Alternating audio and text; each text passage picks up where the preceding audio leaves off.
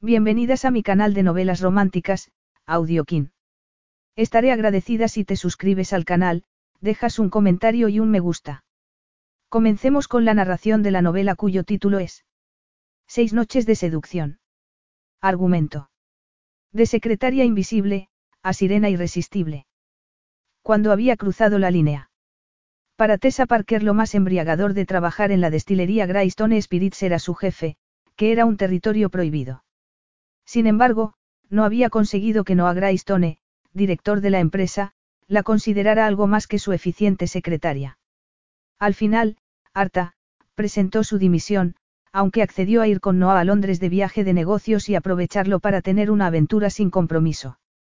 Pero esos seis días apasionados serían su última oportunidad. Capítulo 1.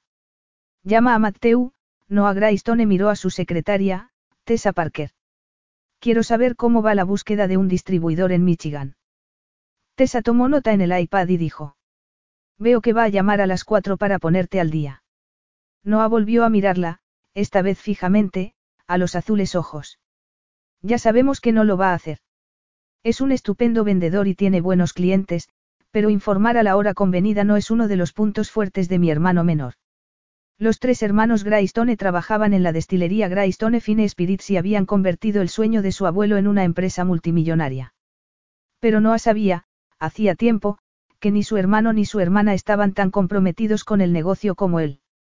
Su despacho, en la última planta de un edificio de Newport Beach, en California, tenía vistas al puerto y al mar, aunque él pasaba la mayor parte del tiempo mirando la pantalla del ordenador.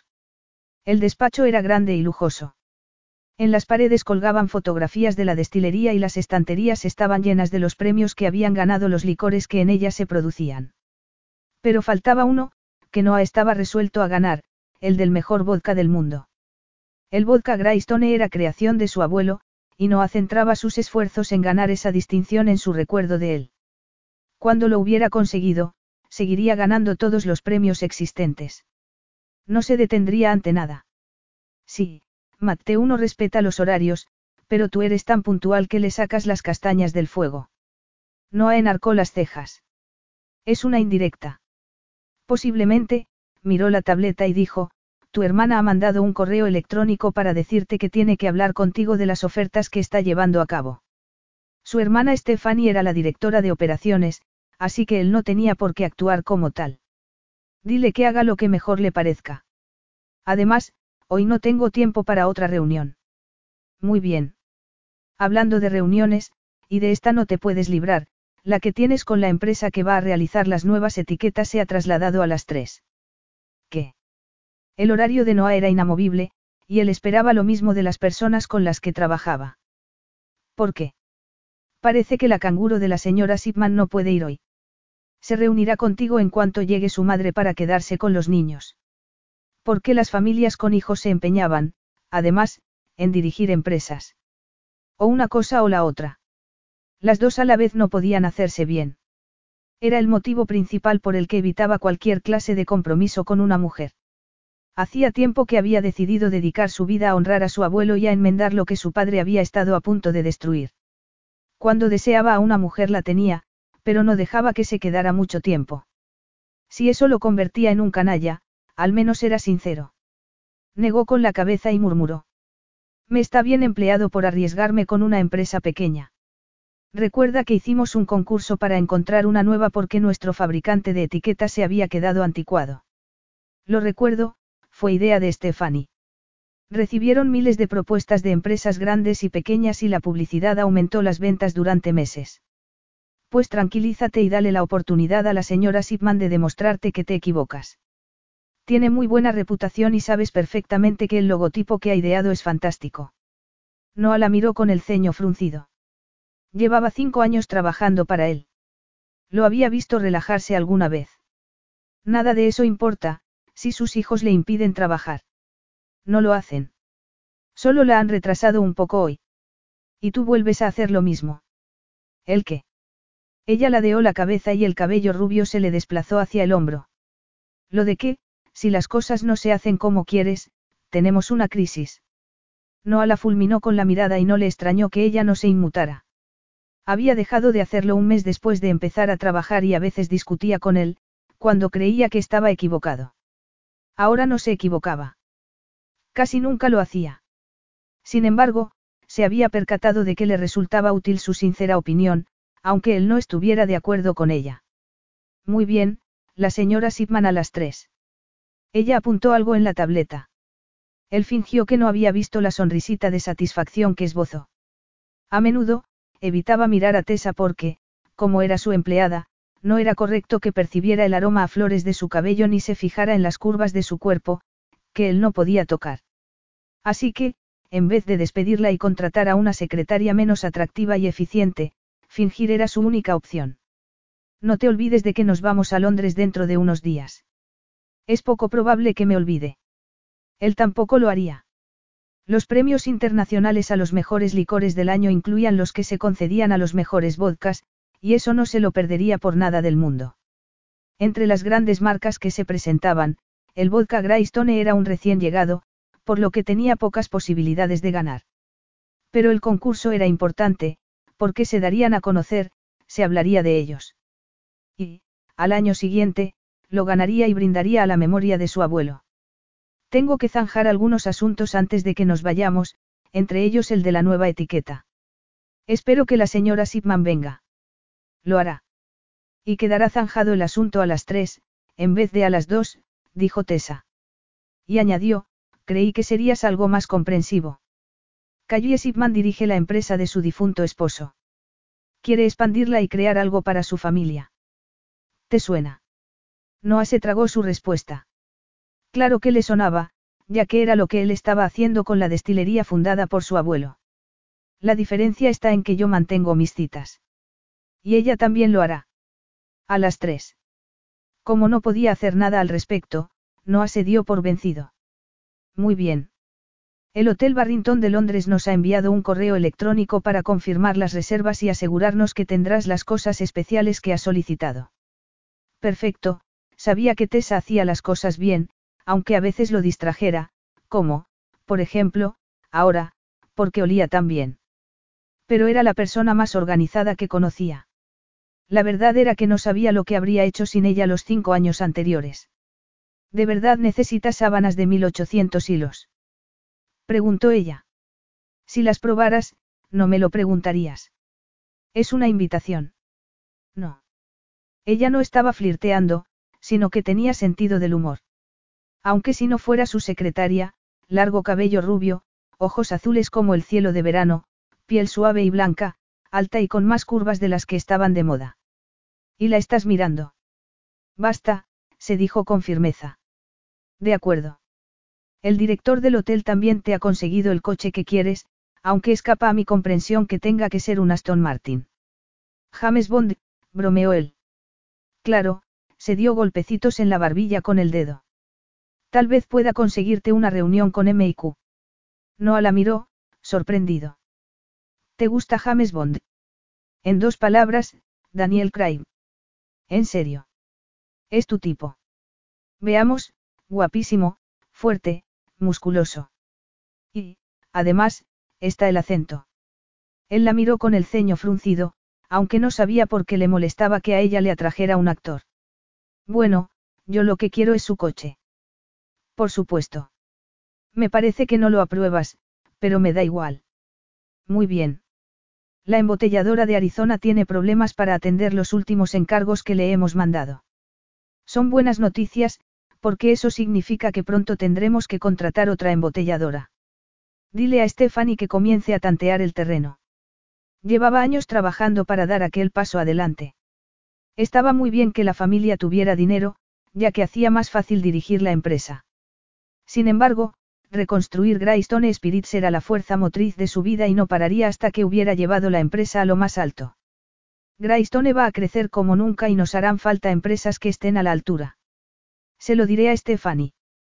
¿Algo más sobre el viaje a Inglaterra? Preguntó él. Era importante tanto para él como para el futuro de la empresa.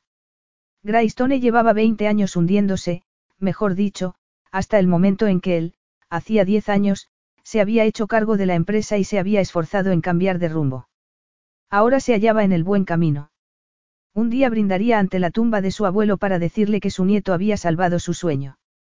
Aunque la fortuna familiar procedía del whisky, su abuelo soñó con crear un vodka de primera clase como homenaje a su padre.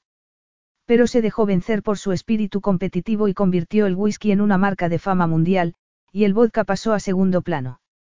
Trabajaba en él cuando podía y se juraba que un día sería tan famoso como las distintas clases de whisky de la destilería. Y podría haber sucedido, si el padre de Noah no hubiera tomado las riendas de la empresa y hubiera acabado con aquel sueño. Jared Greystone quería el dinero de la familia, pero no le interesaba hacerlo crecer ni proteger las empresas que le proporcionaban el estilo de vida que tanto le gustaba. Eso no había afectado a la mayoría de los negocios, porque los protegía la junta directiva. Sin embargo, el vodka Greystone se quedó solo, por lo que a Jared le resultó muy fácil hundirlo. Se dedicó a las mujeres y la buena vida y murió como había vivido, en un coche, con su última amiga, los dos borrachos, despeñándose por un acantilado y cayendo al mar. Después de tantos años, a Noah, su padre le seguía produciendo ira y vergüenza. Noah. Parpadeó y abandonó sus pensamientos. Tessa lo miraba inquisitivamente. ¿Estás bien? Sí, se obligó a centrarse en el presente y olvidar el pasado. Ya, Noah percibió la curiosidad en su voz, pero no iba a satisfacerla. Al final, Tessa se encogió de hombros y siguió hablando. Están revisando el avión para que esté a punto para el vuelo. Y tu madre ha vuelto a llamar. Noah se recostó en la silla. Su madre se había vuelto a casar y vivía en las Bermudas, de lo cual él se alegraba. Era indudable que había tenido que soportar lo indecible por culpa de su padre. Se merecía ser feliz, sin embargo, él no tenía tiempo ni ganas de oírla decir que estaba desperdiciando la vida por trabajar, de que le recordara que su querido abuelo había pasado más horas en la empresa que con su familia, que el tiempo pasaba y, si no hacía algo pronto, acabaría siendo el multimillonario más solo del mundo. No se sentía solo. Nunca lo estaba, a no ser que lo deseara. Tenía amigos. Tenía mujeres cuando le apetecía. Y en cuanto a trabajar en exceso, no había hallado otra cosa que lo cautivara tanto como la empresa y su deseo de convertir el vodka Greystone en el mejor del mundo. Y si debía pasarse la vida trabajando para conseguirlo, lo haría. Ha dejado un mensaje. Tessa consultó las notas de la tableta. Ha dicho, textualmente, dile que no puede evitarme eternamente. No la evitaba. Simplemente, estaba ocupado. La llamaré después. Tessa lanzó un bufido. ¿A qué viene eso? Sabes perfectamente que no vas a hacerlo. Ah, sí. Contraatacó él. No quieres que te diga que tienes que tener una vida fuera de la empresa. La tengo, gracias. Seguro. No alzó la vista y la miró enojado. Tenía el rostro tenso. En los cinco años que llevaba trabajando para él, nunca había observado nada en ella que no fuera profesional. ¿Por qué ese día no era así? ¿Qué te pasa? Tessa respiró hondo. Intento hallar el modo de decirte que lo dejo. ¿El qué? Preguntó él con el ceño fruncido. Ella puso los ojos en blanco. El trabajo, Noah. Renuncio. No seas absurda, dijo él riéndose.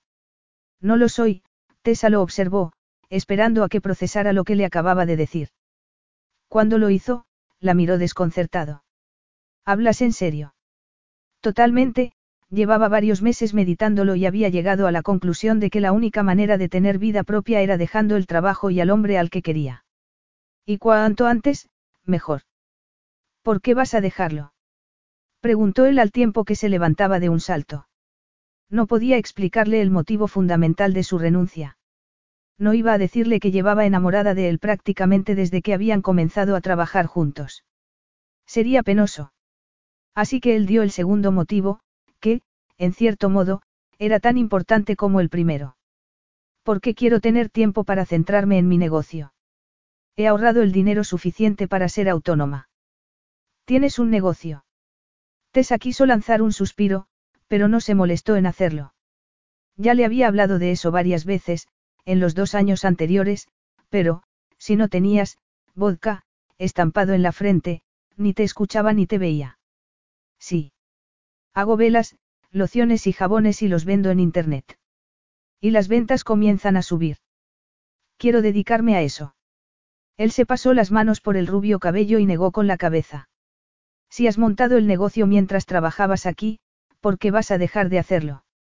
¿Por qué no podía soportar seguir llegando al despacho otros 20 años y continuar enamorada y fingir que no lo estaba? ¿Por qué no le gustaba concertarle citas para cenar con una modelo o una actriz? ¿Por qué no le gustaba comprar regalos a mujeres con las que se acostaba una noche y mandárselos con una nota de agradecimiento y despedida? Todo tenía un límite. ¿Por qué, a diferencia de ti, Noah, quiero tener una vida fuera del despacho? Acabas de decirme que la tienes. No, lo que tengo son cortos periodos de tiempo que puedo dedicar a mi trabajo, porque estoy de guardia para ti las 24 horas del día, fines de semana incluidos. Exageras. Ah, sí. ¿Dónde estaba el domingo pasado por la noche? En tu ático, ¿por qué me llamaste a las once y media para decirme que se te habían ocurrido una serie de ideas para los vodkas varietales que vas a producir la primavera que viene? Me necesitabas para que investigara y me asegurara de que íbamos a crear algo nuevo. Fue algo inusual. ¿En serio?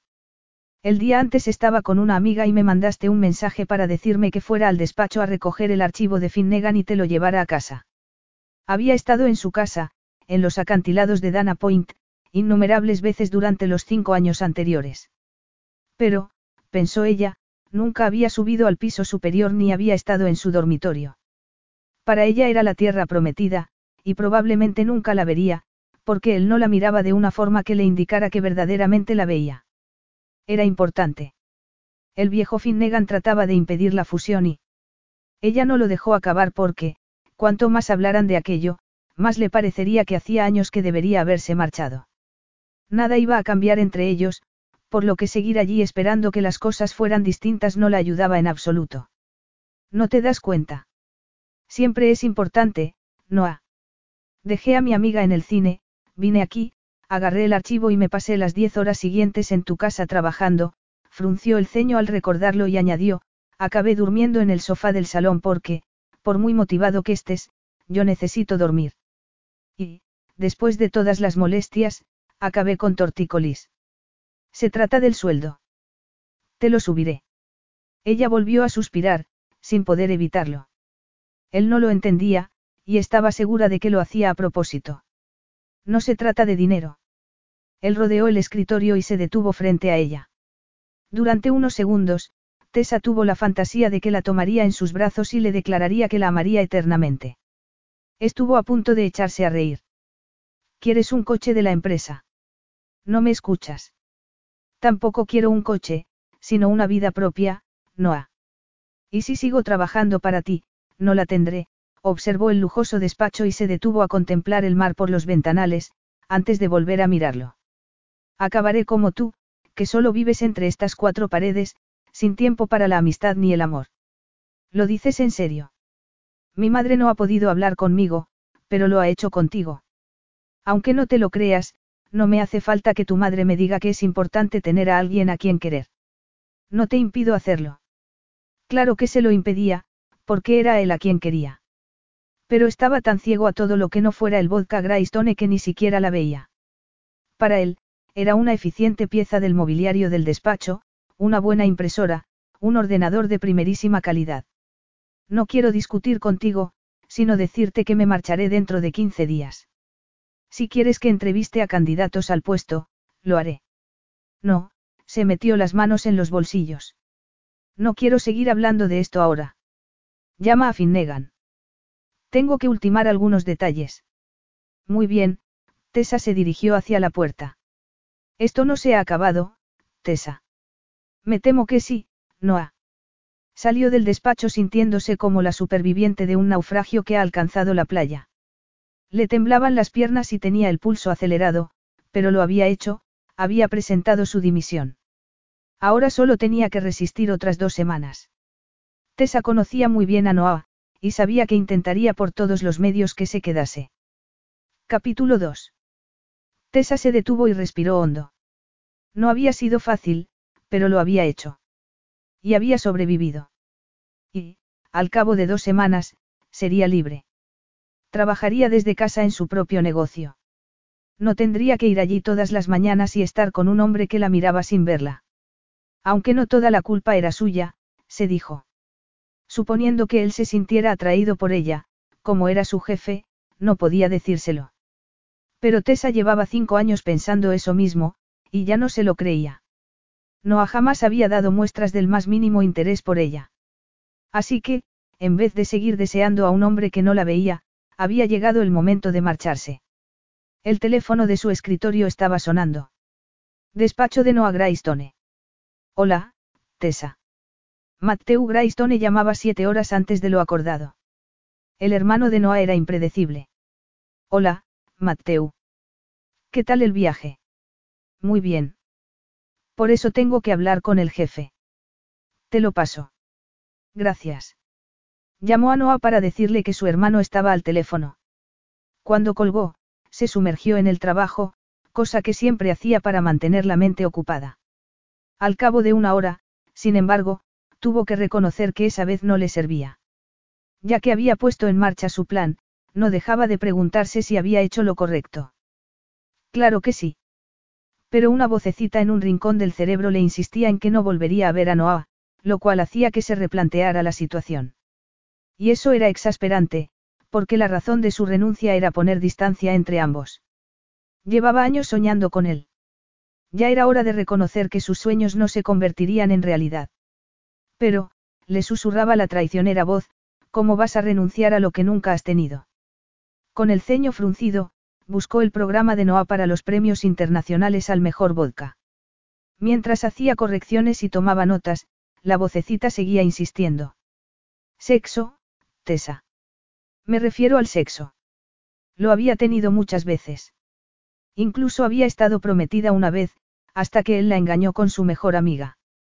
De todos modos, se dijo que era mejor haber descubierto antes de la boda que su prometido era un canalla mentiroso. Y su antigua amiga era aún peor. Esa fue una de las razones por las que se marchó de Wyoming y se fue a vivir a California, para empezar de nuevo. Sus padres seguían felizmente casados. Su hermano mayor estaba casado y tenía hijos, e incluso sus primos tenían pareja o estaban casados, lo cual hacía que se sintiera mal en las reuniones familiares. Por eso hizo la maleta y se marchó. Ahora solo se relacionaba con todos ellos por teléfono. Así que por supuesto que había tenido sexo. Pero no con Noah. Claro que no. Era su jefe. Ya no. Dejó de teclear. Frunció el ceño, pero no consiguió rechazar lo que la molesta vocecita le sugería. Dos semanas después se habría marchado. Dos semanas más y Noah desaparecería de su vida. Pero acaso formaba parte de ella. Sí, ya que se había pasado casi todos los días de los cinco años anteriores con él, e incluso alguna noche, aunque no del modo que hubiera deseado. Tal vez sea sexo lo que necesites. La voz se estaba volviendo irritante, porque tenía razón. Si iba a despedirse de Noah para siempre, ¿por qué no gozar de una noche de sexo memorable? Sabía que sería memorable porque no había más que ver a Noah. Técnicamente, ha dejado de ser tu jefe. Era cierto. No había nada, ni legal ni éticamente, que se interpusiera entre ellos. Así que si no hay nada que te lo impida, que te detiene. Suspiró y volvió a teclear, aunque sin prestar atención a lo que aparecía en la pantalla. Solo pensaba en Noah. En seducirlo. Y no hallaba ningún motivo para no hacerlo. ¿Por qué no iba a conseguir, antes de marcharse, aquello con lo que llevaba soñando cinco largos años? ¿Me estás escuchando? La voz de Mateu sonaba enojada. ¿Qué? Noah volvió a prestar atención a su hermano. Claro que te escucho. Tienes al distribuidor de Nashville. Ya veo que desbordas de entusiasmo. Lo siento. Buen trabajo. No ibas a conseguir un distribuidor en Michigan. Sí, eso ya está. Considera lo de Nashville un extra. Me han comunicado el acuerdo esta mañana y he pensado en decírtelo inmediatamente, ya que llevamos seis meses detrás de él.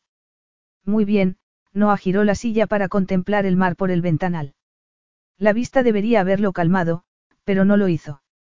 Me parece que te debes estar muriendo o algo así. Es la primera vez que muestras esa falta de interés por el negocio. ¿Cómo? No dio la espalda a la ventana y trató de concentrarse. Claro que me interesa. Me alegro de que hayas conseguido un acuerdo con ambos distribuidores. Ya, dijo Mateu. ¿Qué te pasa? Noah dirigió la vista a la puerta del despacho. Al otro lado, Tessa estaba sentada al escritorio, como los cinco años anteriores. Nadie entraba en el despacho, si ella no le daba el visto bueno. Se sabía los nombres de todos los empleados de Greystone Spirits y, probablemente, también los de sus hijos. Tessa tenía al día los horarios y obligaciones laborales de su jefe y se podría afirmar que dirigía la empresa. Llevaban cinco años formando un equipo estupendo y, de repente, ella decidía que se había acabado. No se lo creía. Tenía que haber algo más y estaba dispuesto a averiguarlo. Su hermano seguía esperando una explicación, así que le dijo. Tessa me acaba de presentar su dimisión. De verdad. Mateu parecía tan desconcertado como él, lo cual hizo que se sintiera mejor. ¿Por qué? Dice que quiere tener vida propia. ¿Qué tiene ahora? Un empleo. Un muy buen empleo. Nunca se ha quejado. Entonces, pregúntate qué le has hecho. No lo había pensado. Si algo la hubiera molestado, se lo habría dicho. Nada. Pues algo ha tenido que provocar esa situación, así que habla con ella para saber qué le pasa. Tú eres quien resuelve los problemas, Noah. Si este no lo solucionas tú, nadie lo hará. Era cierto. Desde niño, Noah siempre examinaba una situación y hallaba la mejor salida. Tienes razón. Vaya, dijo Mateo riéndose, ha merecido la pena llamarte solo para oírtelo decir. Pues no te acostumbres. Hay noticias del distribuidor de Kansas City. Sí, ya lo he llamado y espero su respuesta.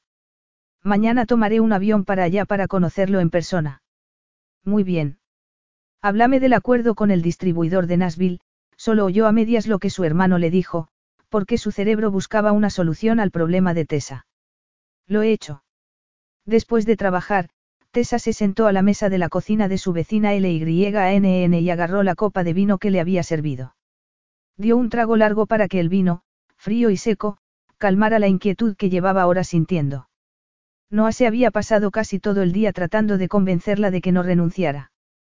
Le recordó lo bien que trabajaban juntos, cosa que ella ya sabía, lo mucho que habían conseguido y que, si se marchaba, el equipo se rompería. Pero solo había conseguido aumentar su necesidad de marcharse. Ya no soportaba pasarse todo el tiempo con él. Estaba cansada de luchar contra su atracción por él. Enhorabuena, dijo LYNN sonriendo. No creí que lo harías. LYNN tenía buen corazón. Era la, madre, del barrio, aunque solo tenía 35 años. Todo el mundo sabía que, si necesitaba ayuda, había que ir a verla. Gracias por tu apoyo. Venga, sabes que estoy de tu lado. ¿Cómo se lo ha tomado? Me ha ofrecido un aumento de sueldo.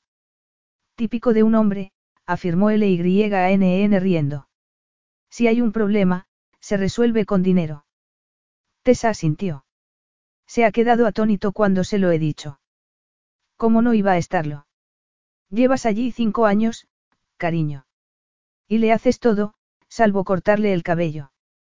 Tessa dio un sorbo de vino y no dijo nada. ¿Cómo iba a contarle a LYNN que se lo había cortado una vez? Solo las puntas, porque a Noah no le gustaba lo ondulado que lo tenía y estaban en su avión privado, de camino a una reunión. Por eso le pidió que se lo cortase. Pero no iba a decírselo a LYNN, ya que sería el cuento de nunca acabar. Desde hacía dos años, cada viernes, Tessa y sus vecinas se reunían en casa de una de ellas a tomar una copa de vino y unos aperitivos. Ese viernes, la reunión era en casa de LYNN, que preparaba los mejores aperitivos. Tessa agarró un espárrago envuelto en panceta y suspiró. Estaba buenísimo. ¿En qué piensas? Preguntó LYNN. Me preguntaba por qué Carol y tú no pesáis 100 kilos.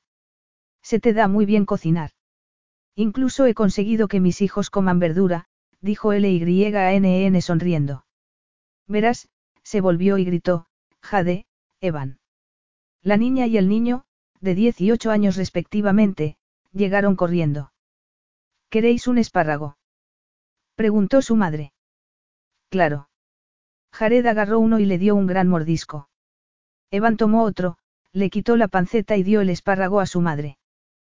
Cuando se fueron, Tessa se echó a reír. Uno de dos, no está mal, dijo L-Y-N-N con ironía. Carol llegó en ese momento, dejó el bolso en la encimera y se dirigió a la mesa. Besó a su esposa antes de agarrar una copa de vino. Qué bien volver a casa. Se dejó caer en una silla y se sirvió vino. Has tenido mucho trabajo. No os hacéis una idea. Ha venido un grupo de madres con sus hijos, once en total, porque uno tenía varicela y querían que examinara a los otros, por si acaso. Y les he dicho que llevarlos juntos, como si fueran un rebaño garantizaba que todos se contagiarían. Carol era una excelente pediatra. Le encantaban los niños. Eran los padres los que a veces la enojaban. Su largo cabello rubio estaba recogido en una cola de caballo y sus grandes ojos azules parecían cansados. ¿No se les vacuna ahora contra esa enfermedad? Preguntó Tessa. Claro que sí, pero los padres no se las ponen a sus hijos. No te creerías. No estamos aquí para hablar de trabajo, dijo L-Y-N-N mirando severamente a su esposa. Tampoco para quejarnos. Al menos hasta que hayamos bebido lo suficiente para que todo nos dé igual. Carol fue a protestar, pero se contuvo. Tienes razón, cariño. Que corra el vino. Tessa sintió envidia, como siempre que estaba con sus amigas. Las dos mujeres tenían la mejor relación que había visto en su vida. Discutían, como todo el mundo, pero siempre se apoyaban mutuamente. Casi se palpaba el amor entre ellas. Llevaban juntas 15 años y seguían siendo felices. Los niños estaban en el salón viendo una película. Desde la cocina se oían sus risas. L-Y-N-N acercó el plato de queso y galletas saladas a Carol y le dijo. Lo ha hecho. ¿Quién ha hecho qué? ¿Quién crees? Preguntó L-Y-N-N riéndose. Tessa ha dejado el trabajo. ¿En serio? Preguntó Carol mirándola con los ojos como platos. Tessa reprimió un gemido. Sus amigas estaban orgullosas de que renunciara a un empleo que le encantaba. Por favor, chicas, no es un milagro ni nada parecido. Simplemente he dado el aviso de que me marcharé dentro de dos semanas. No es nada del otro mundo. Carol alzó la copa. Claro que no es nada del otro mundo, salvo porque llevas dos años hablando de ello. Creo que es la señal de que se acerca el apocalipsis, susurró L-Y-N-N. Muy graciosa, Tessa hizo una mueca y agarró otro espárrago. Vamos, cariño, estamos bromeando, dijo L-Y-N-N. Sí, intervino Carol. Y nos alegramos de que por fin lo hayas hecho. Ahora tienes que mantenerlo. Sé que bromeáis, pero ya vale, Tessa dio un sorbo de vino. Y claro que voy a mantenerlo. Si no, ¿para qué iba a haber dejado el puesto? Noah no va a darse por vencido fácilmente, apuntó L-Y-N-N. Era cierto. Echaría de menos tenerla a su entera disposición. ¿A quién iba a contratar que estuviera dispuesto a trabajar por la noche y los fines de semana? Lo sé, pero he tomado una decisión. Demuéstralo, dijo L-Y-N-N. Cuando te llame este fin de semana, y lo va a hacer, intervino Carol. No le contestes. O aún mejor, apaga el móvil. Tessa lo pensó durante unos segundos. No le gustaba la idea de apagarlo, porque era adicta al maldito aparato. Pero si no lo hacía y no la llamaba, cosa que haría, contestaría. ¿Qué indicaba eso sobre ella? ¿Acaso era masoquista, como le decía su abuela? Tenéis razón, pero aún voy a trabajar con él dos semanas más. Los días laborables y de día, afirmó Carol. Las noches y los fines de semana son tuyos. Incluso yo libro un fin de semana de cada dos. Tessa respiró hondo. Por eso he dejado el trabajo y por eso voy a apagar el móvil este fin de semana. Y para demostrarles que hablaba en serio, se sacó el móvil del bolsillo y lo apagó. Y la vocecita interior le susurró, ¿y qué pasa con las emergencias? Pero la única, emergencia, sería una llamada de Noah para que se pusiera a trabajar. Debía distanciarse de él para mantener la cordura. ¿Estás bien? Preguntó L-Y-N-N riéndose. No lo sé, Tessa le sonrió con ironía. Sobreviviré. Probablemente. Brindo por tu liberación y por la expansión de tu negocio. Y, añadió Carol alzando la copa, porque encuentres a un hombre. El problema, pensó Tessa, era que ya lo había encontrado, pero que, por desgracia, no era para ella. Aunque, propuso LYANN, si quieres extender las alas, tengo una amiga. No, gracias, contestó Tessa riendo. Me limitaré a los hombres. Aunque solo quería estar con Noah. Pero eso no sucedería. La vocecita le susurró, ya no es tu jefe. Sedúcelo antes de marcharte. No tienes nada que perder. Noah nunca había estado en casa de Tessa. Tuvo que preguntar en recursos humanos dónde vivía, lo que le molestó, porque debería haberlo sabido. Tessa había ido a su casa varias veces, pero no sabía que ella vivía casi a la vuelta de la esquina. Aparcó frente a su pequeña casa. Era un buen barrio. Había árboles a ambos lados de la calle. Las casas eran pequeñas y estaban cuidadas y se veía luz en las ventanas. La casa de Tessa destacaba entre todas. Era como un castillo en miniatura, con un torreón y la yedra trepando por las piedras grises. Tessa no viviría en un lugar corriente. Por lo que él había visto en los cinco años anteriores, era cualquier cosa menos una mujer corriente. Flores se alineaban a lo largo del camino adoquinado hasta el porche.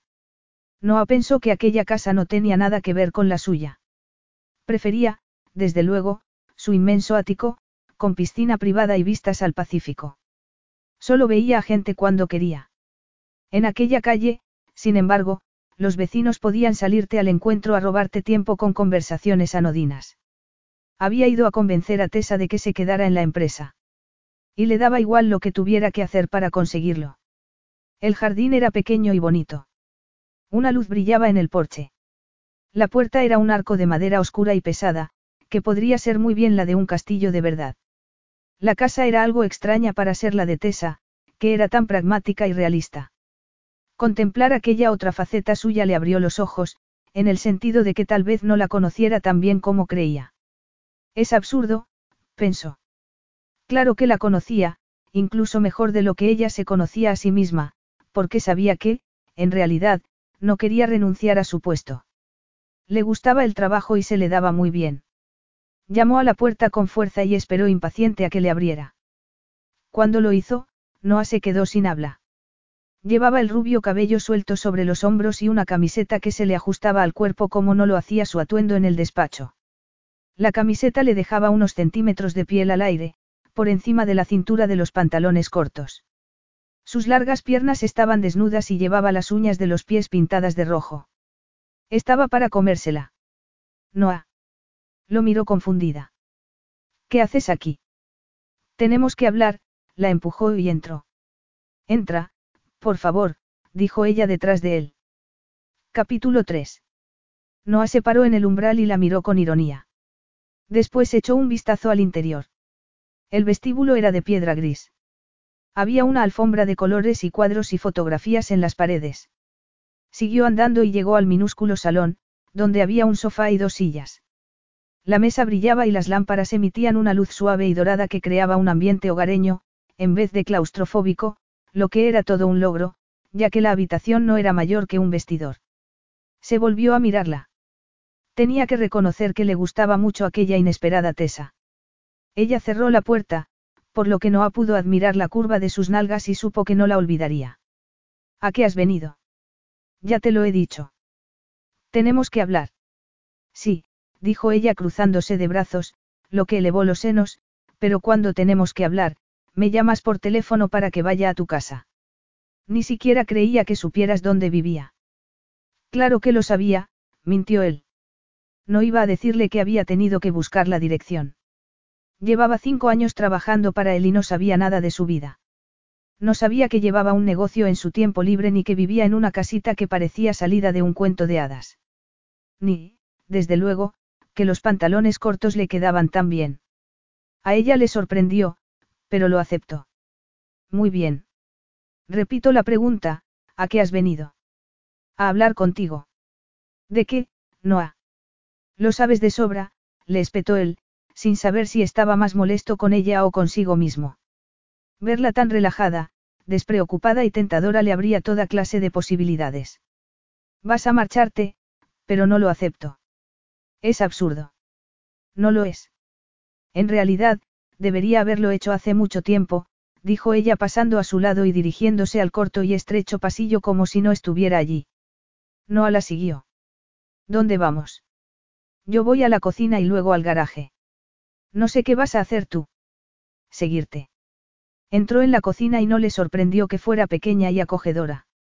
Había una mesa para dos personas y, en la encimera, docenas de pequeños tarros vacíos. Tessa se dirigió directamente a la cocina, que parecía tener más edad que ella, y removió el contenido de una cacerola, que emitió olor a jazmín. Noah se quitó la chaqueta y la colgó en el respaldo de una silla. ¿Qué haces? Velas. ¿En serio? Te haces tus propias velas. No conocía a nadie que lo hiciera. Supongo que sabes que las venden. Se trata de eso. De un elevado aumento de sueldo. También fabricas tu propio jabón. Sí, no, no y sí, ella contestó a las cuatro preguntas. Podría comprar velas, pero me las hago yo. Estas son para venderlas en Etsy. Y no, no se trata de un aumento de sueldo, ya te lo he dicho. Y también te he dicho que hago jabón y lociones. No lo recordaba. Cuando ella acabó de remover el contenido de la cacerola, con el cucharón vertió un poco de cera fundida en cada tarro y les añadió un pábilo. Noah la observaba en silencio. No entendía lo que hacía, pero le encantaba mirarla. Ella se movía con gracia y sin hacer ruido, descalza. Cuando se volvió de nuevo hacia la cocina, tuvo otra hermosa vista de su trasero y vio que, al final de la espalda, le sobresalía por la cintura de los pantalones un tatuaje. E inmediatamente quiso verlo entero.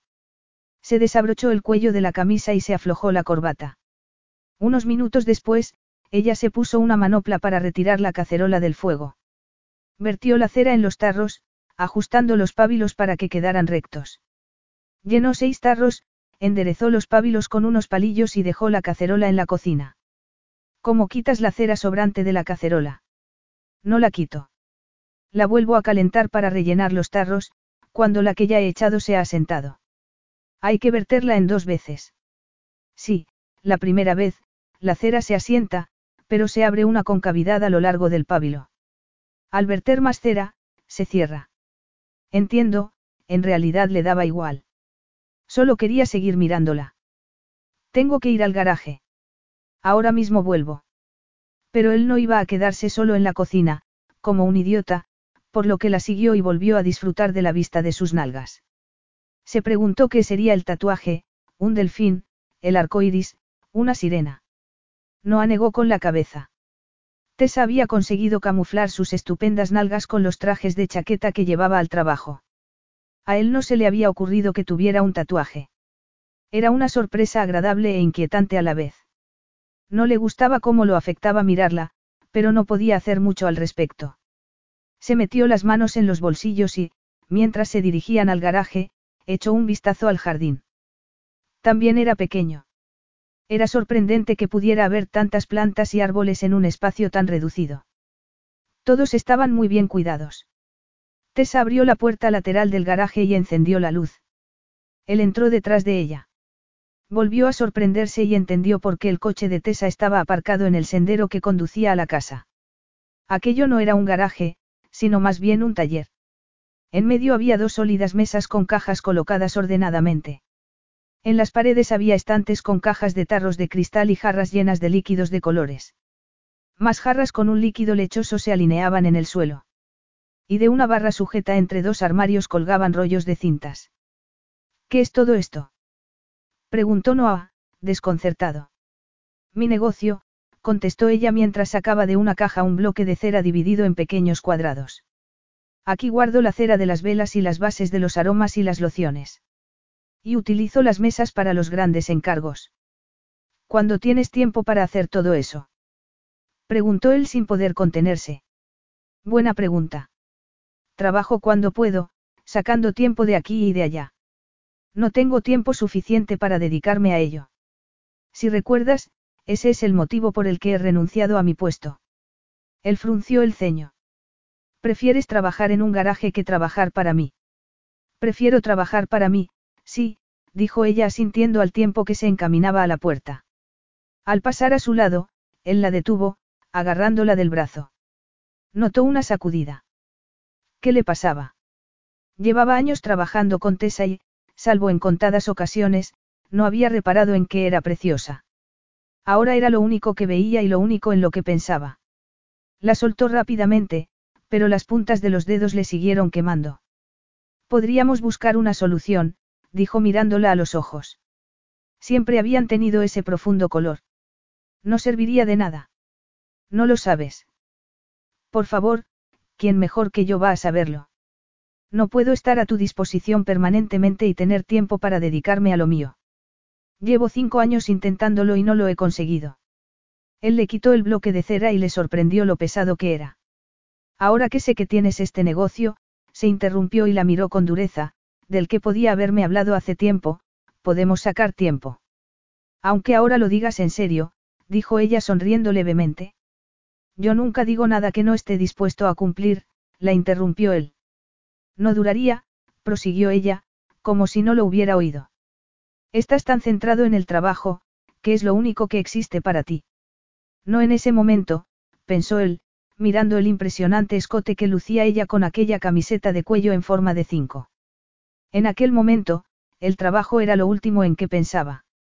A pesar del poco tiempo que le dedico, el negocio aumenta.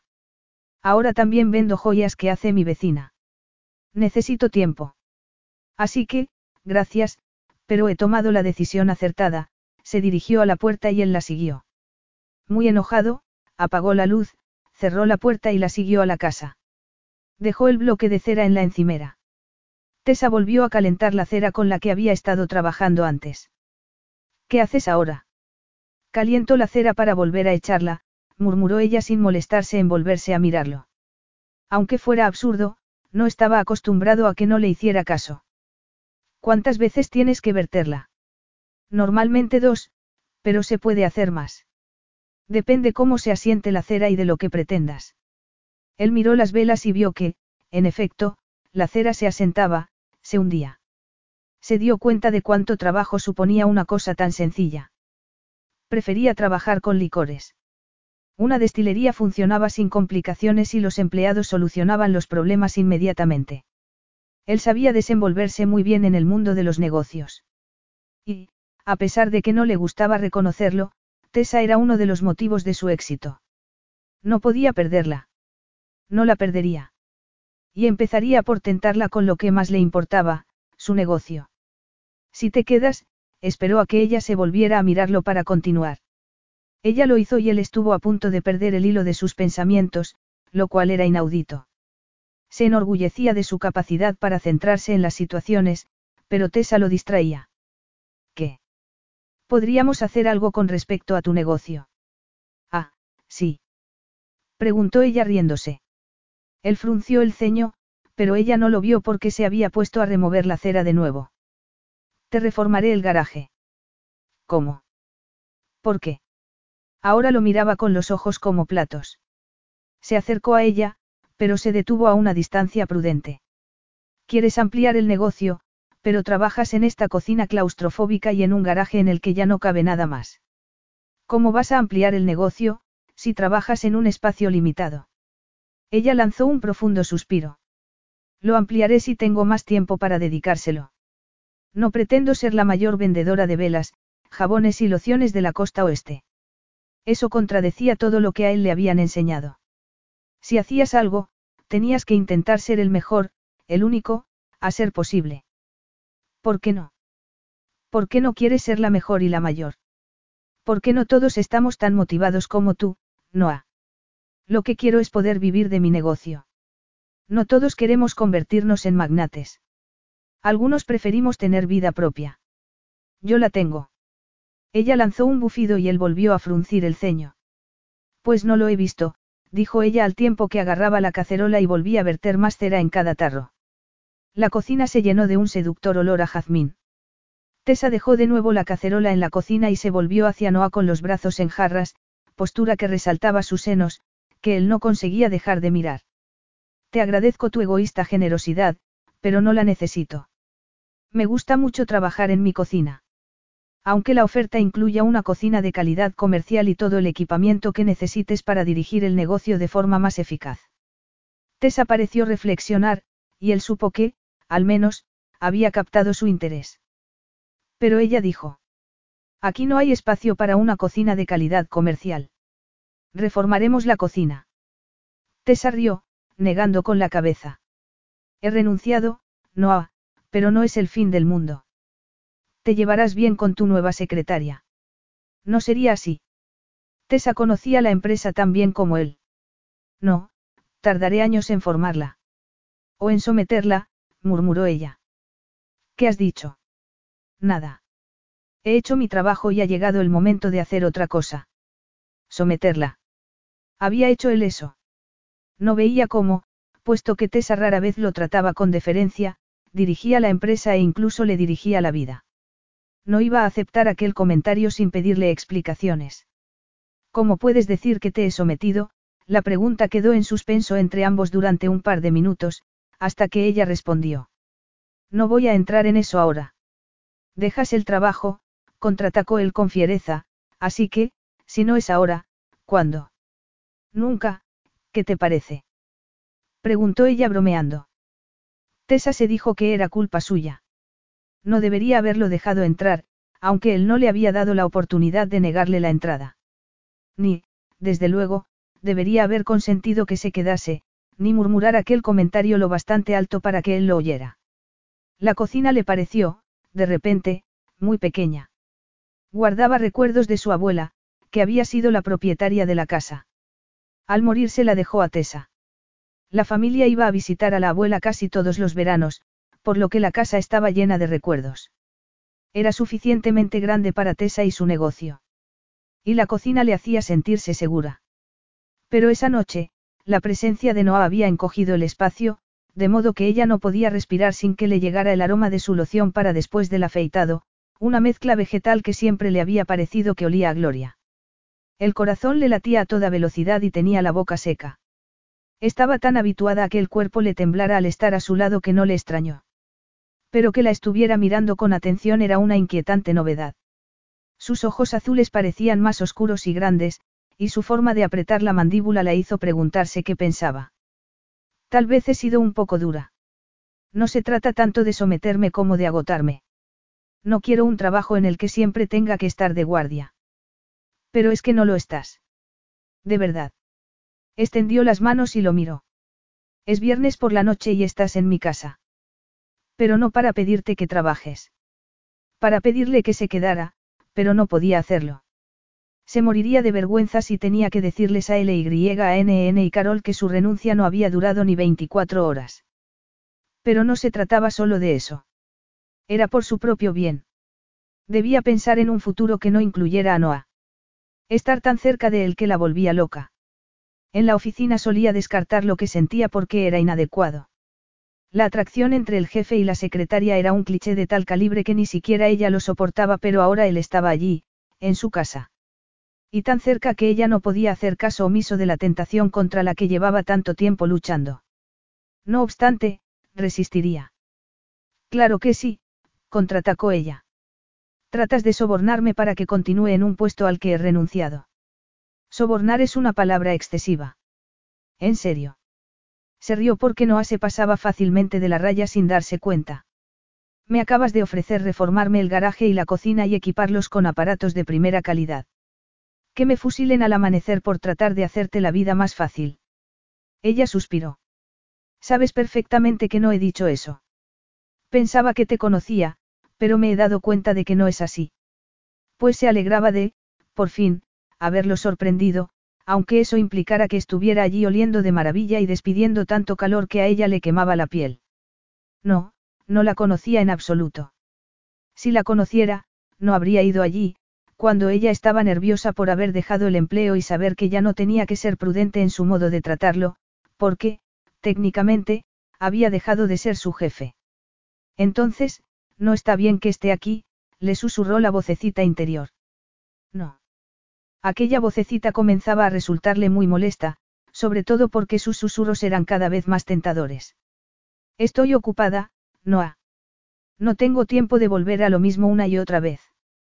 Muy bien. Dile que se vaya. Pídele que se quede. Tal vez pueda ayudarte. ¿Qué? Lo miró asombrada. El dueño del universo quería bajar al mundo real y trabajar en una pequeña cocina. No parece muy difícil y mientras trabajamos podemos seguir hablando. Estupendo. También podrías olvidarte de las velas y hacer otra cosa. De acuerdo, dijo ella con brusquedad, esforzándose en silenciar la vocecita interior. Ahí está la despensa, le señaló una puerta en una esquina. Agarra una de las cacerolas del estante inferior. Lo observó mientras iba a la despensa y admiró la vista que llevaba contemplando cinco años. Ningún hombre debería tener un trasero tan bonito. Y sus largas piernas, estrechas caderas, estómago liso y ancho pecho. Eran verdaderamente increíbles. ¿A qué esperas, Tessa? Una señal, tal vez. Un meteorito. Un asteroide que chocara contra el planeta. Él se inclinó para agarrar la cacerola y Tessa suspiró. Iba a ser una noche muy larga. Una hora después, el desorden reinaba en la cocina, cuatro tarros más estaban llenos de cera de arándanos y Noah se quitaba cera roja de la camisa de 500 dólares. Te pagaré la camisa, dijo ella. ¿Por qué? Masculló él. Soy yo quien se ha salpicado. Decías que no parecía difícil. Y no lo es. Es, peligroso. Tessa se le acercó, le apartó las manos y, con las uñas le quitó la cera adherida a la tela. Y estando tan cerca de él aspiró su aroma y la envolvió su calor. Oyó su respiración y juraría que también los latidos de su corazón. Cuando notó que se le aceleraban estuvo segura. Se irguió y lo miró a los ojos. Lo que vio en ellos sobresaltó a la vocecita, que gritó, ha llegado el momento de hacer algo, Tessa. Los ojos de Noah se oscurecieron y, al mismo tiempo, se iluminaron con un fuego que ella también sentía arder en su interior. Él le apartó un mechón del rostro y la punta de sus dedos se le deslizó por la piel como un deseo. Y a ella le pareció que se quemaba por dentro. No le importaron las llamas porque llevaba cinco años apagándolas. Tal vez hubiera llegado el momento de avivarlas. Ya no eres mi jefe. Hasta que te haga cambiar de opinión. Haz algo, Tessa. Aunque sea un error, haz algo. Y lo hizo. Soltó el aire que no había notado que estaba conteniendo y dijo. De momento, no lo eres. No, no lo soy. Estamos los dos de acuerdo, se puso de puntillas para besarlo y la vocecita interior, por suerte, se quedó en silencio. Capítulo 4. Tessa lo dejó aturdido. Ella notó que se sobresaltaba al rodearle el cuello con los brazos y posar la boca en la suya. Pero se recuperó de forma sorprendentemente rápida, ya que la abrazó y le devolvió el beso. Todo fue como ella creía que sería, y más de lo que había soñado. La boca de Noah era firme, suave y experta. A ella le cosquillearon los pezones, apretados contra el torso masculino. Se quedó sin respiración, pero le dio igual, porque quien necesitaba respirar. Se entregó al momento que vivía, que la tentaba con la promesa de algo más. La mezcla de emociones que experimentaba la confundía, por lo que decidió concentrarse exclusivamente en las sensaciones. Él le acarició la espalda y la agarró de las nalgas, apretándola contra sí hasta hacerla gemir. Pasaron varios segundos y lo único que se oía era el fuerte latido de sus corazones. Él le introdujo la lengua en la boca y ella ahogó un grito a causa de la electrizante sensación que le recorrió el cuerpo. Había abierto la caja de Pandora y no estaba segura de qué hacer a continuación. Cuando él deslizó la mano hasta uno de sus senos, ella suspiró disfrutando del momento con el que tanto había soñado. Pero la realidad asomó su fea cabeza, el cerebro se le aclaró y supo que tenía que detenerse. Y pensar. Nada de pensar. Tienes la oportunidad frente a ti. No la dejes escapar. Pero no podía hacerlo, porque tenía que seguir viendo a Noah en el trabajo las dos semanas siguientes. Aparó la boca de la de él y se soltó de sus brazos. Le temblaban las piernas y había perdido el sentido del equilibrio. ¿Qué pasa, Tessa? Preguntó Noah dando un paso hacia ella. ¿Por qué has parado? Ella alzó la mano y respiró hondo, como si eso fuera a servir para algo. ¿Por qué me había prometido no dejar el trabajo sin hacer eso, al menos una vez? Ya lo he hecho, así que ya está. Ya, así que ya está. Sabes que podríamos hacer muchas otras cosas, al menos una vez. No había nada que ella deseara más. Contuvo la respiración al imaginarse los cuerpos desnudos de ambos entrelazados sobre las sábanas. Pero negó con la cabeza firmemente. Tenemos que seguir trabajando dos semanas. Ahora no estamos trabajando. No, así que sería mejor que te fueras. ¿En serio? Preguntó él sorprendido. Me besas como me has besado y me dices que me vaya. Sí, lo siento, claro que lo sentía. Sentía haber parado, que no hubieran ido al dormitorio y tener que pasarse las dos semanas siguientes pensando en ese beso. Muy bien, me marcho. No dejes que se vaya. ¿En qué estás pensando? Él agarró la chaqueta que había dejado en una silla, se la puso y se volvió hacia ella. Tessa pensó que iba a besarla de nuevo, pero luego se dio cuenta de que no lo haría, ya que ella lo había detenido. Me voy. Hasta el lunes.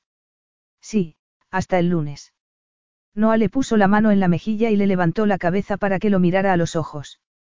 Irás el lunes a trabajar, ¿verdad? Por supuesto. Muy bien, dijo él sonriendo. No me gustaría que tuvieras miedo. De volver a verlo. De dejarlo. En cualquiera de los dos casos, Tessa se sintió insultada, aunque sabía que la estaba desafiando para asegurarse de que iría a trabajar. No tengo miedo. ¿En serio? Hizo una mueca. Me parece que es lo que te acaba de pasar. Tal vez tuviera razón. Simplemente, he recobrado la sensatez. Pues no creo que eso sea todo. No me asustas, Noah, susurró ella. Bueno es saberlo. Asustarte es lo último que desearía, dio media vuelta y se dirigió al pasillo para salir mientras decía, hasta el lunes, Tessa. Ella suspiró y se apoyó en la encimera. Has desaprovechado la oportunidad. Vamos, Tessa, masculló. Acaba las velas, recoge y tómate una copa de vino. O varias. Y date una ducha fría. Una ducha fría. Es lamentable. Cállate. Ordenó a la vocecita. Y se preguntó si no sería una mala señal que hubiera comenzado a discutir consigo misma. Fue un fin de semana muy largo. Noah se pasó mucho tiempo pensando en el beso que se habían dado Tessa y él en la cocina. Intentó quitarle importancia diciéndose que se trataba de un simple beso. Pero ni él mismo se creía sus mentiras. Tessa llevaba dos días protagonizando sus sueños y sus pensamientos, y deseaba de todo corazón que ella también estuviera pasando un mal fin de semana. El lunes llegó al despacho temprano, como de costumbre. Lo que no era habitual era que no se pusiera a hablar por teléfono o a revisar papeles, sino que siguiera pensando en Tessa y que esperara su llegada para ver si a ella también la había atormentado ese beso como a él durante todo el fin de semana. No era fácil sorprenderlo.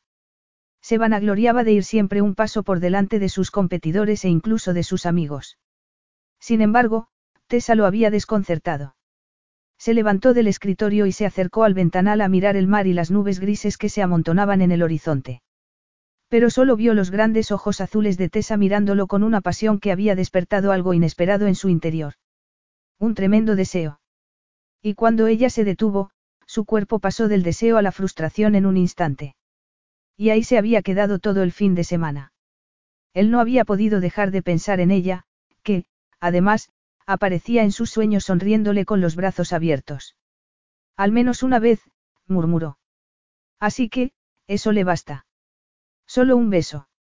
Noah reconoció que aquello no le gustaba. No el beso, desde luego, porque tendría que haber estado muerto para que no le hubiera gustado. Y ni incluso eso habría bastado para apagar el deseo que Tessa le había provocado. Lo que no le gustaba era haber estado pensando en ella todo el fin de semana y seguir haciéndolo. Tessa lo distraía, y no podía permitirse el lujo de distraerse. Debía centrarse en el premio. Estaba más cerca que nunca de conseguir lo que llevaba años persiguiendo.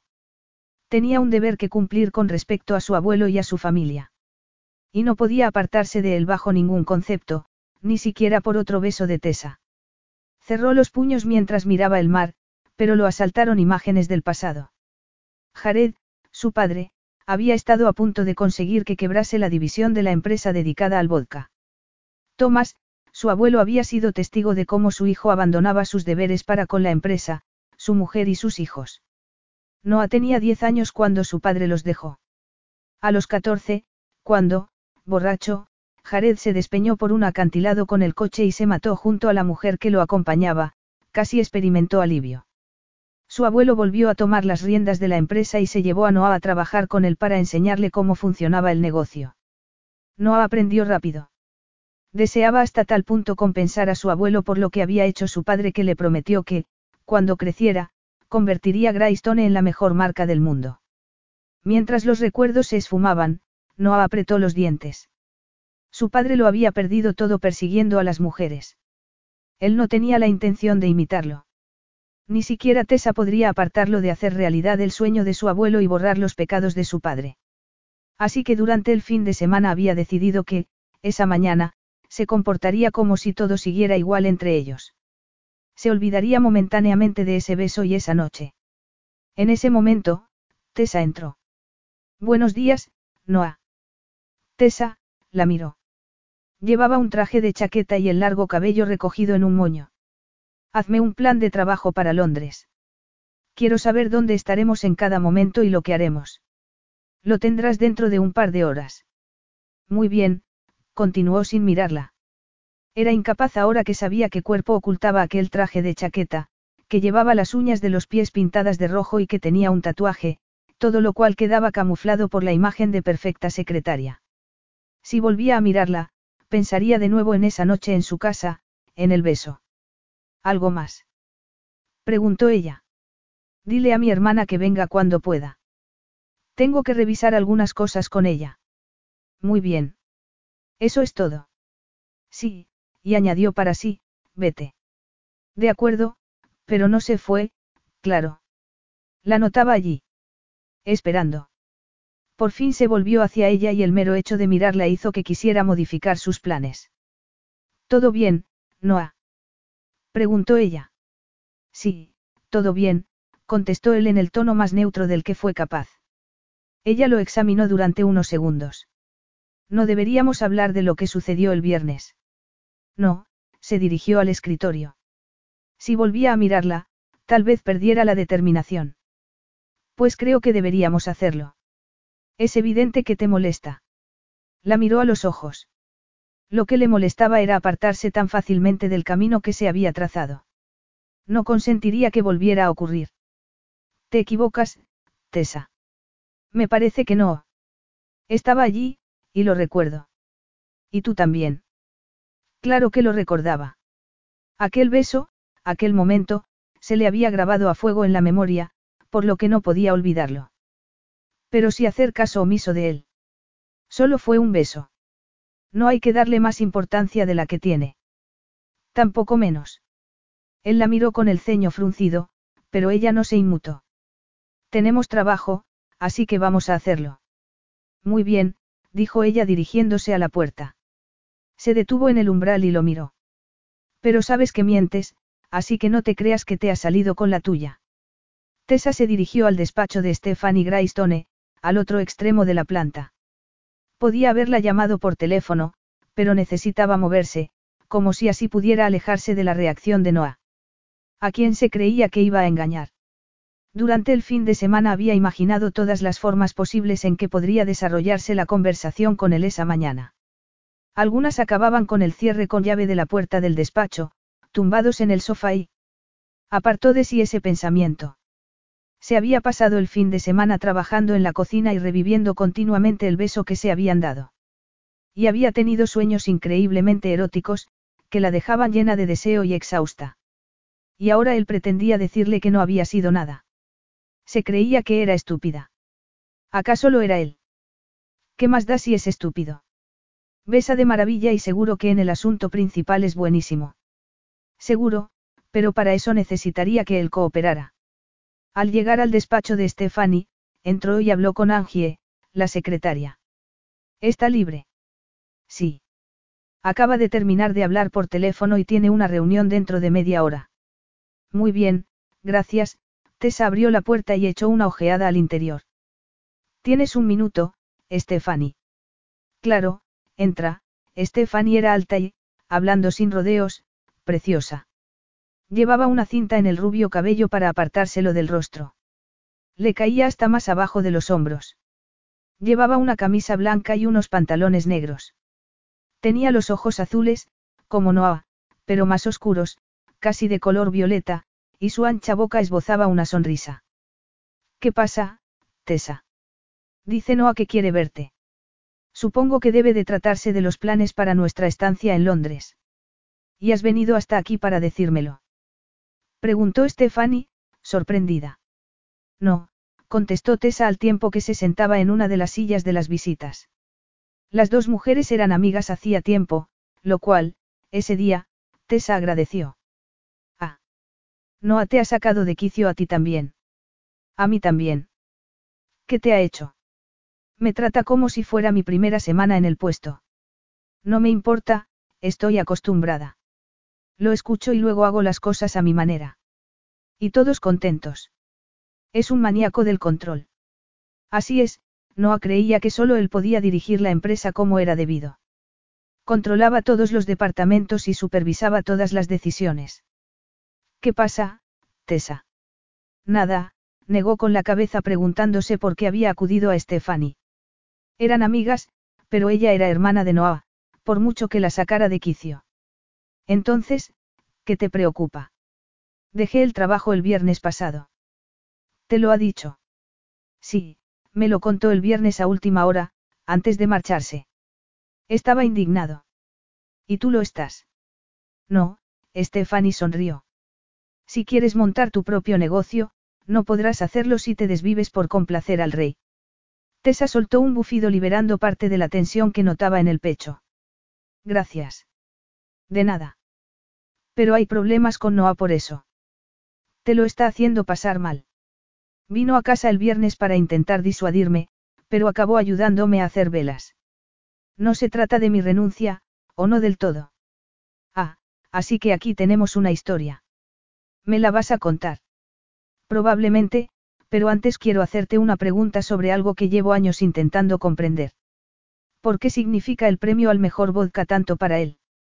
Es una larga historia que trataré de resumirte. Se remonta a nuestro padre. Lo primero que tienes que saber es que nuestro querido padre era un mal progenitor. Nos abandonó. Nos criaron nuestra madre y nuestro abuelo. Nuestro padre se hizo cargo de la empresa y casi la llevó a la bancarrota. A mi abuelo se le partió el corazón al ver en qué se había convertido su hijo. Cuando mi padre murió, volvió a tomar las riendas de la empresa. Como no era el mayor de los hermanos, asumió la obligación de conseguir que Greystone volviera a ser lo que había sido. Nuestro abuelo nos acogió, nos dio un hogar y un legado. Sonrió recordando a su abuelo. Matthew se parece mucho a papá y Noah es casi un clon del abuelo. Lo que más le importa es la familia y el deber. Creo que no se dará por vencido hasta que el sueño de nuestro abuelo se haga realidad. A Tessa no le gustó lo que acababa de oír. Aunque, por fin, entendía los motivos de Noah, no se sentía mejor. ¿Qué haría si finalmente ganaba el premio, si alcanzaba su objetivo? Intentaría, entonces, tener vida personal o se limitaría a buscarse otro reto. Por cierto, dijo Stephanie, estoy deseando que Noah se vaya a Londres una semana. ¿Por qué? Porque, mientras esté fuera, voy a dar tres o cuatro días de vacaciones a los empleados para pintar las paredes de otro color que no sea ese blanco cegador que ahora tienen y para poner parque. En tres o cuatro días. Stephanie le guiñó el ojo. Es increíble el efecto que produce la palabra, bonificación. Tessa rió. Mientras venía para acá pensaba que es el lugar más bonito de trabajo que he visto en mi vida. Claro, tenemos vistas al mar, lo cual ayuda mucho. Pero está claro que Noah no se daría cuenta de su entorno aunque estuviera en llamas, así que, porque vamos a tener que soportar los demás su insulso estilo decorativo. Tienes razón. Noah no se daría cuenta, a menos que la etiqueta de la empresa apareciera pegada en las paredes. Adelante, Stephanie. Mándame una foto cuando esté acabado. Es verdad. Ya no estarás aquí para verlo. Qué tristeza. ¿A quién voy a quejarme ahora de Noah? Puedes llamarme. Tal vez lo haga, dijo Stephanie. Se calló durante unos segundos y añadió, deberías ir a por él. ¿A por quién? A por Noah.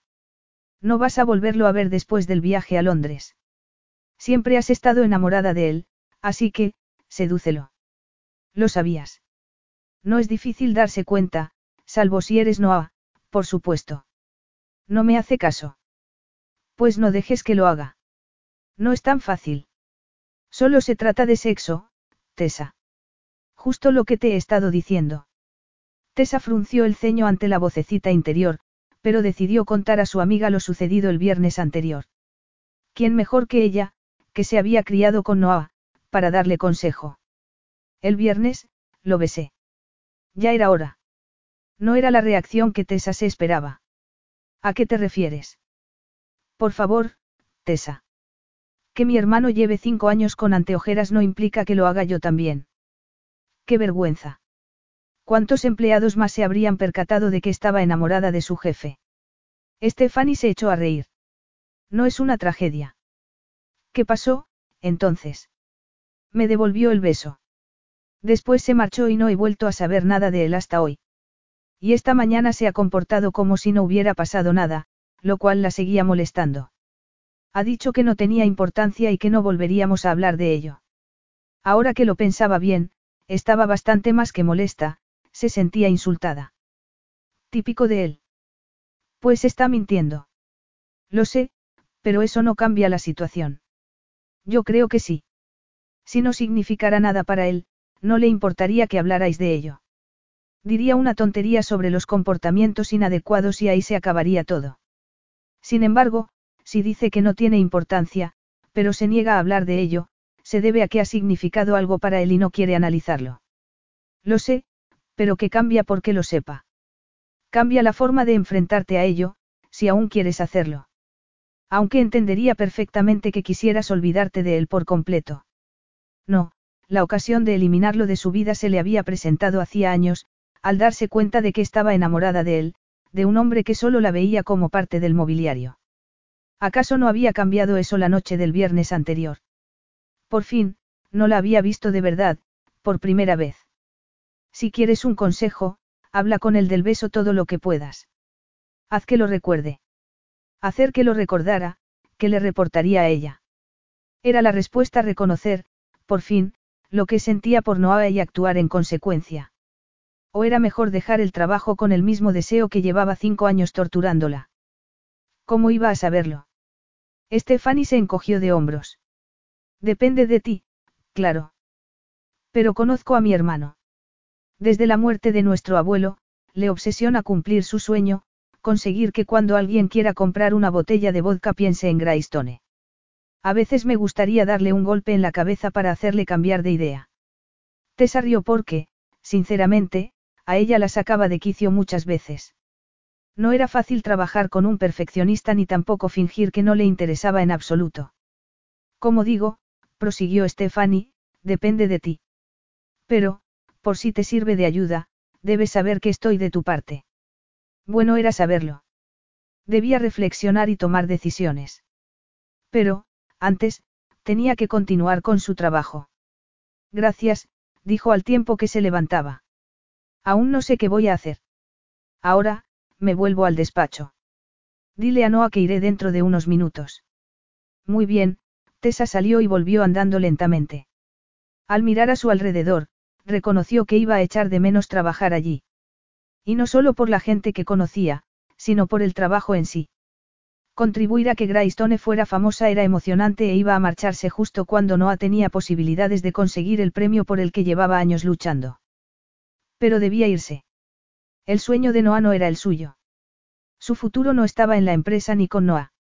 Así que, por muy difícil que le resultara, debía seguir adelante. Ahora tenía que decidir si, antes de hacerlo, satisfacía su deseo de estar con él. Estaba segura de saber la respuesta. Tessa me ha dicho que querías verme. Noah alzó la vista mientras su hermana entraba en el despacho. Stephanie era inteligente y capaz y, desde que desempeñaba el puesto de directora de operaciones, había hecho un gran trabajo. No confiaba en ella, pero, a pesar de eso, supervisaba sus decisiones. Sí.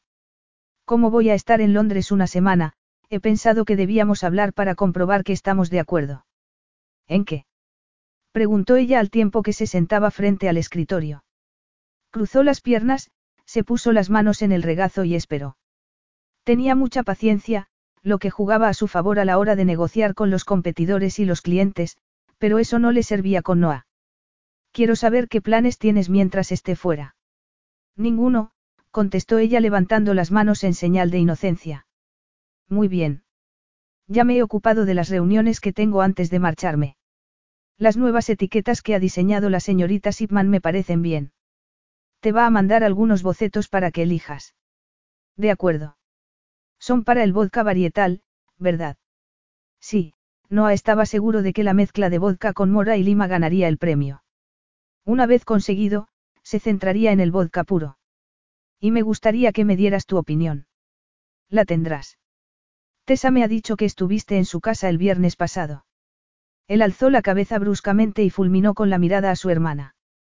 Sabía que Tessa y ella eran amigas, pero no sabía que en su amistad tuviera cabida el cotilleo.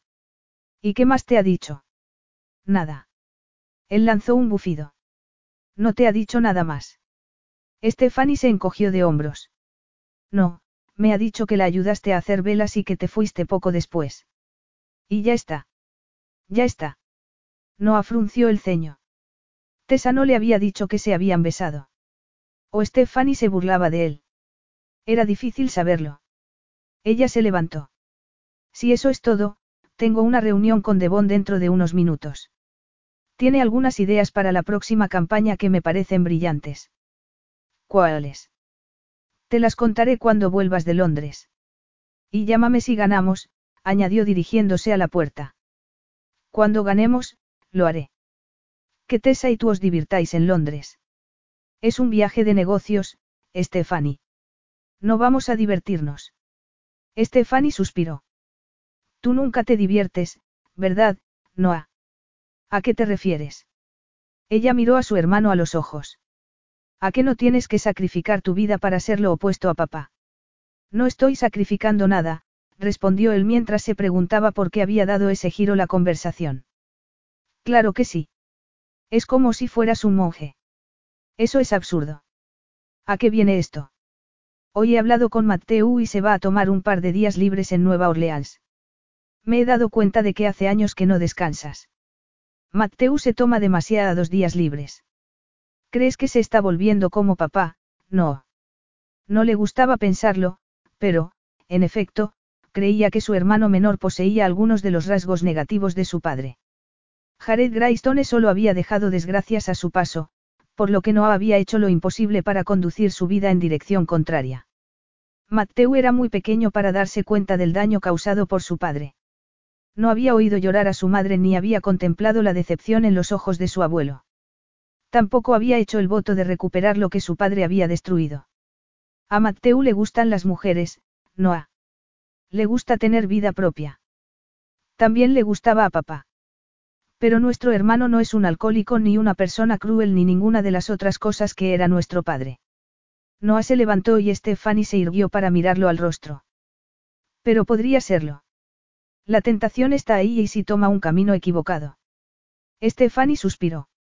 Ese es el motivo de que Mateu siempre esté viajando.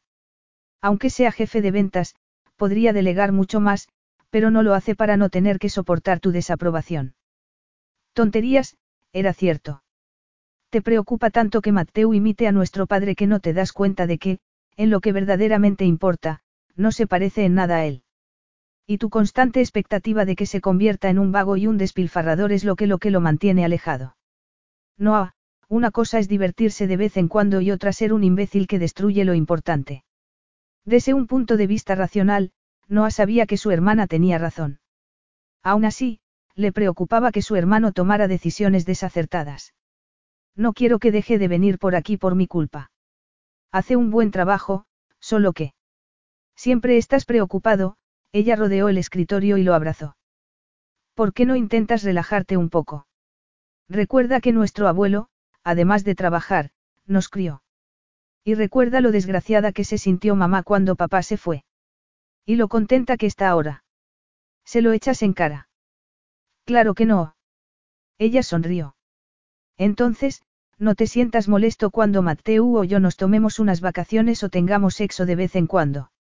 Noah hizo una mueca. No voy a hablar de la vida sexual de mi hermana pequeña. Ella se echó a reír. Hablemos de la tuya o, mejor dicho, de la falta de ella. No es asunto tuyo, dijo él con sequedad, dando por terminada la conversación. No tenías una reunión. Puede que si tuvieras relaciones sexuales de vez en cuando, fuera más fácil relacionarse contigo. Lárgate. Muy bien, dijo ella encogiéndose de hombros. Pero ahora que Tessa va a dejar de trabajar para ti, el viaje a Londres, aparte de ser de negocios, podría ser una diversión. Él entrecerró los ojos. Me has dicho que ella no te había dicho nada. Stephanie le dio unos golpecitos en la mejilla. Te he mentido, evidentemente. Capítulo 5. Tres días después, Noah estaba nervioso. Tessa y él siempre habían trabajado juntos, pero, esos días, su proximidad lo abrumaba. Le parecía que ella estaba allí cada vez que se daba la vuelta, inclinándose sobre el escritorio, rozándole la mano al darle un informe. Incluso su voz le parecía distinta, más ronca, suave y tentadora. Se daba cuenta de que pensar en ella le embotaba la mente cuando mayor claridad necesitaba. El concurso internacional era la semana siguiente, por lo que debía estar más despierto que nunca. En realidad, daba igual, porque ya se había hecho el recuento de votos y el premio estaba decidido. Pero, antes y después de la ceremonia de entrega, había que hablar con gente, establecer relaciones y llegar a compromisos. Para conseguir que el vodka Greystone alcanzara fama mundial debía establecer alianzas en Europa. El problema era que no conseguía concentrarse a causa de Tessa. Por eso volvía a estar allí en aquel momento, delante de su casa. No porque la echara de menos ni quisiera volver a besarla, no. Era una visita de negocios para establecer una serie de reglas y recordarle que el viaje a Londres era muy importante y no podía salir mal. Era un error estar a solas con ella fuera del despacho. Probablemente. ¿Alguna vez se había sentido atemorizado ante un desafío? Nunca. Sin embargo, se dijo que nunca se había enfrentado a uno como el que le planteaba Tessa. Lo importante era dejar algunas cosas claras para que el viaje no se viera afectado. Llamó a la pesada puerta de madera con más fuerza de la necesaria. La puerta se abrió y apareció Tessa. Llevaba el cabello recogido en una cola de caballo, una ajustada camiseta roja, pantalones de yoga con flores rojas y verdes y las uñas de los pies pintadas de azul. Menos mal que has venido, Tessa lo agarró de la mano y cerró la puerta de un portazo. Lo condujo a la cocina mientras le decía, necesito ayuda. El servicio de recogida nocturno llegará dentro de media hora y LYNN, mi vecina, ha tenido que irse porque su hijo está enfermo. Así que no voy a poder acabar todo sola, por lo que me tienes que ayudar. Aquello no estaba saliendo como Noah esperaba, que había supuesto que tendría una tranquila charla con ella para decirle que no había nada entre ambos y que debían centrarse en el trabajo. ¿A qué exactamente? Ahora lo verás, Tessa entró en la cocina, le soltó la mano y se dirigió a la mesa de la pared del fondo. La cocina era un caos. Lo que vio Noah contradecía todo lo que sabía de Tessa. Una de las cosas que admiraba de ella era su sentido de la organización. Recordaba que incluso el garaje lo tenía metódicamente organizado. Había velas en una docena de frascos de farmacia, tres rollos de cinta, montones de cajas vacías y, en las encimeras, material de embalaje, parte del cual se había caído al suelo. ¿Qué ha pasado? Se volvió a mirar a Tessa, inclinada sobre la mesa. He tenido que trabajar hasta tarde, dijo en tono acusador, por lo que me he retrasado con todo esto. Pero me he comprometido a tener listas estas velas y varios pendientes esta noche, y solo me queda media hora para que vengan a recogerlos. Así que, si no te importa, hablamos luego y me ayudas ahora. ¿Qué tengo que hacer? No sabía nada del negocio de Tessa y parecía que ella tampoco. Iba a renunciar a su trabajo por aquello. Iba a dejar un trabajo estupendo y un buen sueldo por aquella mesa de pesadilla. Quiero que cortes trozos de cinta de 25 centímetros y que hagas un lazo en el cuello de los frascos etiquetados. Que haga un lazo. ¿Lo dices en serio? La miró como si le hubiera pedido que realizase una operación a corazón abierto. No tengo tiempo para eso, Noah. Ayúdame o vete si no sabes hacerlo. Él enarcó las cejas. Que no sé hacer un lazo. Por favor, no iba a marcharse sin haber hablado con ella, y si tenía que hacer lazos, los haría. No podía ser tan difícil. Se quitó la chaqueta, la dejó en la encimera y agarró la cinta roja. Utilizó la regla que había al lado del rollo para medirla, cortó el trozo e hizo un lazo alrededor de uno de los frascos. Le pareció que le había quedado bien, así que pasó al siguiente. Mientras seguía trabajando, preguntó. ¿Qué haces? Escribir a mano la dirección en las cajas, llenarlas y sellarlas. ¿La escribes a mano? Es que estamos en la edad de piedra. No tienes impresora. Es el toque personal. ¿Cuántos frascos llevas? Dos, dijo mientras terminaba el segundo. Date prisa. Noah enarcó las cejas. Hacía mucho que no recibía órdenes de nadie, pero no había tiempo de discutir. Tenía que ayudar a Tessa a acabar para que pudieran hablar. Ella agarró otras dos cajas y fue a recoger las dos velas que él había terminado. Las levantó, las miró y le preguntó. ¿Has hecho los lazos con los pies? ¿Cómo? Ella deshizo el lazo rojo y lo volvió a hacer. Es que nunca has envuelto un regalo. No, claro que no. Soy yo la que te lo envuelve. Da igual. Tenía que habérmelo pensado dos veces antes de pedirte ayuda. Él la escuchaba a medias mientras se fijaba en los hábiles movimientos de sus dedos. Se dijo que podía imitarlos. Muy bien. Sigue empaquetando, que yo me encargo de esto. Ella frunció el ceño. Cielo santo, Tessa. Soy presidente de una empresa multimillonaria. Puedo hacer lazos. De acuerdo. No tengo tiempo de ser exigente. Intenta hacerlo mejor. Se sintió insultado, pero no dijo nada y siguió trabajando. Reconoció que los lazos habían mejorado mucho al imitar los movimientos de Tessa. Acabó en pocos minutos. Ya está. Estupendo. Mételas de dos en dos en una caja. Utiliza el material de embalaje para que no se rompan mientras las transportan. ¿Estás segura de que voy a hacerlo bien? Murmuró él lo bastante alto para que lo oyera. No, pero no me queda más remedio, empuñó la cinta adhesiva como si fuera una espada. Trabajaba deprisa y, en cuanto él hubo metido las velas en las cajas, las selló, les puso las etiquetas y las colocó a un lado. Formaban un buen equipo, pensó él, incluso en algo tan absurdo como aquello. Por eso era ilógica su renuncia al puesto. Era su mano derecha y tomaba parte en todas las decisiones. Él solía tener en cuenta sus sugerencias y, a menudo, las aceptaba. ¿Por qué iba a tirarlo todo por la borda por, aquello? Cuando llamaron a la puerta, ella le dijo. Haz el favor de abrir. Será Travis, que viene a recoger las cajas. En cuanto selle estas dos, habré acabado. No abrió la puerta a un hombre alto, de cabello negro, que le sonreía abiertamente. Poco a poco, la sonrisa desapareció de su rostro. ¿Tú quién eres? Eso a ti no te importa, contestó Noah, enfadado. Oye, conozco a Tessa y a ti no te he visto antes. ¿Dónde está? El enfado dejó paso a la indignación. ¿Acaso parecía un asesino en serie?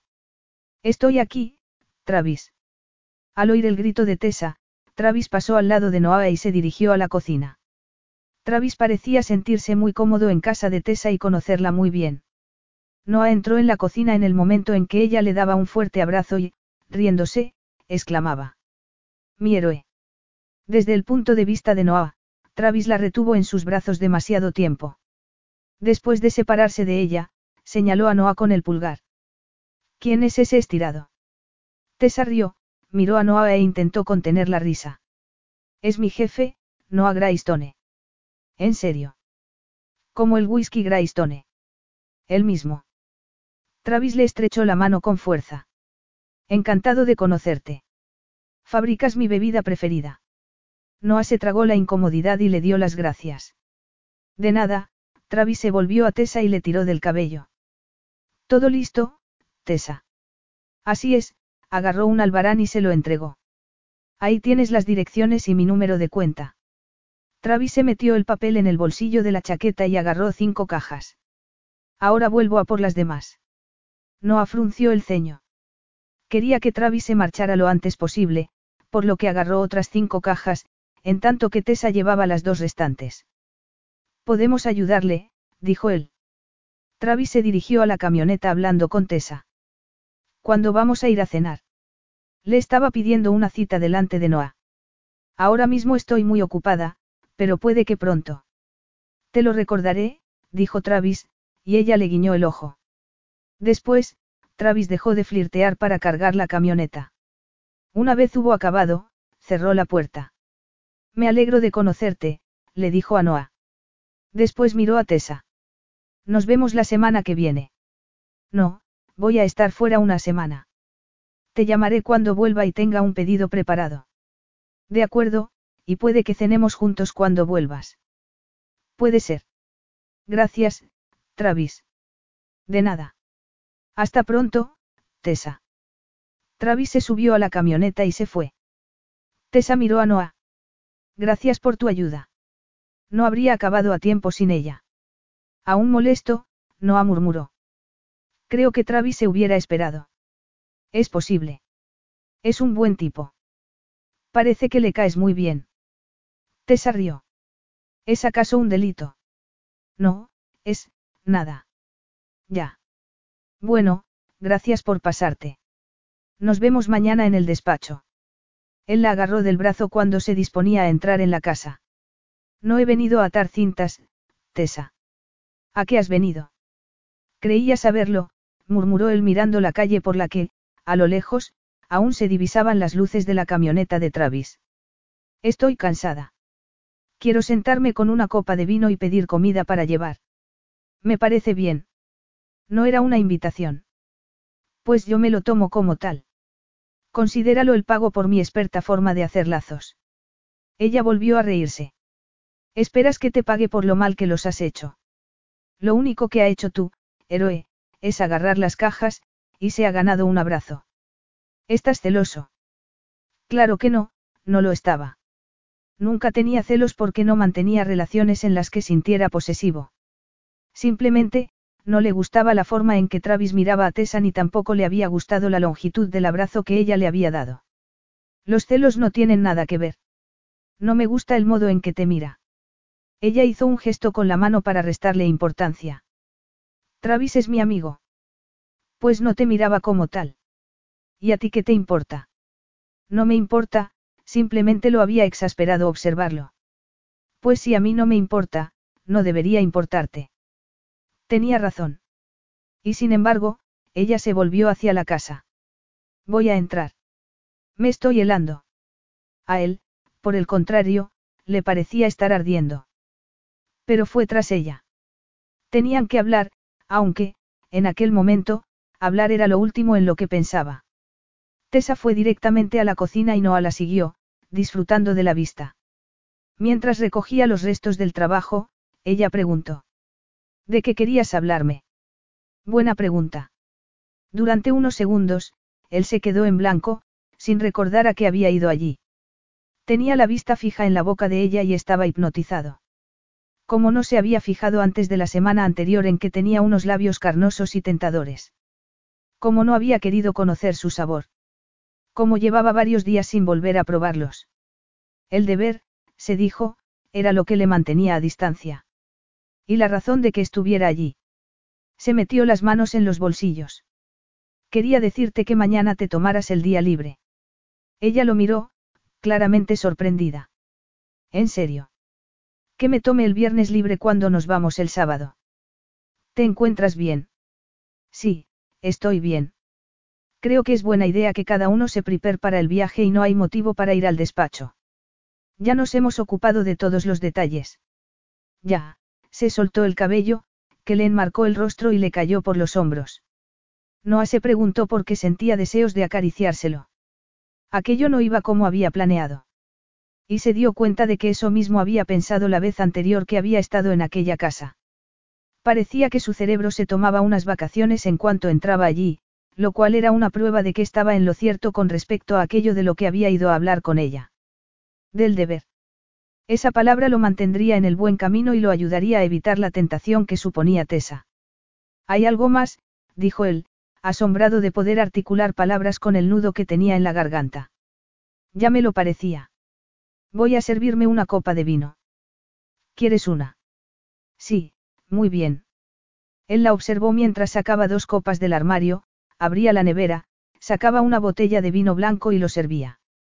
Le dio una de las copas y le rozó los dedos, que era lo que llevaba haciendo toda la semana. Tessa dio un sorbo de vino y suspiró de placer. Después respiró hondo y sus senos se elevaron y descendieron al hacerlo. Él se los miró brevemente y luego la miró a los ojos y vio que le brillaban. Ella se había dado cuenta. Noah dejó la copa de vino sin haberla probado. Ya estaba bastante aturdido como para beber alcohol. Verás, tal vez fue un error no hablar del beso que nos dimos. ¿Eso crees? preguntó ella. Se mordió el labio inferior. Deja de hacer eso, dijo él con voz tensa.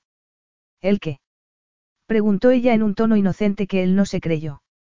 Sabes perfectamente a lo que me refiero. No lo sé, se apoyó en la mesa de la cocina y tomó otro sorbo de vino. Dejó la copa y se echó el cabello hacia atrás. ¿Por qué no me lo explicas? Sí, claro. Justamente me refiero a eso. Ella negó con la cabeza. Sigo sin entenderte. Tessa, eso no va a suceder. ¿El qué? Preguntó ella sonriendo. Que tú y yo vayamos a estar juntos. Por fin lo había dicho. De acuerdo. Intentaré recomponerme el corazón hecho pedazos, muy graciosa. No intento serlo, dijo ella enderezándose para enfrentarse a él. Intento entender por qué crees que, por algún motivo, me consumo por ti. No he dicho eso. Entonces, ¿a qué te refieres? ¿Quieres que te lo diga? Muy bien, dio un paso hacia ella y enseguida lo lamentó. Olía a verano y su aroma lo envolvió como una promesa. El beso fue, placentero. Estoy de acuerdo, dijo ella. Pero no puede repetirse. De acuerdo. Tessa parecía muy razonable, pero la miró a los ojos y no vio en ellos inocencia, sino una mezcla de humor y deseo. Dices eso, pero toda la semana te has comportado, ella sonrió. ¿Cómo? De forma tentadora. Ella le puso la mano en el brazo y el deseo se apoderó de él instantáneamente. Es bonito lo que me dices. No es un cumplido. Pues yo me lo tomo como tal. Muy bien, no anegó con la cabeza. No quiero que vayas a la oficina mañana porque lo mejor es que estemos un tiempo separados, antes de subirnos al avión. No te fías de ti mismo conmigo a tu lado. No. Por supuesto que sí, pero no quiero que me distraigas. Estoy más cerca que nunca de conseguir que el vodka Greystone sea el mejor del mundo, por lo que no voy a dejar que nadie se interponga en mi camino. Yo no me interpongo, Noah. Nunca lo he hecho. En realidad, he hecho lo posible para ayudarte a alcanzar ese objetivo. Sé lo que la empresa significa para ti. Es por eso que he renunciado a mi puesto, porque a mí me pasa lo mismo con mi negocio. Así que lo entiendo. De acuerdo, seguía tenso y el corazón le latía a toda velocidad. Y, en poco más de una semana, no volverás a verme. Desapareceré de tu vida. No le gustó oírselo decir, como tampoco le había gustado que le dijera que renunciaba. A pesar de que quería evitar distracciones que lo desviaran de su meta, no se imaginaba la vida diaria así tesa. Llevaban mucho tiempo trabajando juntos. Confiaba en ella como en casi nadie más. Formaba parte de su vida, y perderla no le resultaría fácil. Pero aún más difícil sería tenerla como algo más que su secretaria. Entonces, estamos de acuerdo, dijo mirándola a los ojos. Creo que sí, replicó ella en voz baja. Nos vemos en el avión, el sábado por la mañana. Saldremos a las ocho. Ella asintió sin apartar la vista de sus ojos. Allí estaré. Bien. Y, durante esa semana, nos comportaremos como profesionales. Por supuesto. Y nos olvidaremos del beso que nos dimos. Creo que no, dijo ella negando con la cabeza. No, yo tampoco lo creo. Así que lo que verdaderamente me estás diciendo es que me mantenga a distancia de ti y, a la vez, cerca. Él se pasó la mano por el rostro. No recordaba haberse sentido tan confuso. Sí, eso parece. Él se preguntó qué hacía allí. No podía permitirse apartarse de su objetivo. Noah. La miró a los ojos y notó que todo aquello a lo que había dedicado la vida desaparecía y lo único que quedaba era Tessa. Y el deseo que lo consumía. Ella no apartó la mirada y pasaron varios segundos. Noah se dijo que sabía que ir a casa de ella era mala idea, pero, de todos modos, lo había hecho. Tessa dio un paso atrás y él frunció el ceño. ¿Qué pasa? En los cinco años que hace que te conozco, no te he visto indeciso. Es cierto. Sin embargo, ahora que estás aquí, no estás seguro de querer estar. También era verdad, pero no iba a reconocerlo. Que sepas que planeaba seducirte. En serio. El cuerpo entero se le tensó ante su confesión. Sí, pero he cambiado de idea. Es un poco tarde para eso, ya que llevas haciéndolo toda la semana. ¿Cómo dices? Él negó con la cabeza. Los roces de tu mano, inclinarte sobre el escritorio para enseñarme un informe, tu aroma que me llena el cerebro y lo vacía de cualquier otra cosa que no seas tú. Tengo que darte las gracias. No sabía si sentirse insultada o halagada. De nada. Así que decir que has cambiado de idea no sirve de mucho. Muy bien, pues digamos que he estado haciendo eso, pero que no voy a seguir haciéndolo, retrocedió otro paso. Reconozco que te deseaba, pero no quiero desear a un hombre que no me desea o que no sabe si es así o no. No la culpaba por ello, pero se equivocaba al creer que no la deseaba. Nunca había deseado nada con más intensidad ni se había pasado un fin de semana pensando en una mujer. ¿Y si ese hombre ha tomado una decisión antes de venir? Lo ha hecho. Si no lo hubiera hecho, no estaría aquí, respondió él dando un paso hacia ella. Ya. Era evidente que ella esperaba algo más, pero él no sabía qué más podía ofrecerle. No le iba a prometer nada. No estaba hablando de anillos de diamantes ni de casarse y formar una familia. Solo pensaba en sábanas frías, cuerpos calientes y la consumación del deseo. Tienes razón al decir que ya no soy tu jefe, porque ya has renunciado a tu puesto. Así es. Entonces, lo que pase ahora es solo entre tú y yo, avanzó otro paso. Estaba tan cerca de ella que veía el brillo de sus ojos y oía su respiración irregular. Cuando me besaste me dijiste que querías hacerlo al menos una vez. Pues hay algo que yo quiero hacer, al menos una vez. Ella se humedeció los labios con la lengua y no supo que, para bien o para mal, la suerte estaba echada y no había marcha atrás. Él nunca retrocedía, siempre avanzaba. Así que, se ha acabado la seducción. Preguntó. Eso parece, dijo ella avanzando hacia él. Era la señal que Noah necesitaba. La abrazó y la atrajo hacia sí. Ella echó la cabeza hacia atrás y él se apoderó de su boca con un beso largo y profundo que hizo que le comenzaran a sonar sirenas de alarma en el cerebro. Noah no les hizo caso porque ella sabía el peligro que corría y, en aquel momento, le daba exactamente igual. Capítulo 6. Lo único que Noah quería era que el sabor de Tessa lo llenara por completo, notar su cuerpo apretado contra el suyo y su aliento en la mejilla. Quería acariciarla y, por fin, contemplar el tatuaje que tenía al final de la espalda.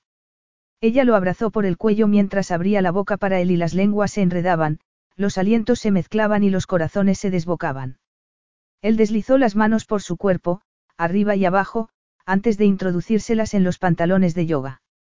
Ella gimió cuando le agarró las nalgas y la apretó contra su excitada y dura masculinidad.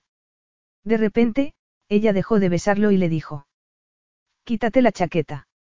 ¿Qué? No era fácil pensar después de aquel beso. Ella ya tiraba de los hombros de la prenda, así que él la soltó y se la quitó. Ya puestos, se quitó la corbata mientras ella le desabotonaba la camisa. Ella le acarició el pecho y la suavidad de su piel sobre la de él incrementó el deseo de Noah, a pesar de que le parecía imposible. Era la primera vez que deseaba a una mujer de aquel modo, y se moriría si no la hacía suya en los minutos siguientes. Tessa lo abrazó por la parte baja de la espalda, lo miró y sonrió. Cuando tomas una decisión, estás listo para llevarla a cabo. No hables, Tessa, la besó en el cuello y notó en la lengua el pulso acelerado al final de la garganta. Sonrió al percatarse de que ella estaba tan excitada como él. Llevaba torturándolo toda la semana, por lo que se alegraba de saber que la seducción era una vía de doble sentido. Dejaré de hablar si te pones a la tarea. Él alzó la cabeza y la miró jadeando. Creí que ya me había puesto. Hay tareas y tareas, dijo ella al tiempo que le quitaba la camisa, que cayó al suelo. Cierto, besarse no era suficiente, acariciarla, tampoco. Necesitaba estar en su interior. Bueno era saber que ella sentía lo mismo. La levantó del suelo y ella entrelazó las piernas en su cintura. Él la sujetó por las nalgas y salió de la cocina. ¿Dónde está el dormitorio? Arriba. Subió las escaleras casi corriendo y giró a la izquierda, siguiendo las indicaciones de Tessa. Como era de esperar, el dormitorio se hallaba en el torreón. Había una cama con dosel cubierta por una colcha azul y verde y cuadros de bosques y mares en las paredes. Siempre le había impresionado la capacidad laboral de Tessa, pero, desde que había ido a su casa, se había dado cuenta de que también era creativa y menos conservadora de lo que creía. Así que aquella casita de cuento de hadas encajaba con ella. Contempló la habitación durante medio segundo y se olvidó de todo lo demás, salvo de la cama. Era lo único que necesitaban y, si seguían esperando, ni siquiera la necesitarían. Apoyaría a Tessa en la pared, la tomaría y la locura se apoderaría de ellos. Se acercó a la cama y ella se inclinó para quitar la colcha. Él, de mala gana, la dejó en el suelo y notó inmediatamente la pérdida de su cuerpo apretado contra el suyo. Y quiso recuperar esa sensación. No tuvo que esperar mucho. Unos segundos después estaban los dos desnudos y rodando por las sábanas, consumidos de deseo. La mente de Noah solo registraba la sensación que le producía ver a Tessa y acariciarla. Tenía unos hermosos senos, nalgas redondas y anchas caderas. Estaba cansado de mujeres con más huesos que carne, por lo que prefería el cuerpo de Tessa. No podía dejar de acariciarla. Ella era tan sensible que respondía a cada caricia con un suspiro o un gemido. Se retorcía en sus brazos dejándole ver exactamente lo que sentía. No ocultaba nada. Él no se había excitado tanto en su vida. La forma de reaccionar de ella incrementaba la suya. Entonces, ella le devolvió la pelota y comenzó a acariciarlo con avidez. Le deslizó las manos por el torso y descendió por abdomen hasta que sus dedos se cerraron en torno a su excitada masculinidad, que acarició hasta volverlo loco de deseo. Después, le acarició las caderas y le arañó la espalda. Él gimió y se inclinó para besarla en la boca. Me vas a matar, Tessa. Lo mismo digo, susurró ella. La deseaba más que respirar, pero, primero, había algo que debía hacer. Se separó de ella lo suficiente para darle la vuelta y verle, por fin, el tatuaje. ¿Qué haces? Tenía que verte el tatuaje, contestó él recorriéndolo con la punta de los dedos. Llevo días preguntándome qué sería, porque veía parte de él cuando se te subía la camiseta. ¿Qué te parece? Noah se dijo que tenía unas nalgas estupendas. Pero el tatuaje. Me gusta. Eran varios picos de montaña nevados bajo un cielo estrellado. Después me hablas de él. Agachó la cabeza y recorrió cada estrella con la lengua hasta que ella se retorció y él sintió los latidos de su propio corazón. Sin poder soportarlo más, se arrodilló y la agarró por las caderas para ponerla también de rodillas.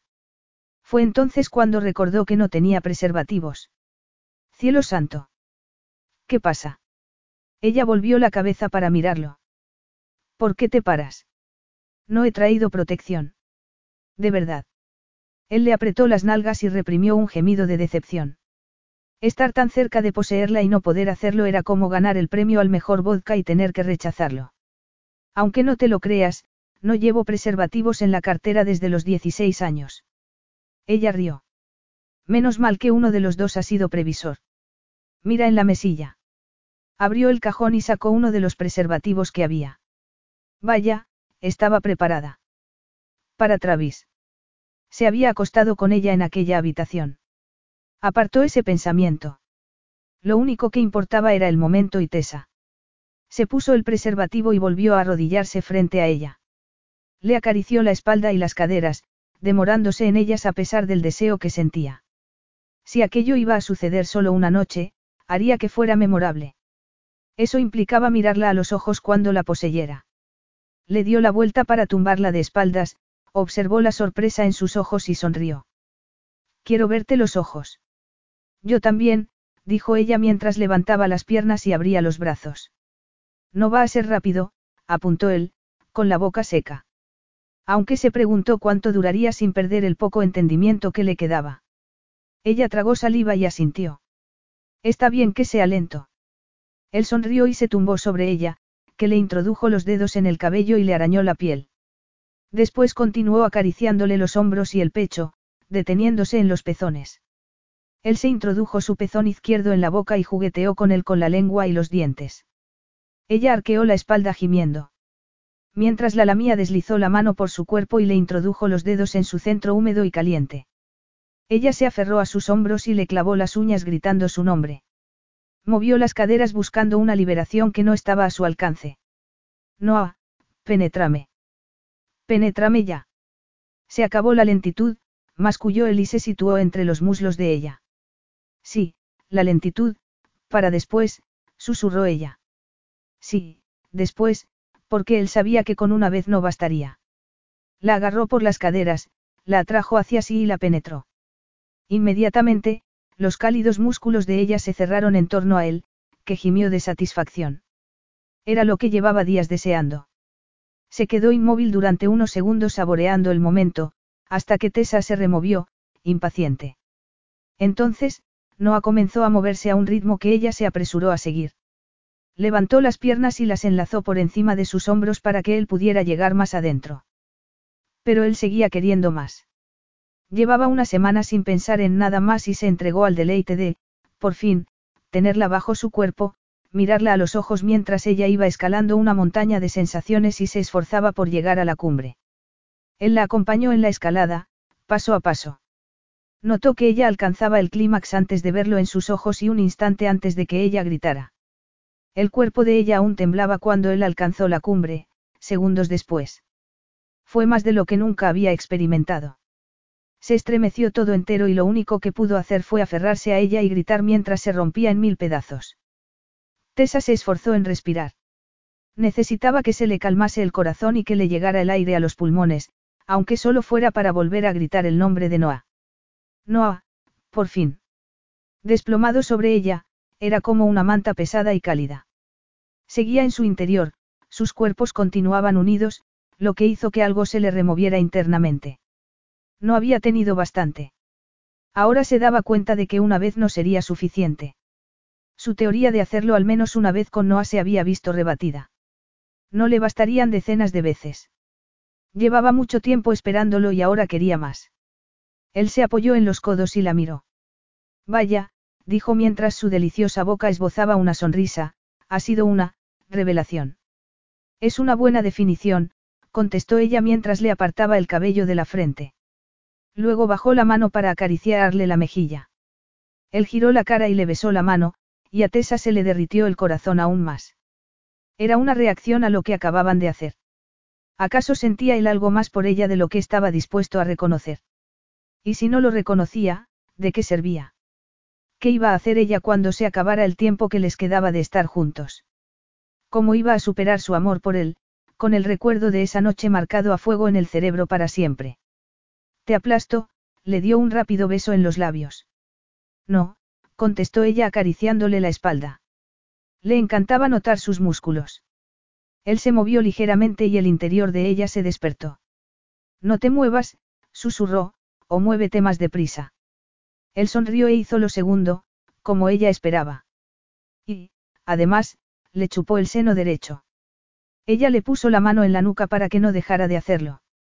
Sus labios, su lengua y sus dientes la atormentaban de manera fantástica, mientras él seguía moviéndose en su interior. Le encantaba que él pudiera hacer dos cosas a la vez. En cuestión de segundos, ella comenzó a jadear. Él alzó la cabeza y la miró a los ojos. Y ella olvidó el clímax anterior mientras se apresuraba a alcanzar otro. Apoyó los pies en la cama y movió las caderas para ir al encuentro de Noah y que la penetrara más profundamente. Túmbate de espaldas, dijo ella jadeando. Él le sonrió y lo hizo, llevándosela consigo, de modo que ella quedó encima.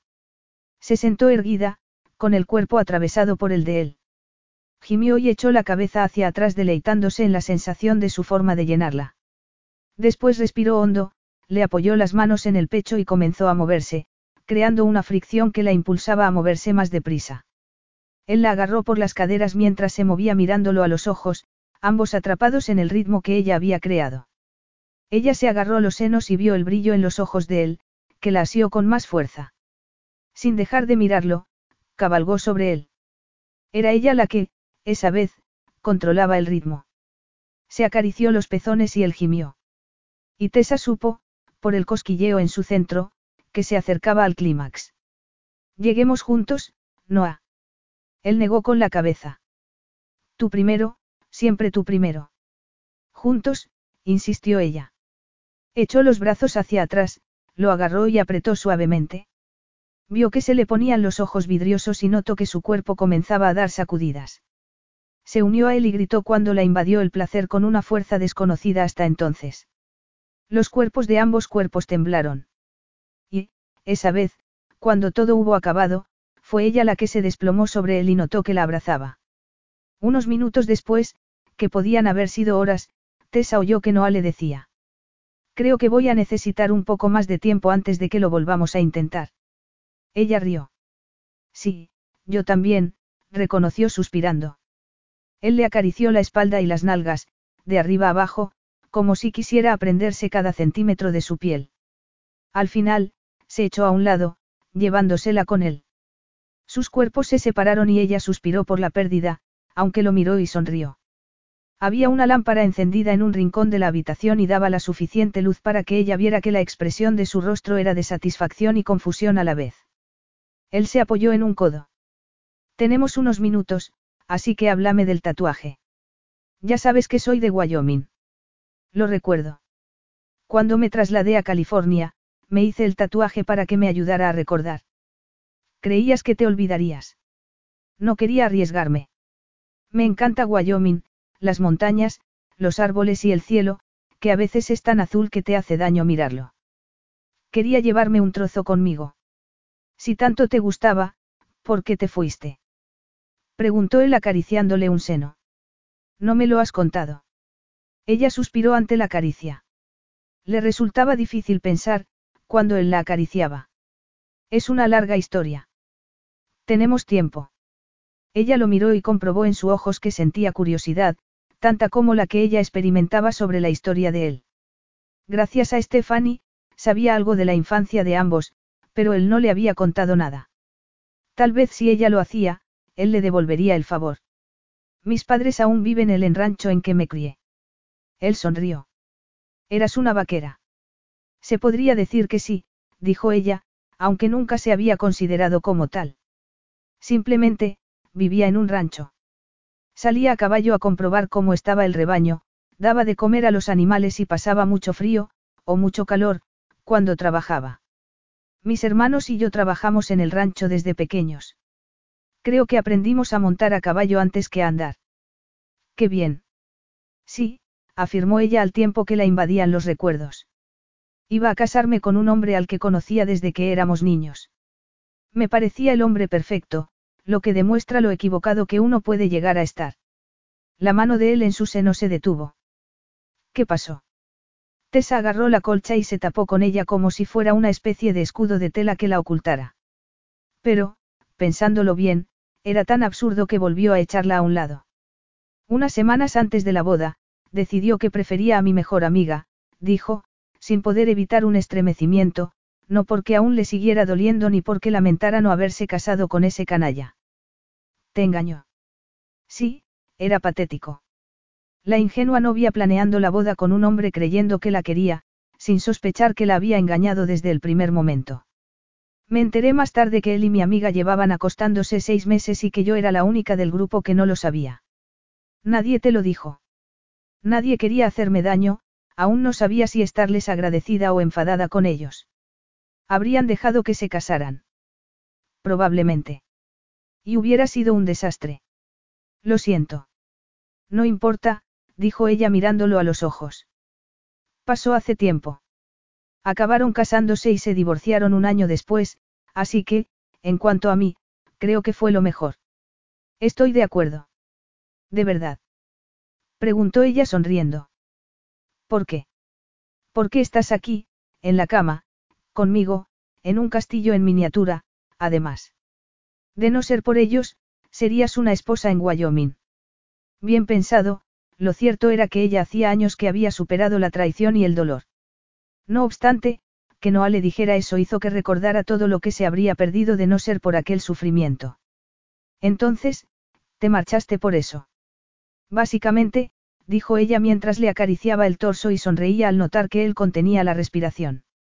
Pero también estaba mi hermano, con su esposa e hijos, y mi hermana, con su esposo e hijos, y mis padres, que me miraban preguntándose cuándo encontraría a otro hombre y les daría más nietos. Al cabo de un tiempo, me cansé de tener que decirles constantemente que me dejaran en paz, de forma cariñosa, claro. Claro. ¿No quieres tener hijos? No he dicho eso. Me gustaría tenerlos más adelante.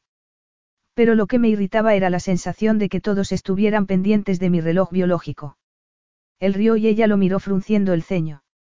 No veo que tú hayas tenido hijos. Ni lo verás, contestó él con firmeza. Ahí está el tono concluyente que también conozco. Es imposible ser un buen progenitor y conseguir que el vodka Greystone sea el mejor del mundo.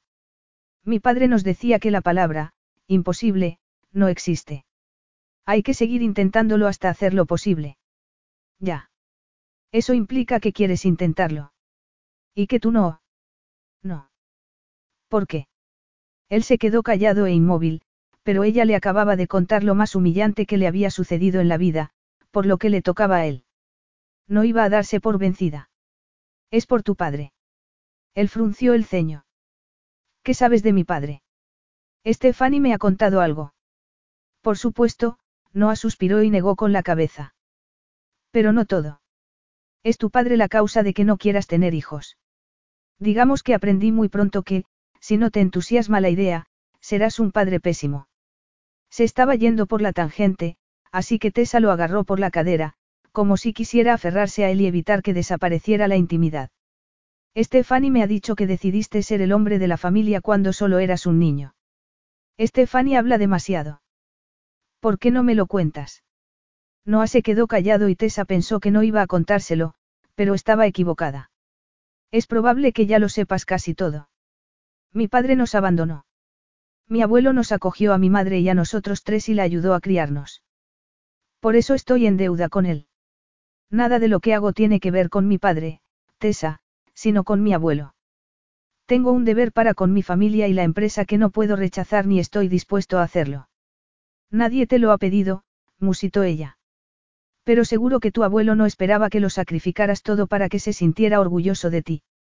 Eso no podemos saberlo, negó con la cabeza, se separó de ella y se levantó. ¿Dónde está el cuarto de baño?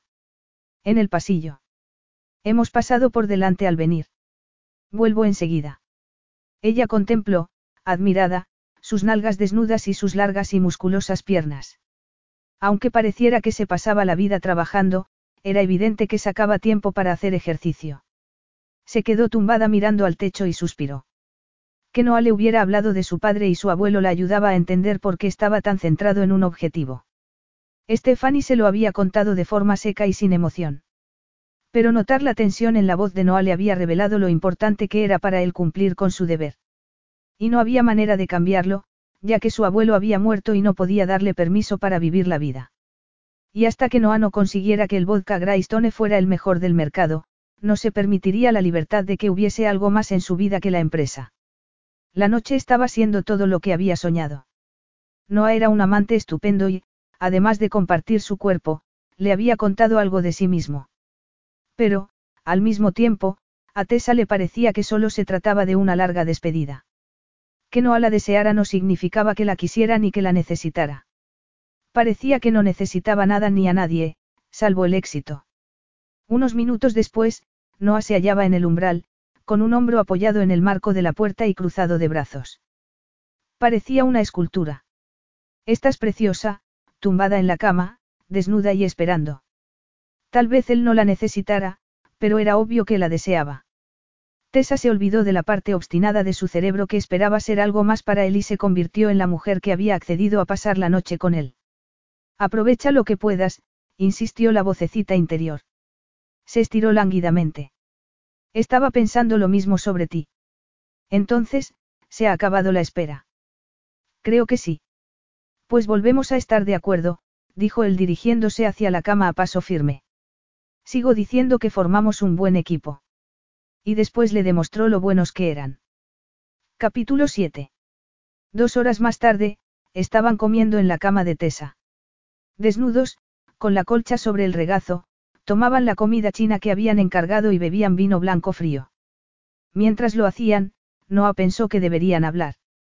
Era lo que lo había llevado hasta allí. Pero cómo iba a contenerse y no acariciarla, cuando era tan hermosa. Al contemplarla con el cabello suelto y los senos desnudos notó que volvía a flaquear. Probablemente fuera un enorme error haberse acostado con ella, pero no iba a lamentarse por ello cuando lo único en que pensaba era en volver a hacerlo. Lo había atrapado como ninguna otra mujer. ¿Por qué frunces el entrecejo? Preguntó Tessa. ¿Ya lamentas lo sucedido esta noche? No, con independencia de lo que pasara, nunca lamentaría lo ocurrido entre ellos. Pero, ella dio un sorbo de vino. Sabía que había un pero. Él esbozó una media sonrisa. Con Tessa había hablado y se había reído más que con ninguna otra mujer. Incluso durante el sexo, no habían dejado de hacerlo, lo cual era nuevo para él. El sexo solía ser una necesidad física que intentaba satisfacer. No establecía relaciones, no quería charlar ni conectar en modo alguno con la mujer que estuviera en su cama. Tessa era distinta. Y no sabía cómo reaccionar. Él, pero, es que esto no va a ir a ninguna parte. Ella volvió a dar un sorbo de vino y ladeó la cabeza. Simplemente, no quiero que hagas de esto algo que no es, añadió él. Pues gracias, dijo ella agarrando un trozo de pollo.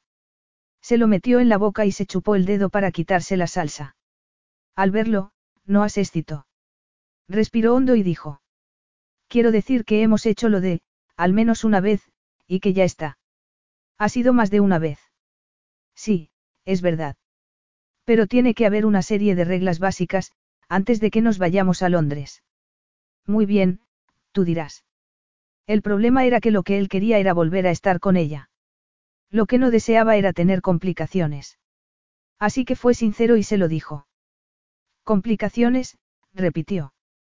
Como que me aferre a tu masculina persona y te ruegue que me quieras. Él la miró con los ojos entrecerrados. Oírselo decir en voz alta hacía que pareciera una estupidez. No, no me refiero a eso. Entonces, ¿a qué? Tessa, esto no va a ser nada más de lo que es. Eso ya me lo has dicho, Noah. Y te equivocas si crees que no lo sabía antes de esta noche. Ah, sí. Ay, Noah, Tessa sonrió mientras negaba con la cabeza. Llevo cinco años viéndote esquivar a mujeres que querían algo más que pasar un par de noches contigo. Te he comprado los regalos de despedida para las que se te aproximaban demasiado. Evitas las relaciones como un vampiro una ristra de ajos. Él lanzó un bufido. Gracias.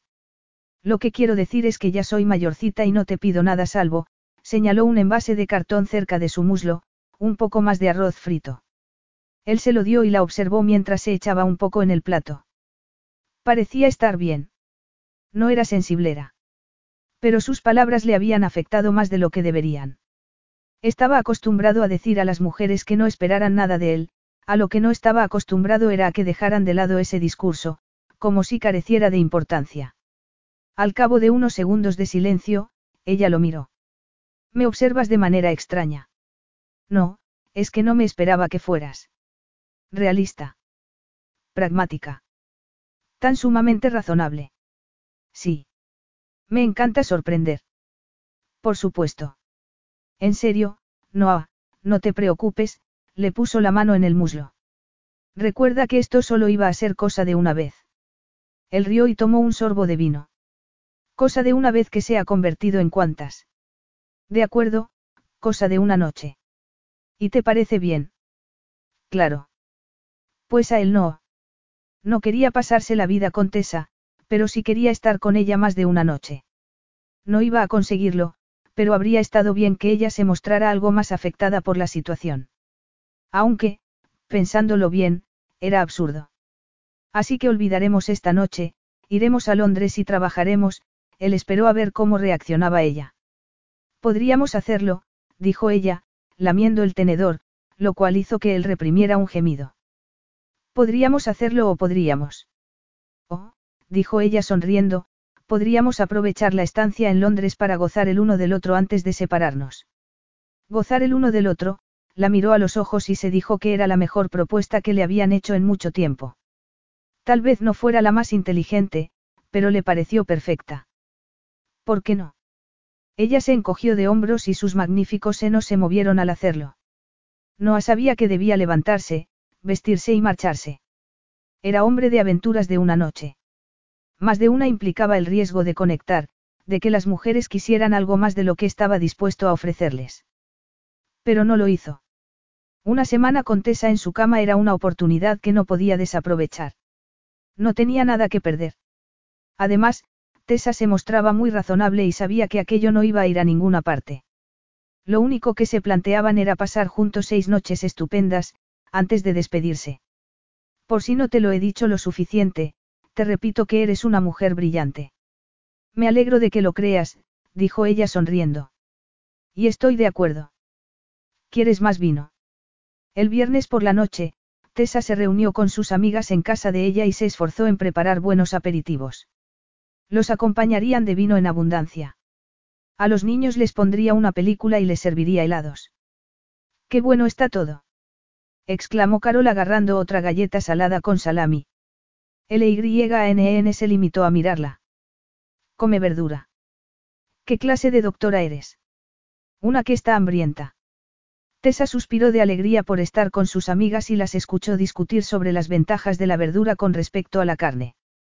LYNN agarró un pimiento rojo y lo mojó en la salsa ranchera. De verdad que está muy bueno. Carol agarró uno para complacer a LYNN, le dio un mordisco y miró a Tessa. Anoche vimos el coche de Noah frente a tu casa. Ah, sí. Tessa se sirvió más vino. Carol, me habías dicho que no ibas a meterte con ella. Te dije que no me metería mucho con ella, la corrigió Carol. LYNN puso los ojos en blanco y miró a Tessa. Perdónala. Tessa rió. No importa. Sí, estuvo aquí anoche. Era muy tarde, comentó Carol. Aún riendo, Tessa le preguntó. ¿Lo estuviste cronometrando? No. Sí, dijo LYNN. Las dos lo estuvimos vigilando. Estábamos, preocupadas por ti. Nos picaba la curiosidad. ¿Qué pasó? Ya sabéis lo que pasó, contestó Tessa mirando al pasillo para comprobar que los niños seguían en el salón. No quería darles un curso de educación sexual por sorpresa. Vamos, cariño, contrólate, LYNN negó con la cabeza mirando a Carol.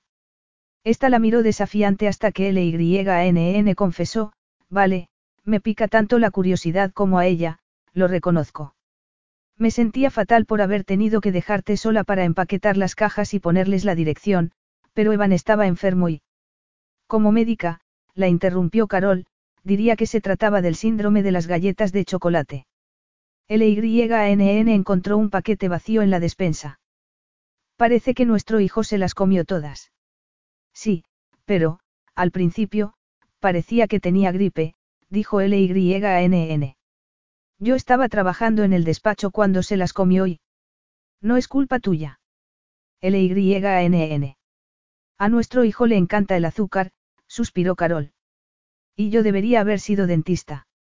LYNN rió y volvió a mirar a Tessa. Mientras lo estaba cuidando, miré por la ventana y vi llegar a Noah.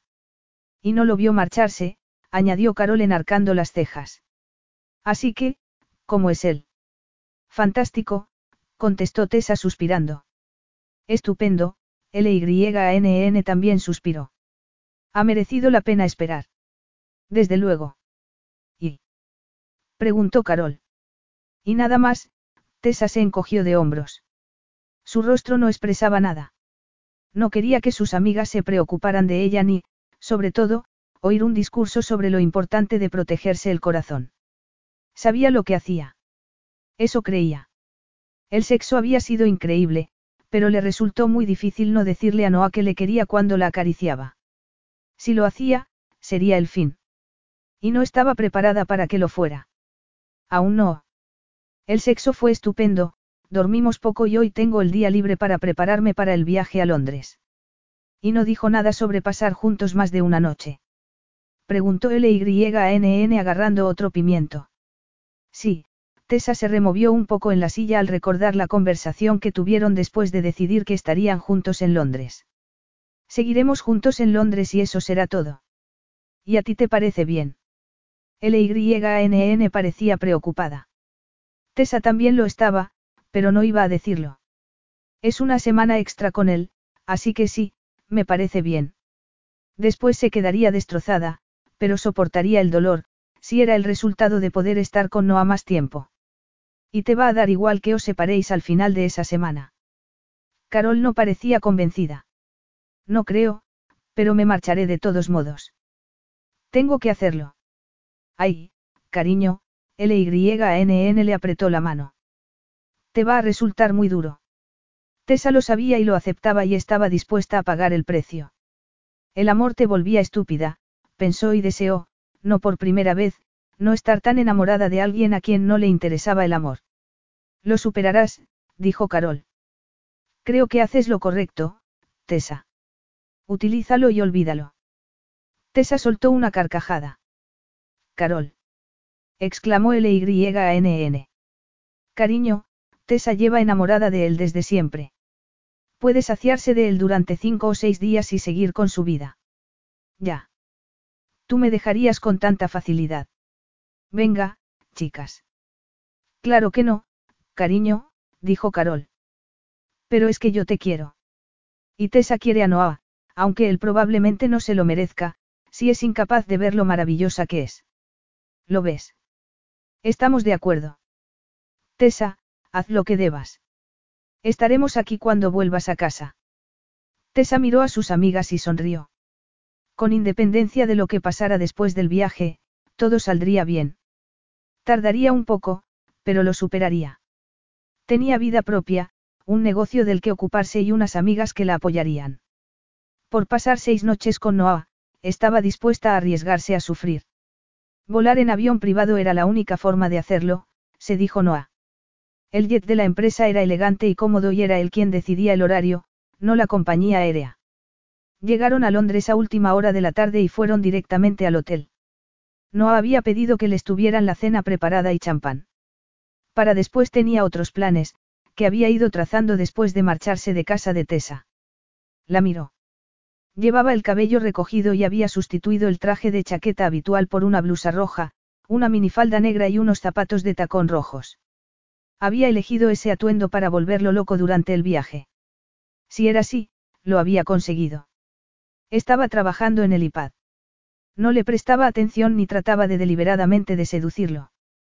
Sin embargo, a él se le hacía la boca agua al mirarla. Era increíble cómo podía cambiar el punto de vista. Llevaba cinco años trabajando con Tessa y solo de vez en cuando había pensado que era atractiva. Ahora, al mirarla, se le aceleraba el pulso y se excitaba. Tenía una semana por delante para estar con ella y pensaba disfrutar de cada momento. Era cierto que tendrían mucho trabajo y que ella, como siempre, lo ayudaría. Pero esa semana habría mucho más entre ellos. Me estás observando, dijo ella sin levantar la vista de la tableta. Él sonrió. ¿Cómo lo sabes? Lo noto. Qué bien saber que soy tan poderoso, musitó él al tiempo que se levantaba para acercarse a ella. Se sentó en el sofá, a su lado, y miró el iPad. ¿Estás viendo perros?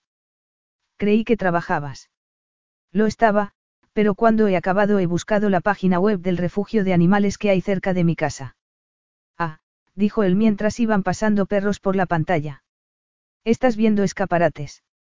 Ella le sonrió. En cierto modo. Quiero tener un perro. Lo he deseado desde que llegué a California, pero no quiero comprar un cachorro, sino adoptar. Encontrar uno que me necesite tanto como yo a él o a ella. Me da igual que sea macho o hembra. ¿Por qué no lo tienes ya? Porque apenas estaba en casa, Noah. No me parecía justo para el animal dejarlo solo todo el día.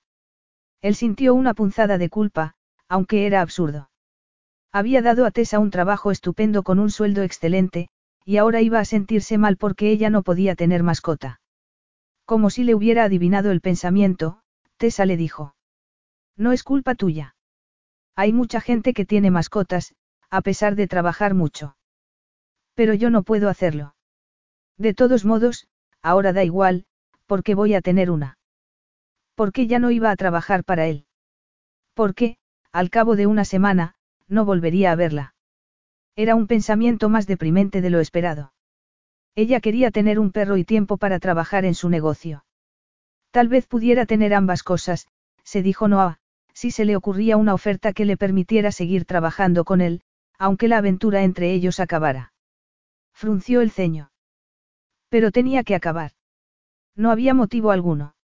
Juntos estaban de maravilla, así que ¿por qué parar? Era un arreglo perfecto. Tessa ya le había dicho que sabía que él no quería una relación. Ella tampoco la buscaba. Entonces, ¿por qué no disfrutar del maravilloso sexo que creaban entre ambos? Sin promesas por ninguna de las dos partes, simplemente dos adultos divirtiéndose. Se puso a pensar en el modo de que Tessa siguiera trabajando con él.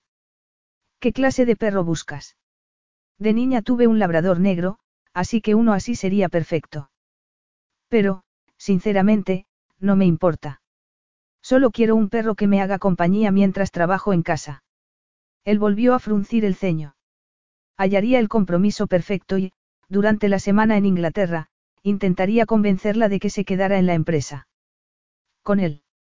¿Por qué iba a perder a la mejor secretaria que había tenido por el hecho de que se lo pasaran de maravilla en la cama? Y ella se daría cuenta de que era más seguro conservar su puesto que arriesgarlo todo por un negocio que podría funcionar o no. Que adoptara el perro. Él se aseguraría de que estuviera en casa el tiempo suficiente para que no le remordiera la conciencia.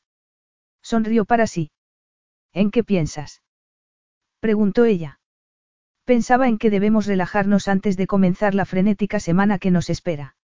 Lo estoy haciendo mientras miro perros. Sí, pero yo tengo una idea mejor, le quitó el iPad y lo lanzó al otro extremo del sofá. Él pulsó un botón que había en la pared y apareció Hannah, la azafata del vuelo. ¿Qué desea? Estamos listos. Puede prepararlo. La azafata, sonrió. Desde luego. ¿Qué estás tramando? Preguntó Tessa. Ahora lo verás, al cabo de unos segundos, Tessa volvió con una bandeja en la que había un cuenco de palomitas y dos refrescos. Gracias, Hannah. Puede empezar cuando esté lista. Muy bien.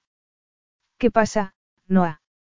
Tessa agarró uno de los vasos y dio un sorbo. Ahora lo verás. Los estores de las ventanillas se bajaron, las luces se atenuaron y del techo cayó una gran pantalla. Vamos a ver una película.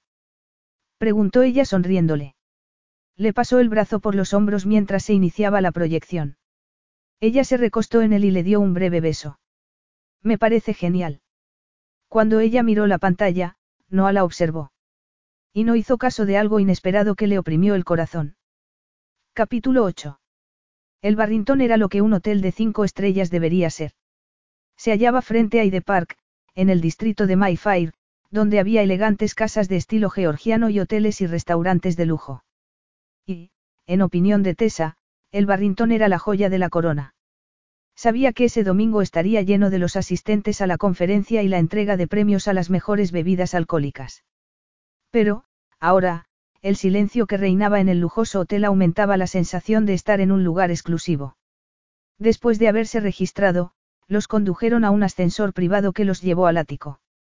Mientras no hablaba por teléfono, Tessa se dedicó a explorar la suite. El suelo era de parqué y estaba cubierto de hermosas alfombras. El salón, con grandes ventanales, y el dormitorio principal, tenían salida a una terraza, con una vista impresionante de Londres.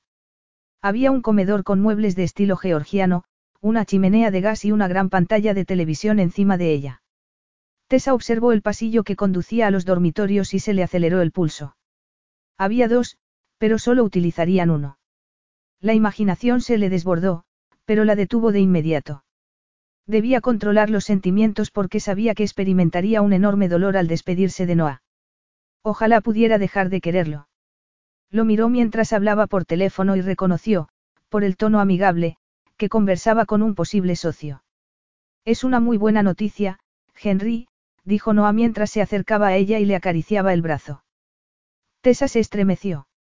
Él le sonrió, antes de decir a Henry, mi hermana llamará a los abogados. Ellos y los tuyos se encargarán de los detalles. Tessa sonrió para sí. Henry debía ser Henry Davenport, de Davenport Freygt, con sede en Birmingham. Sabía que Graystone y Davenport llevaban un mes negociando y parecía que habían alcanzado un acuerdo. Apenas llevaban una hora en Inglaterra y no haya había alcanzado un compromiso. Era un formidable hombre de negocios. Pero eso hacía años que ella lo sabía. Abrió la puerta de la terraza y salió. Contempló la vista. Las luces comenzaban a encenderse. El cielo estaba despejado, el viento era gélido y en el interior se hallaba su amante. Se cruzó de brazos. Sí, Noah era su amante. Temporal, en efecto, pero no por ello menos real. ¿No tienes frío? Noah la abrazó por detrás. El frío desapareció, reemplazado por el deseo. Lo tenía, echó la cabeza hacia atrás y le sonrió. Ahora, ya no. Él la abrazó con más fuerza. ¿No estás cansada? Ha sido un viaje muy largo. No, viajar en el jet privado de Noah era menos agotador que hacerlo con una línea comercial. Me alegro, le dio la vuelta en los brazos para besarla. Tomó su rostro entre las manos y el beso despertó todas las células del cuerpo de Tessa, al tiempo que la vocecita interior comenzaba a cantar, Aleluya. Podría haberse quedado allí con él eternamente, pero llamaron a la puerta. Él la tomó de la mano. Ven. Debe de ser la cena. Ella lo siguió. ¿Cuándo la has pedido? Ayer, contestó él guiñándole el ojo. Hice algunas llamadas para encargar determinadas cosas. Ah, sí. Tessa sonrió. ¿Me las cuentas? Soy tu secretaria, así que debería estar al tanto de tus planes. Formas parte de ellos, le aseguró él con una ancha sonrisa. Vuelvo enseguida. La fuerza de esa sonrisa era enorme. Ella lo veía sonreír tan pocas veces, aunque mucho más en los últimos días que en los cinco años anteriores, que aún la dejaba sin respiración. No abrió la puerta. Un hombre de smoking empujó un carrito cubierto por un mantel. Sobre él había platos con tapas plateadas, copas de cristal y servilletas rojas.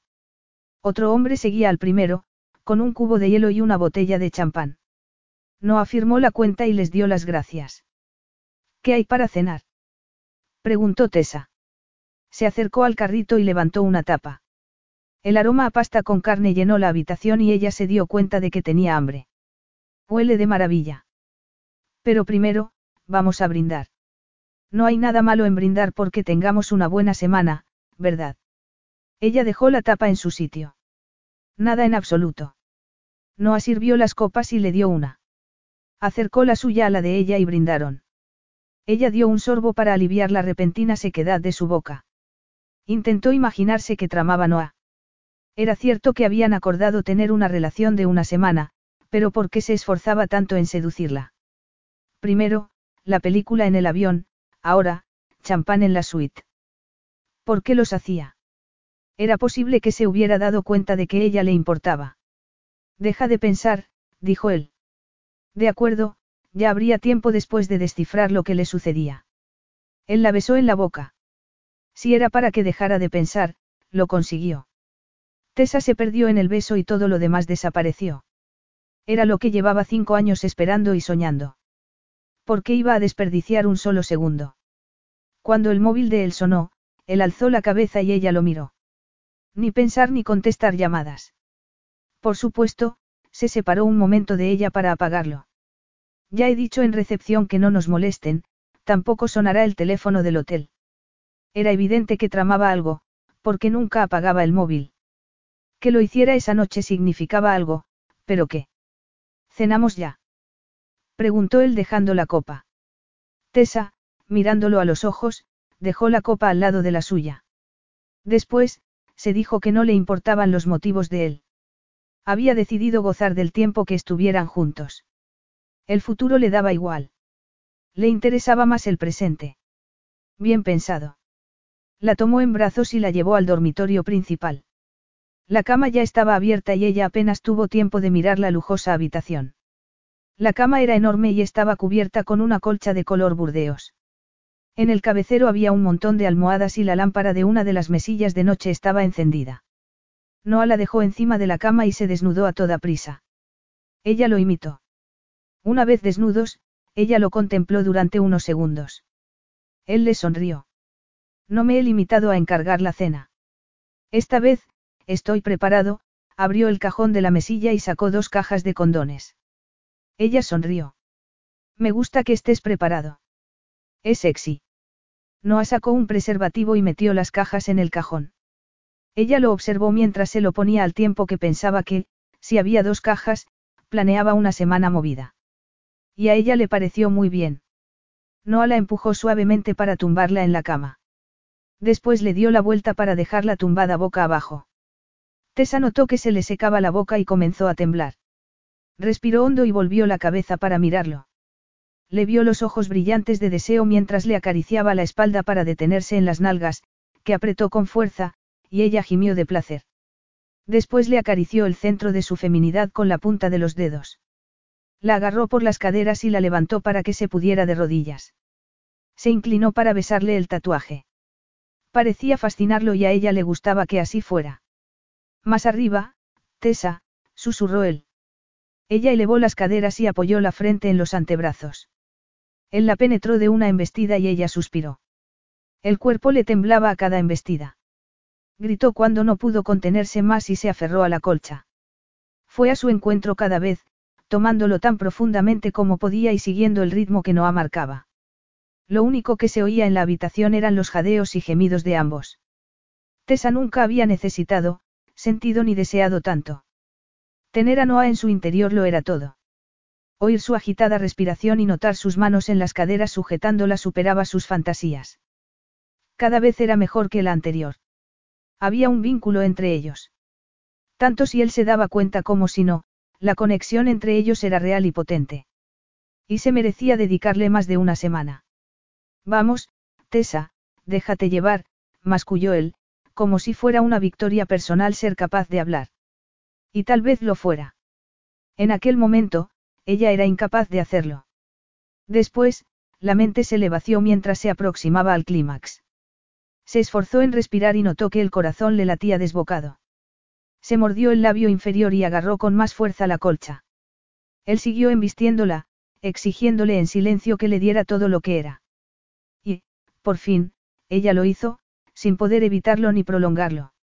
Gritó y fue al encuentro del cuerpo de Noah una última y frenética vez, antes de sumirse en el olvido. Unos segundos después, él la sujetó con más fuerza gritando su nombre. Cuando se desplomó sobre la cama, rodó con Tessa y la abrazó. Ella le apoyó la cabeza en el pecho, pasó una pierna por encima de las suyas y sonrió mientras oía cómo le latía el corazón. Lo quería. Lo querría siempre.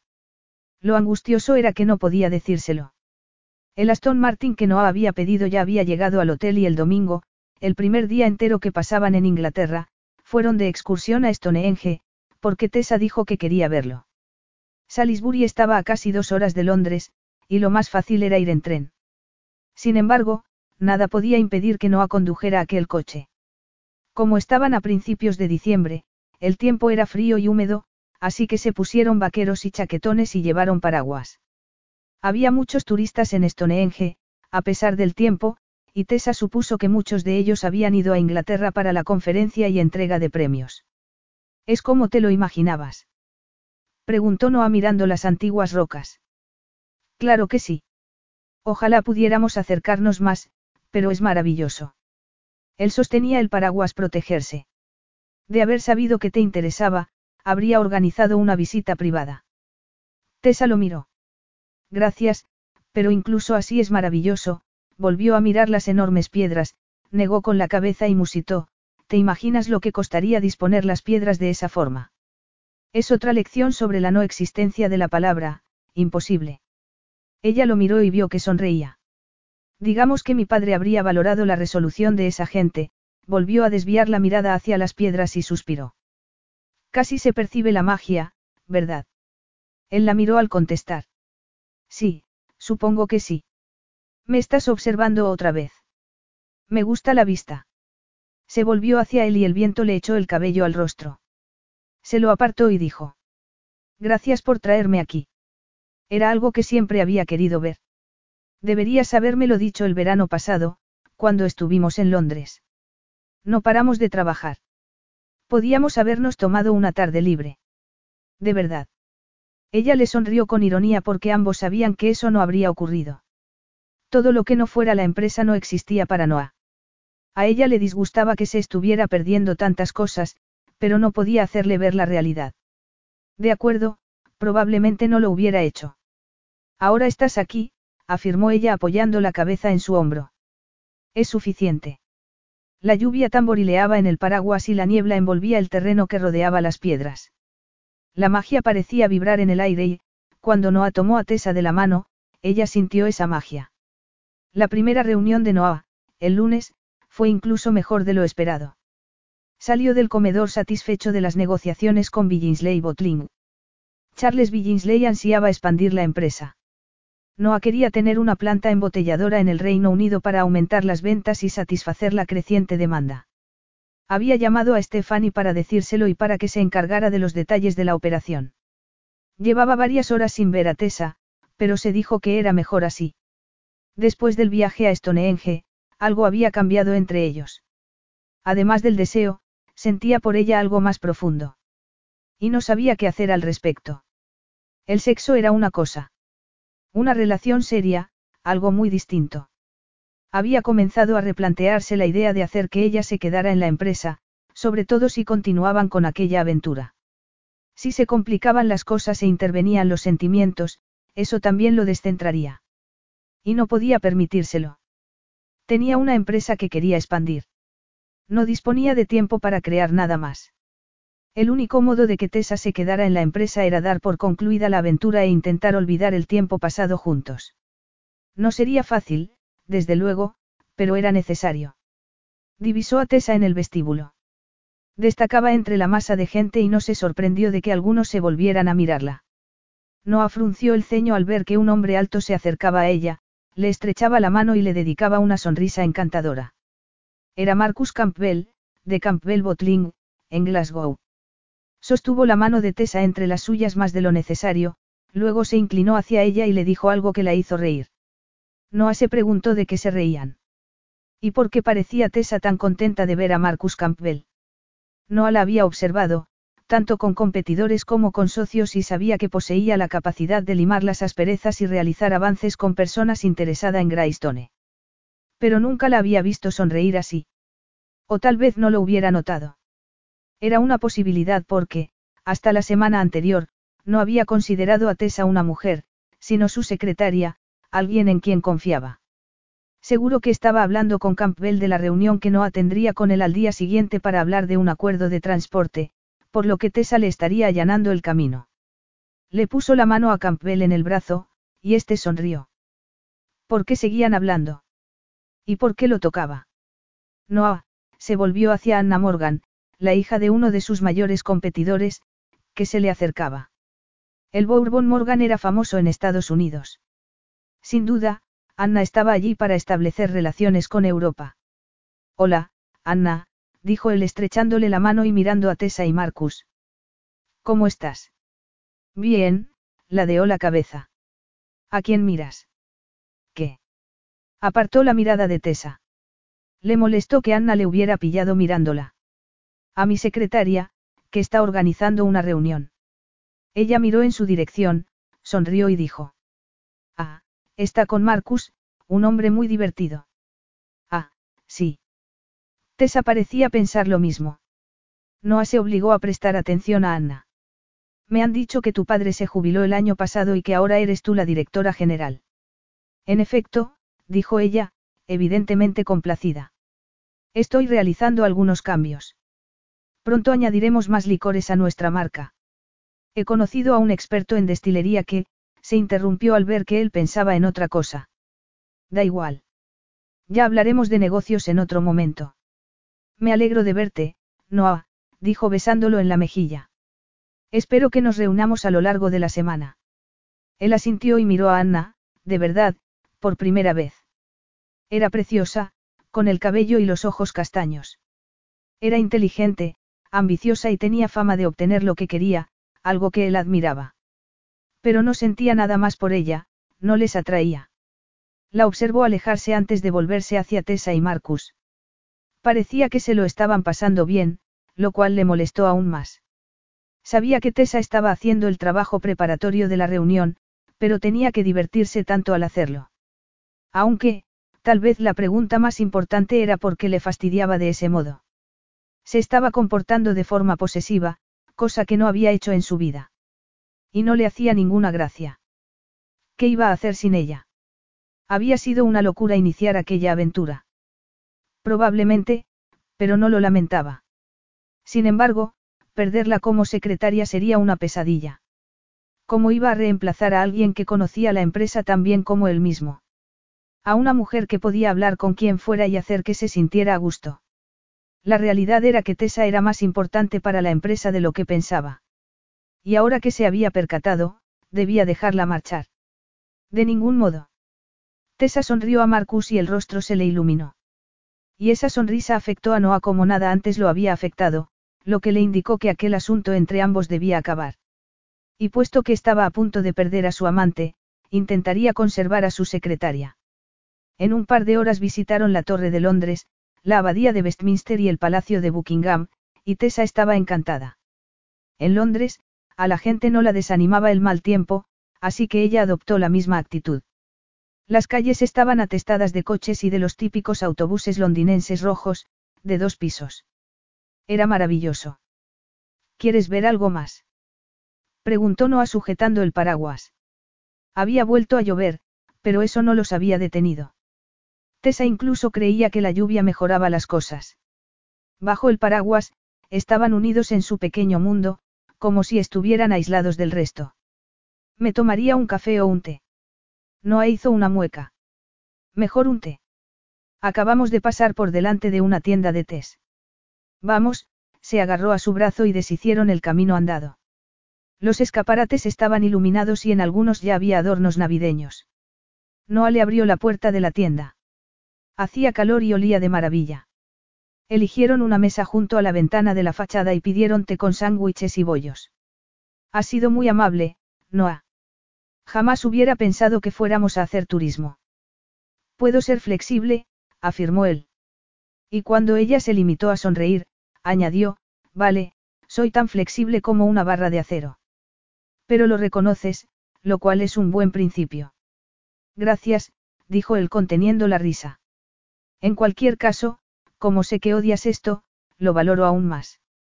Me lo he pasado muy bien. A pesar de la lluvia. Da ambiente. Y te deja helado. La camarera les llevó la tetera, las tazas, y una jarrita de nata líquida.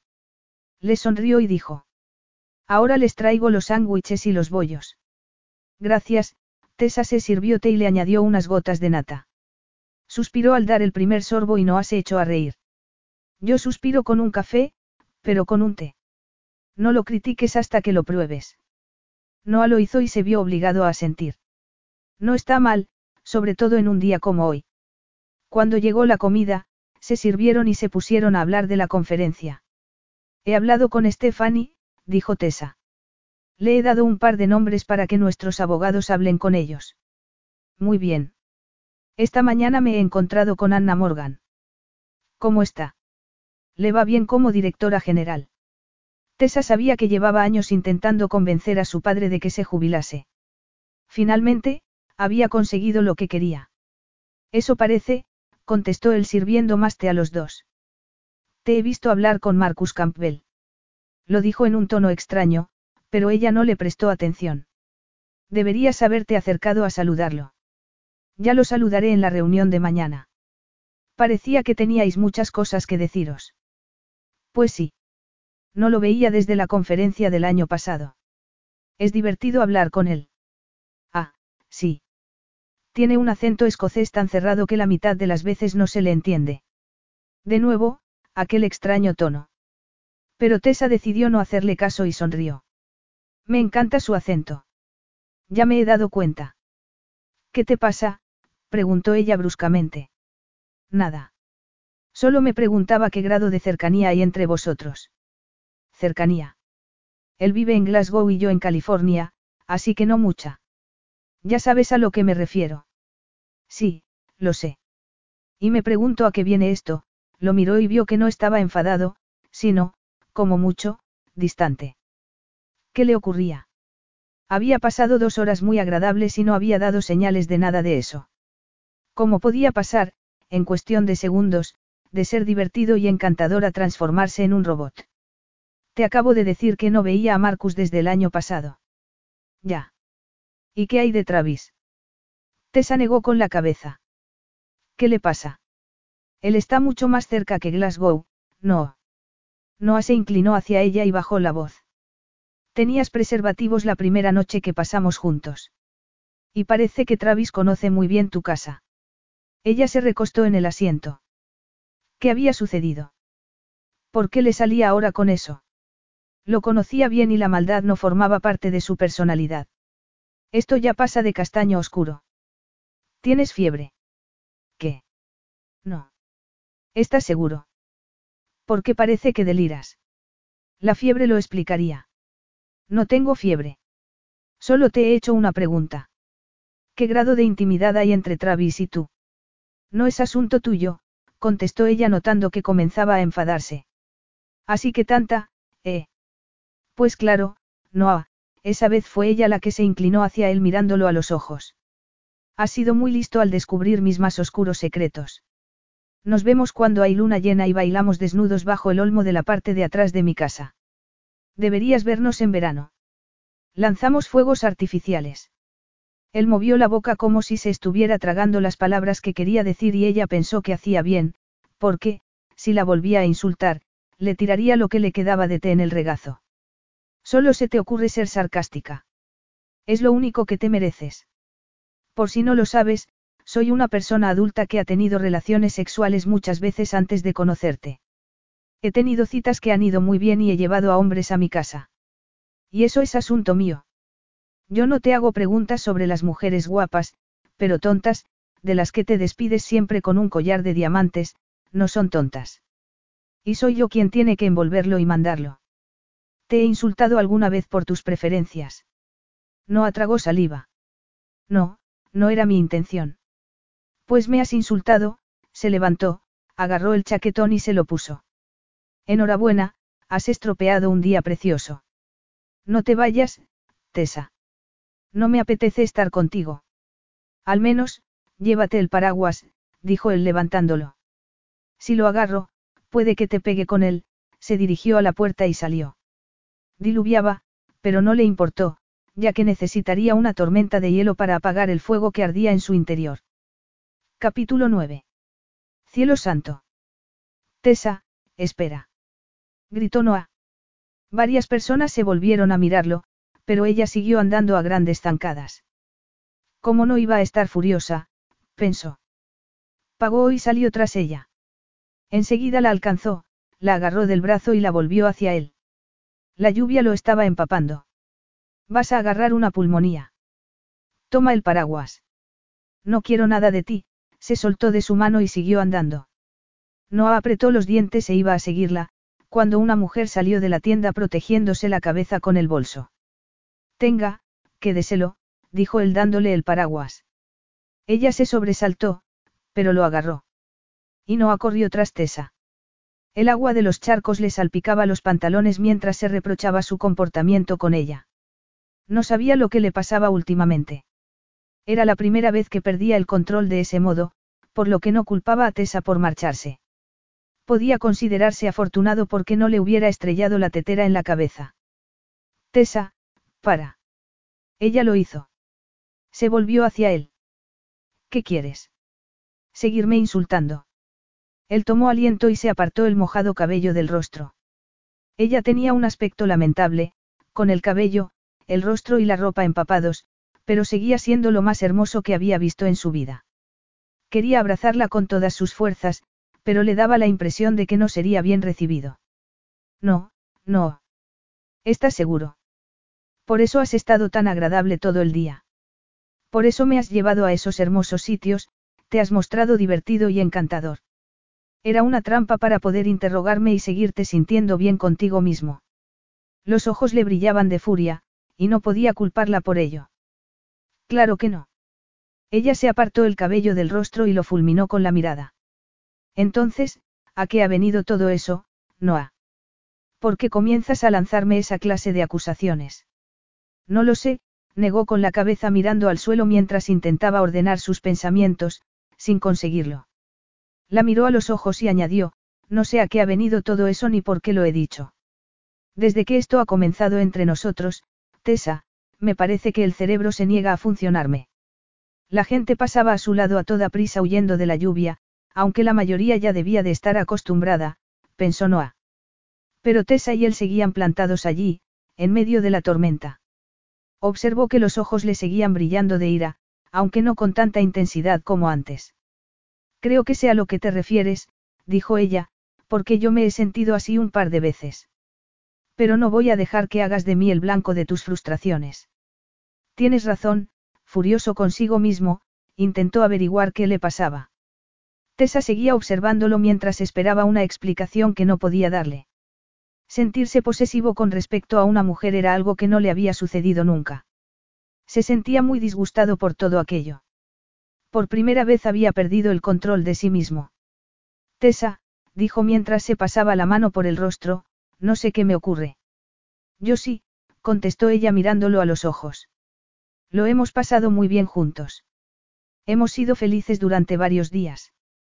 ¿Y cómo no has podido soportarlo? Lo has saboteado. ¿A qué te refieres? ¿A qué no quieres ser feliz, Noah? Tessa lanzó un profundo suspiro. Parecía que su ira había desaparecido y la había dejado exhausta. Quieres centrarte en la empresa y debes eliminar todo lo que se interponga. Él quiso contradecirla, pero no era eso, precisamente, lo que se decía a sí mismo. Lo cual le indicó que estaba en lo cierto, había que dar por concluida la aventura y conservar a su secretaria. Era la única solución. Probablemente no habría muchas posibilidades de que siguiera trabajando para él, después de aquello, pero lo intentaría. Perder a su amante le resultaría muy duro, pero eliminar a Tessa de su vida por completo le resultaba imposible. Debía decirle algo para solucionar aquello, para reparar lo que había roto. Más allá de lo que hubiera habido entre ellos en los últimos días, le caía bien y la admiraba, y no quería que eso se destruyera. Sabotear, me parece un término excesivo. Ella negó con la cabeza. Parecía que recurrir al humor no era la mejor idea. Mira, no sé qué me pasa. Puede que tengas razón o puede que no. De lo único que estoy seguro es que tenemos que refugiarnos de la lluvia o nos vamos a ahogar. Muy bien, ya no le brillaban los ojos de ira, pero tampoco le brillaban como los días anteriores. Él no se dio cuenta. A la mañana siguiente, salieron juntos de la habitación, pero separados. Por primera vez desde que habían llegado a un acuerdo, no había habido sexo la noche anterior, y Noah se preguntaba si lo volvería a ver. No volverían a estar juntos. Esperaba que no fuera así. Solo era martes. Tenían hasta el viernes, pero ahora se preguntaba a qué habían ido a Londres. Hasta luego, dijo Tessa cuando el ascensor los dejó en el vestíbulo. Las puertas se abrieron y pasaron del silencio al ruido que causaban dos mil personas hablando a la vez. Aquellas conferencias a Noah le daban energía porque establecía nuevas relaciones comerciales, veía antiguos amigos y recogía nuevas ideas para hacer avanzar la empresa. Ahora solo deseaba que toda la gente reunida allí estuviera en el otro extremo del mundo. ¿Comemos juntos? Preguntó él con precaución. Podemos intercambiar las notas de las reuniones. No puedo. Voy a comer con Morris, de la empresa de fabricación de botellas. De acuerdo, no asintió. Ella iba a ir a esa reunión en su lugar para obtener información básica sobre la idea que tenía de una nueva botella para el whisky. Hasta luego, entonces. Ella se dispuso a marcharse, pero se detuvo y lo miró. Noah, vamos a trabajar y hablamos esta noche. Por el tono de su voz, él no estaba seguro de querer tener esa conversación, pero no le quedaba más remedio. Además, debería imitar su ejemplo y comenzar a establecer límites. Le disgustaba, porque se lo había pasado muy bien los últimos días. Al pasar tanto tiempo libre con Tessa se había divertido como nunca. Muy bien. Buena suerte con Morris. Ella asintió. Saluda a Marcus de mi parte. Mientras la observaba alejarse, Noah pensó que lo había dicho adrede, para recordarle la discusión del día anterior. Tessa no se quedaba callada cuando estaba enfadada, y parecía que seguía estándolo. ¿Y de quién era la culpa? se preguntó él. El desayuno con Marcus no le puso de mejor humor. La familia Campbell dirigía una empresa embotelladora y distribuidora en Glasgow. A Noah le interesaba tener más de un distribuidor en el Reino Unido. No sabía por qué había elegido a Marcus. Sin duda, habría muchos otros que serían menos irritantes. Marcus tenía la edad de Noah. Llevaba un traje hecho a medida y el cabello pelirrojo bien cortado. Sus ojos verdes estaban atentos a todo. Después de hablar de negocios, concretaron los detalles mientras se tomaban un té. A Noah seguía sin gustarle el té, pero, bien hecho, era mejor que un café malo. Tessa, tu eficiente secretaria, se pondrá en contacto conmigo. Preguntó Marcus, aunque su cerrado acento escocés le impedía a Noah estar seguro de lo que le había dicho. Noah frunció el ceño como si reflexionara. Sí, te llamará para pedirte la información que necesitamos. Después serán nuestros equipos de abogados los que redacten un contrato con el que los dos estemos de acuerdo. Marcus tomó un sorbo de té. No creo que eso vaya a ser un problema. Pienso que el trato nos beneficiará a los dos. Estoy de acuerdo. Debo decirte que te envidio por la secretaria que tienes. Vaya, Noah le examinó el rostro y comenzó a sentirse molesto. Al verlo con Tessa no le había pasado desapercibido lo mucho que la admiraba. Y ahora, además, tenía también que oírselo decir. Sí. Cuando nos encontramos ayer, se portó de manera encantadora, sonrió para sí. Tenía todos los datos en la cabeza. Esa mujer es una maravilla. Noah ya lo sabía, así que no le hacía falta que Marcus se lo recordara. Marcus le guiñó el ojo. No le digas nada, pero voy a pedirle que cene conmigo esta noche. No creo que pueda. Tenemos trabajo. Vamos, hombre. Estamos en una conferencia. Hay que beber, comer y bailar. No se puede trabajar todo el tiempo. Lo tendré en cuenta, dijo Noah en tono seco. El bullicio que había en el comedor, con mucha gente hablando y riendo, impedía que nadie escuchara la conversación. Por las ventanas entraban una suave luz gris. Volvía a llover. Marcus lo miró durante unos segundos. Voy a pedírselo, de todos modos. A ver si tengo suerte. Como quieras, dijo Noah, aunque le costó hacerlo. No deseaba que Tessa fuera a cenar con Marcus, pero no sabía cómo evitarlo. En aquellos momentos, ella no iba a hacer caso de lo que le dijera.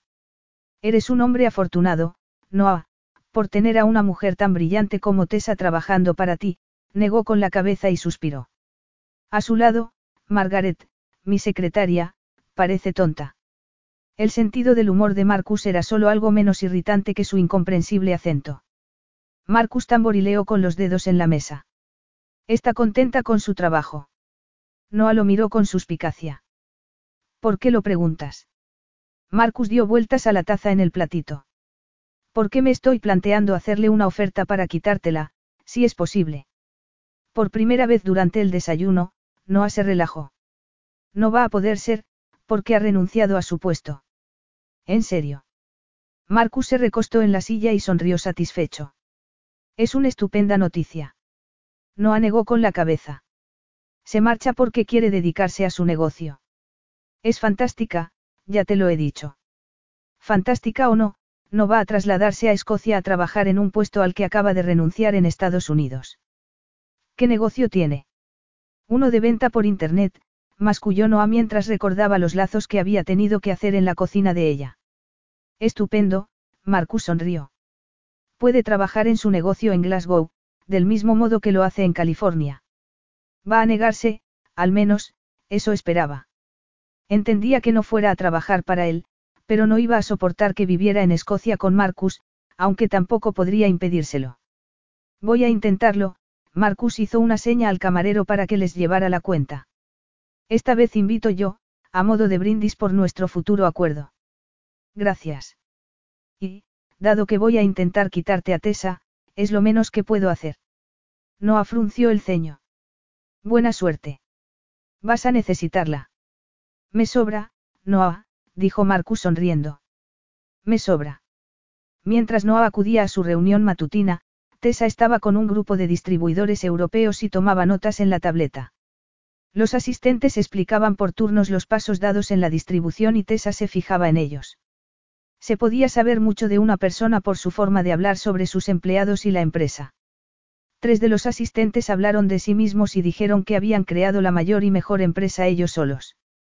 El cuarto, por el contrario, se dedicó a elogiar a los conductores de camiones, los trabajadores de los almacenes, los de la oficina y a todos los que trabajaban para él. Se refirió a ellos y a sí mismo como un equipo que había sido esencial en la consolidación de la empresa. Tessa anotó su nombre y el de la empresa. Sería Noah, o tal vez Stephanie, quien tomaría la decisión, pero, si no querían saber su opinión, no deberían mandarla a aquellas reuniones. Se sobresaltó cuando le vibró el móvil. Miró la pantalla, vio el nombre de Stephanie y contestó en un susurro. Hola, Stephanie. ¿Todo bien? Muy bien. El hombre sentado delante de Tessa se volvió hacia ella. Su. Tessa hizo una mueca. Espera un momento, susurró. Salió de la sala al vestíbulo, ruidoso y lleno de gente. Buscó una silla y se sentó. Hola, ya está. ¿Qué ha pasado? Estaba en una reunión y no podía hablar. Perdona. Me has hecho un favor porque ya tengo lo que necesitaba. Creo que deberías ponerte en contacto con Harry Miller, de Liverpool, que tiene una empresa de camiones. Me ha gustado mucho lo que ha dicho y creo que sería bueno que trabajara para nosotros, quiero decir, para vosotros. Muy bien, gracias. Hablaré con Noah. Tessa se lo diría cuando lo viera, pero hablar con Stephanie adelantaría las cosas. Pensó que también echaría de menos esa parte de lo que hacía, buscar a la gente adecuada para un trabajo. Le producía satisfacción encontrar a alguien como Harry Miller, cuya empresa, si Graystone la contrataba, experimentaría un gran crecimiento. Pero no iba a quedarse, sobre todo después de lo sucedido el día anterior. Las cosas se habían torcido tan deprisa que seguía sin saber lo que había pasado. En cuestión de segundos, Noah se había convertido en un desconocido para ella, después de haber estado encantador durante todo el día. Y aunque se había disculpado, ella no se había calmado. Tessa sabía por qué le había dicho todo aquello. Estaba asustado, algo que él no reconocería. Como ella le había dicho, las cosas estaban yendo muy bien entre ellos, lo cual a él le preocupaba. Desde entonces, había tanta tensión entre ellos que parecían conocidos atrapados en la suite de un lujoso hotel sin saber cómo comportarse. Ella aún no lo había abandonado y ya lo echaba de menos. Su cercanía, su risa, y el sexo, Tessa. También echas de menos el sexo. Era cierto. La noche anterior habían dormido en la misma cama, pero como si estuvieran en planetas distintos. No se habían acariciado ni abrazado ni besado. La discusión estaba allí como un muro que ninguno de los dos pudiera saltar. Y les quedaban dos días de estar juntos. El viernes, como Cenicienta escapándose del baile a medianoche, ella huiría de Noah y su mundo. Pero no sabía qué iba a hacer hasta entonces. Respiró hondo y trató de poner una voz alegre para hablar con Stephanie, porque no quería contarle nada de aquello a su amiga. ¿Qué tal todo por allí?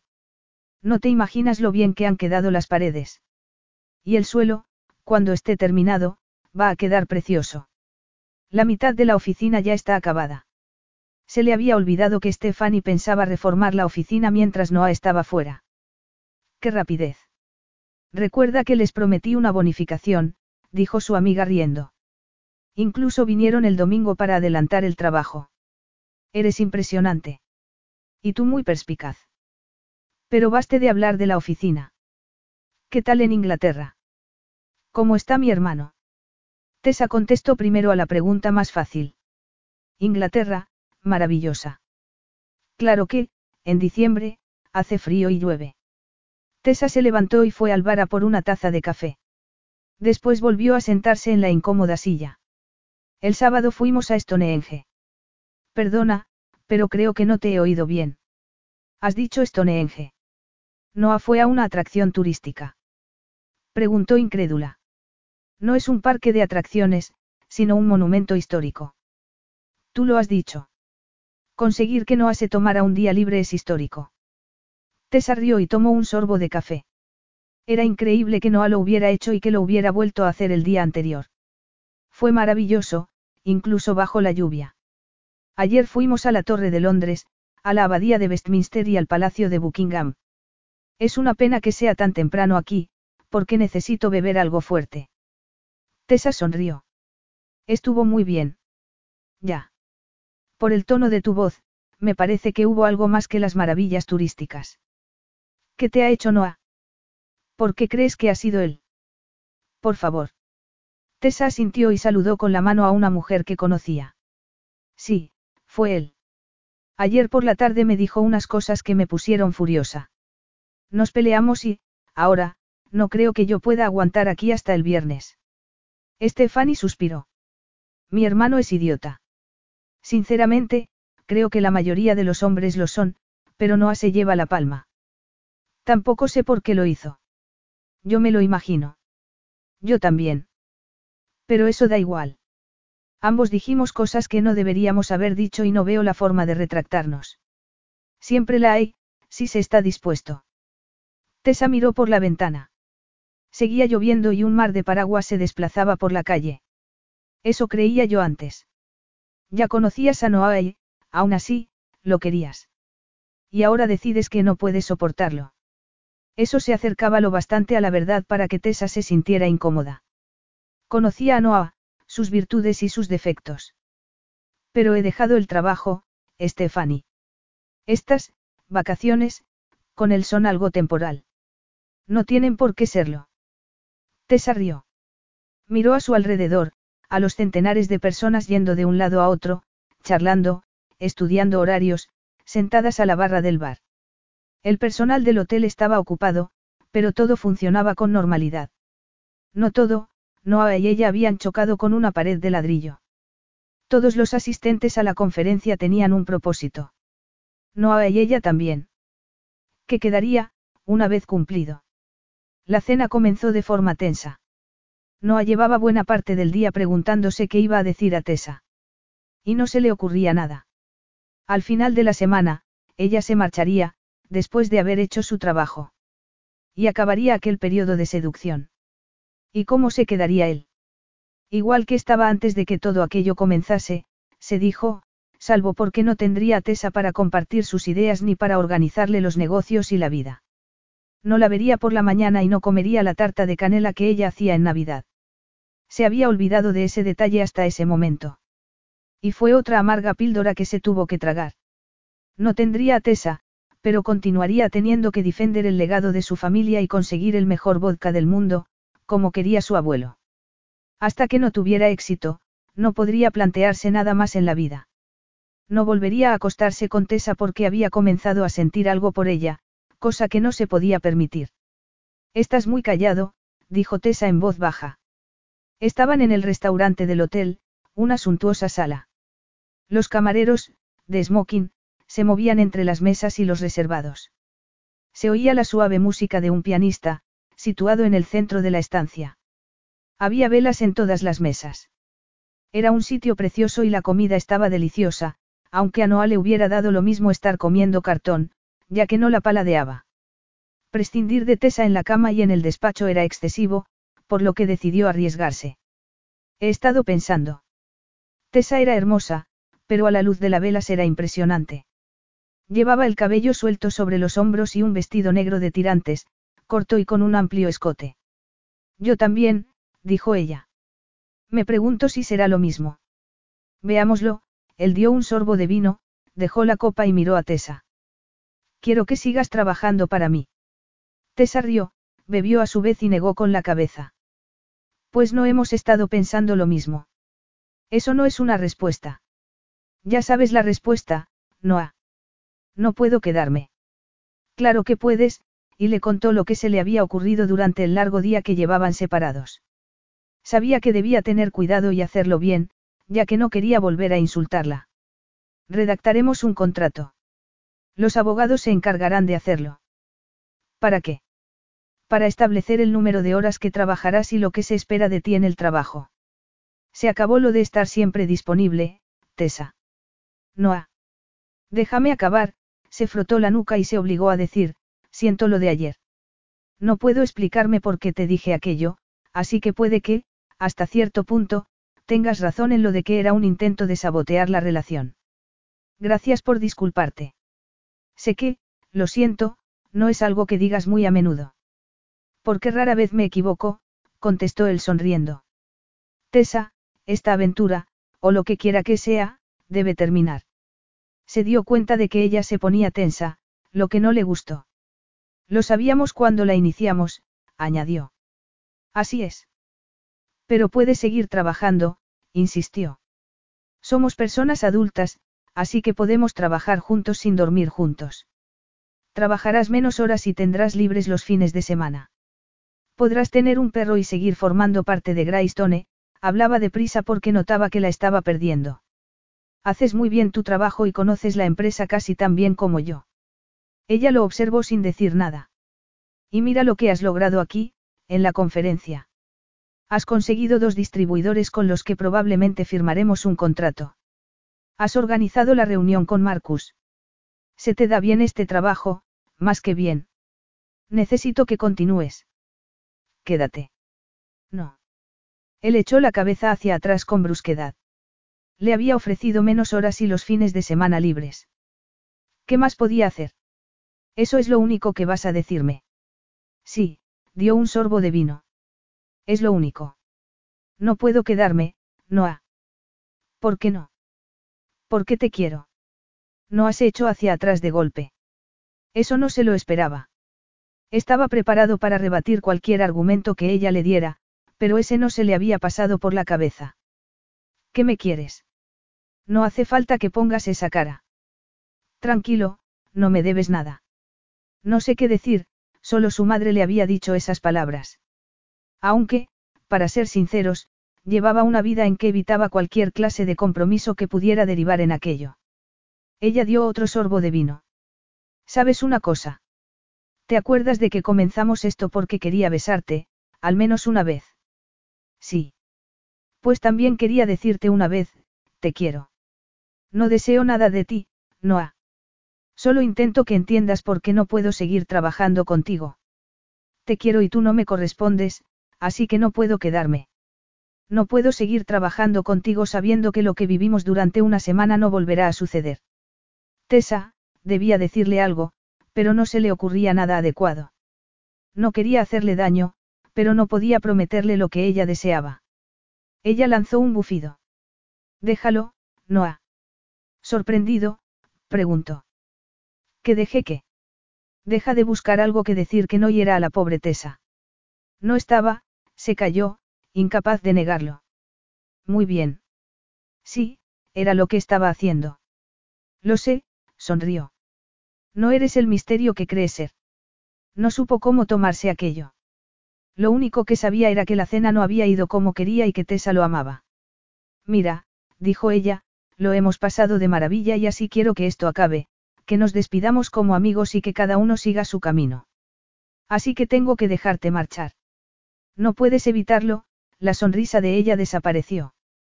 Y si eres sincero contigo mismo, ya que no conmigo, eso es precisamente lo que deseas. Antes de que él pudiera contestarle, una voz masculina los interrumpió. Perdonad. No apretó los dientes y volvió la cabeza para mirar a Marcus Campbell. No lo había oído llegar y se preguntó cuánto tiempo llevaba allí. ¿Qué pasa, Marcus? Este sonrió y desvió la mirada hacia Tessa. Quiero hablar contigo, nos tomamos una copa dentro de un rato. Ella miró a Noah antes de responder. Claro. En el bar del hotel, dentro de una hora. Estupendo. Hasta luego, hizo un gesto con la cabeza a Noah. Este lo observó alejarse antes de volverse hacia Tessa. Quiere ofrecerte un empleo, le espetó. ¿En serio? Preguntó ella sonriendo divertida. Le he dicho que no estarías interesada. Sí. Me equivoco. Preguntó él, asombrado. Vas a dejar de trabajar conmigo, pero te trasladarías a Glasgow para trabajar con Marcus. Era intolerable. No lo sabré hasta que me diga lo que me ofrece. De verdad. Tuvo que esforzarse para no elevar la voz. No puedo darte lo que deseas si te marchas del país. Tessa enarcó las cejas. Aunque no te lo creas, no se trata de ti. Claro que sí. Hemos discutido, me he portado como un imbécil y te vas a Glasgow. Ella alzó las manos. ¿Sabes lo que te digo? Que no soporto más de una discusión al día. Tessa, la agarró de la mano. Perdona. Siento lo de antes y lo de ahora. Ojalá las cosas fueran distintas. Ella le puso la mano en la mejilla. No es lo que deseas, no, o harías que lo fueran. Él la miró a los ojos y supo que se había acabado. Y tal vez ya hubiera llegado el momento de hacerlo. Notó que una mano fría le apretaba el corazón y no quiso saber por qué. Sentía el calor de la mano de Tessa en el rostro y dejó que penetrara en su interior, porque probablemente sería la última vez. Se abrió un inmenso agujero negro en su interior y supo que seguiría allí mucho tiempo. Capítulo 10. Podrías trabajar para mí en Glasgow, dijo Marcus sonriendo a Tessa de forma tentadora. Pero ella, en aquellos momentos, era inmune al encanto y la tentación. Sabía a quién quería y que él no la correspondía. ¿Qué le importaba el encanto de otro hombre? Se había entregado por entero a la aventura pensando que, después de haber estado con él, se marcharía medianamente satisfecha. Sin embargo, se sentía más vacía y sola que nunca. Había perdido el trabajo, el corazón y a Noah. Lo único que deseaba era volver a casa, trabajar en su negocio y llevar una vida normal hasta que se le cicatrizaran las heridas. Te agradezco la propuesta, Marcus, pero no estoy buscando trabajo. Había mucha gente en el bar tomando la última copa. La música que sonaba por los altavoces transmitía unas alegría que Tessa no sentía. Si no un trabajo, ¿por qué no una aventura? Marcus se inclinó hacia ella mirándola a los ojos. Vente un año a Glasgow y trabaja conmigo. Tendrás tiempo para tu negocio, que, según Noah, es muy importante para ti. Eso te ha dicho. Al menos había prestado atención a algo de lo que le decía. Serías feliz en Escocia, Tessa. Y te aumentaría el sueldo que hayas cobrado hasta ahora. No se trata de dinero, Marcus, de verdad. Ah, entonces, es eso. ¿El qué? Estás enamorada de él. Tan evidente resulta. Tal vez no para todo el mundo, se llevó la mano al corazón y lanzó un profundo suspiro. Estoy muy decepcionado. Mis planes se han hecho trizas. Tessa sonrió. Marcus sabía lo atractivo que era y lo utilizaba con cualquier mujer que tuviera a mano. En aquel momento, su innegable carisma iba dirigido a ella, y reconocía que era un arma admirable. En cualquier otra fase de su vida, se lo hubiera pasado bien con él. Era muy guapo, divertido y tenía aquel acento, pero, al estar enamorada de Noah, no le interesaba ningún otro hombre. Lamento haberte destrozado los planes, dijo ella sonriendo. De todos modos, te agradezco la oferta. Lo superaré. ¿Y tú? Preguntó mirándola a los ojos. Tardaré, pero lo haré. Marcus volvió a suspirar, apuró la copa y dijo. Hoy le he dicho a Noah que era afortunado. Ahora creo que alguien tan estúpido como para dejar que te vayas no merece serlo. ¿Por qué no me he enamorado de ti, Marcus? Preguntó ella sonriendo con tristeza. Él le puso una mano sobre la suya. También es un misterio para mí. Tessa rió, que era lo que él pretendía, y se lo agradeció. El miércoles por la noche se celebró la ceremonia de entrega de premios, pero Tessa no estaba del humor con el que pensaba que acudiría. Se hallaba allí con Noah, pero tan distantes el uno del otro, que era angustioso. Al menos para ella. Noah no parecía afectado, que era lo que ella esperaba. Estaba tan resuelto a evitar cualquier clase de complicación que le extrañaba que no la hubiera montado en el avión de vuelta a casa en el momento en que le había confesado que lo quería. Ella había trasladado sus cosas al otro dormitorio de la suite. No había dormido mucho, así que estaba nerviosa y se esforzaba en no demostrarlo. Llevaba mucho tiempo trabajando con Noah y aquella ceremonia era la zanahoria al final del palo. Si su vodka ganaba esa noche, alcanzaría el objetivo de honrar a su abuelo. Tessa se preguntó si el premio le bastaría, si se relajaría, disfrutaría del triunfo y comenzaría a fijarse en la vida que había a su alrededor. Aunque lo más probable era que lo impulsara a conseguir los premios a todas las clases de vodka. Lo miró. Estaba sentado a su lado. Los camareros servían el postre y el champán. Los hombres iban de smoking y las mujeres lucían largos vestidos y joyas de incalculable valor. El de Tessa era de color escarlata, ajustado y sin tirantes. El collar y los pendientes a juego los había hecho LYNN, con falsos rubíes y diamantes. Noah no había podido disimular una mirada de admiración al verla en la suite, pero, desde entonces, apenas la había mirado. Se sentía dolida, pero intentó no pensar en ello. Tendrás que acostumbrarte, Tessa. Los juegos y la diversión se han terminado y la cruda realidad se ha vuelto a imponer. Sin embargo, su realidad no era cruda en absoluto. Ahora tendría tiempo de disfrutar de la vida, ampliar el negocio, ver a sus amigos, y echar de menos a Noah con desesperación. Respiró hondo, agarró la copa de champán y le dio un sorbo. Buena suerte, Noah, musito. Él la miró. Durante unos segundos, sus ojos se dulcificaron y ella deseó que ese, momento durara eternamente. Pero se acabó de inmediato. Gracias, Tessa. Y, pase lo que pase esta noche, gracias por todo lo que has trabajado. Ella asintió. La conexión entre ellos había desaparecido. Él la había dado por concluida y ella se preguntó cómo lo había hecho con tanta limpieza. A lo largo de los años, había visto cómo prescindía de las mujeres, pero no se imaginaba lo doloroso que resultaba. Durante la hora siguiente, aplaudieron cortésmente a los ganadores y bebieron champán. Los camareros no cesaban de volver a llenarles las copas. Por último, se anunciaron los premios al vodka varietal. Tessa notó que Noah se ponía tenso y a ella le pasó lo mismo. Con independencia de lo sucedido entre ellos, esperaba que ganara el vodka de Greystone porque Noah había trabajado mucho para conseguirlo. Mientras el maestro de ceremonias leía los finalistas, ella puso la mano sobre la de Noah, que inmediatamente le dio la vuelta para agarrársela. El premio para el vodka varietal es para Greystone, por su vodka con infusión de lima y arándanos. Noah le apretó la mano con fuerza, antes de soltársela y levantarse. Al llegar al escenario, Tessa aplaudió con el resto de los presentes y lo vio aceptar la medalla de oro que llevaba casi toda la vida intentando conseguir. Al bajar del escenario, la gente se apresuró a felicitarlo. Me alegro por él, pensó, se alegraba de verdad.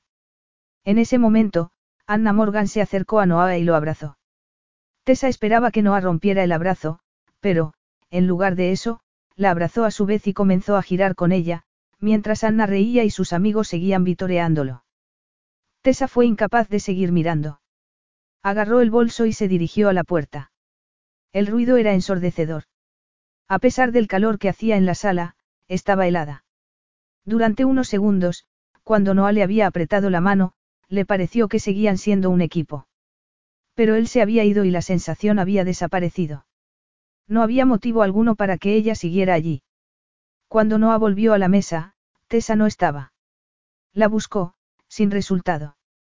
Tras una hora de recibir felicitaciones y de buscarla entre la multitud, subió a la suite. Tampoco se encontraba allí y su habitación estaba vacía. La maleta había desaparecido. Tessa se había marchado sin decirle nada. ¿Por qué se ha ido? murmuró buscando inútilmente una nota inexistente. Era como si ella no hubiera estado allí. Muy bien, dijo en voz alta, pues sin despedidas. Dejó el smoking en una silla y agarró la medalla que tanto le había costado ganar. Contempló el brillo del oro. Aquello era la culminación de todos aquellos años, la satisfacción de una deuda que tenía con su abuelo. Debería estar contento. Enhorabuena, Noah, murmuró. Has ganado. Por amor de Dios. exclamó Stephanie dos semanas después. Ve a ver a Tessa. Habla con ella y dejar de hablar conmigo, por favor.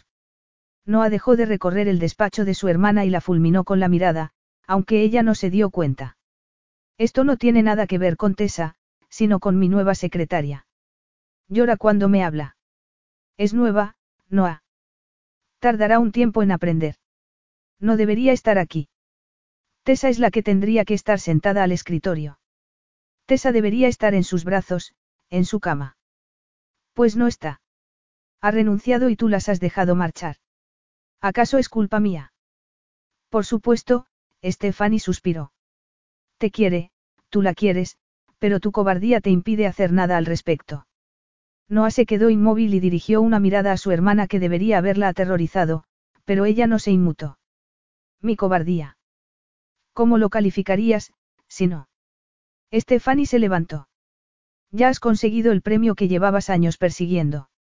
Hay una mujer que te quiere lo bastante para soportarte, lo cual, en mi opinión, es casi una heroicidad, Noah intentó decir algo, pero desistió cuando ella alzó la mano para indicarle que no había terminado de hablar. Y la has dejado marchar, en vez de reconocer que hay cosas más importantes que una promesa que hiciste a los 14 años. Fue como si hubiera recibido una bofetada. No había prometido a su abuelo rehabilitar el apellido de la familia y, por fin, había llegado a un punto en que podía cumplir la promesa. Debía detenerse ahí. Así que me tengo que olvidar del abuelo y de lo que le debo. De lo que le debemos. Nadie dice eso. Puedes tener ambas cosas, triunfar en los negocios y querer a alguien. Él negó con la cabeza. No había hecho otra cosa que pensar desde la vuelta de Inglaterra. Ahora odiaba estar en su casa porque era enorme, estaba vacía y el silencio se burlaba de él cada vez que entraba. Solo pensaba en la casita de Tessa, donde había luz, un ambiente cálido y estaba ella. No lo entiendes, Stephanie, dijo enfadado. Claro que lo entiendo, idiota, contestó ella con afecto. Nos criaron las mismas personas y en la misma casa. ¿Quién, si no, iba a entenderlo? Entonces lo entiendes. No puedo estar con Tessa y mantener la promesa que le hice al abuelo. De acuerdo, dijo ella pacientemente. Probemos otra táctica. ¿Quién creó la empresa? El abuelo. Y estaba soltero. ¿Deliras o qué? No, no sabía dónde quería llegar su hermana con aquello, pero, si su intención era tranquilizarlo, no lo estaba consiguiendo. Exactamente, Stephanie rodeó el escritorio y se sentó en el borde. Estuvo casado con la abuela 58 años, hasta su muerte. ¿Qué quieres decir? No lo entiendes. Lo que quiero decir es que tuvo un vida plena y, además, creó la empresa. Amó a su esposa, al idiota de su hijo y a sus nietos y fundó una empresa que tuvo éxito. ¿Crees que le gustaría que lo sacrificaras todo para cumplir la promesa que le hiciste? Tenía razón su hermana. Se estaba portando como un imbécil al negarse a arriesgarse en el amor utilizando la promesa hecha a su abuelo como excusa.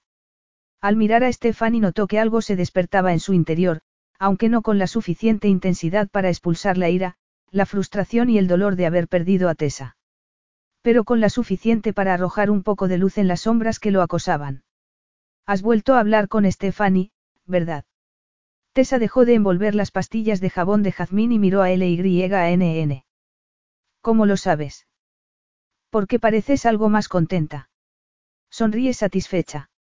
Como soy buena observadora, eso me indica que Stephanie te ha dicho que su hermano se siente muy desgraciado. Tessa pensó que debía aprender a poner cara de póker. Se adivinaba claramente lo que sentía. Y el YNN estaba en lo cierto. Había hablado con Stephanie varias veces desde que había vuelto de Inglaterra, por lo que sabía que Noah estaba malhumorado y que discutía con todo el mundo. No debería alegrarse por eso, pero lo hacía. Lo cierto es que debería estar contento por haber ganado el premio. Puede que se haya dado cuenta de que no es tan importante como creía, apuntó LYNN. Tessa negó con la cabeza. No, era el objetivo de su vida. Tal vez ganar el premio y perderte la misma noche lo haya deslucido. Además, las cosas cambian, LYNN señaló la cocina. Había cajas etiquetadas por todas partes, salvo en la mesa, donde estaban empaquetándolas. Fíjate. Llevas dos semanas teniendo tiempo de trabajar en tu negocio y ya está despegando. Los anuncios en Internet han contribuido. Pero tienes razón. Y es estupendo estar en casa y trabajar contigo, respiró hondo.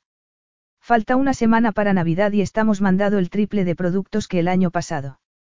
Después, Tessa se cayó y la mente se le llenó, como de costumbre en esos días, de imágenes del tiempo que había pasado con Noah. Deberían hacerla sonreír, pero todo había terminado. Y por eso debería estar contenta, porque trabajaba para ella, tenía tiempo y el negocio crecía. Sin embargo, Echaba de menos a Noah. Suspiró. Siempre lo echaría de menos. Lo has vuelto a hacer. Tessa miró a L-Y-A-N-N. ¿El qué? Suspirar. Y tienes esa sonrisa triste y los ojos empañados. ¿Dónde estabas? En Stonehenge, Tessa se encogió de hombros. Fue un día estupendo. Llovía a cántaros, soplaba un viento gélido, sí, un día maravilloso, dijo L-Y-N-N riéndose. Tenías que estar allí para darte cuenta, ese día era solo uno de los que no dejaba de recordar. Agarró tres pastillas de jabón, cortó un trozo de cinta amarilla y las ató. Aquello era lo que deseaba, pero no estaba resultando como esperaba. Vendía más, lo cual estaba muy bien, pero no sentía la alegría de antes al trabajar en casa. Probablemente porque no dejaba de pensar en Noah. ¿Has sabido algo de él?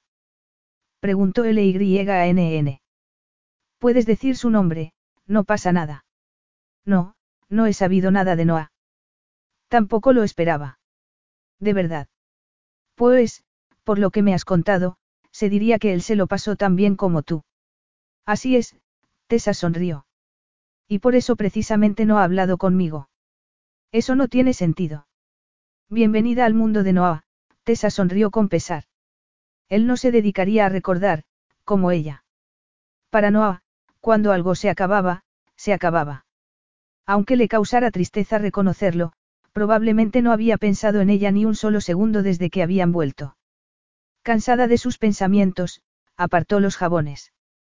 ¿Quieres un café? Preguntó a LYANN. Sí. Tessa siempre tenía café preparado, por lo que sirvió dos tazas y le dio una a LYANN. Vamos a sentarnos un rato. Tengo unas galletas que me ha hecho mi maravillosa vecina. LYANN rió. Ah, mis galletas de chocolate. No quedan ni una en casa. Carol dice que se las comeban, pero ella se levanta a medianoche para comerse alguna, y se cree que no lo sé. Tessa puso las galletas en el centro de la mesa. Pues me alegro de haberte reservado algunas. Yo también, LYNN agarró una y le dio un mordisco.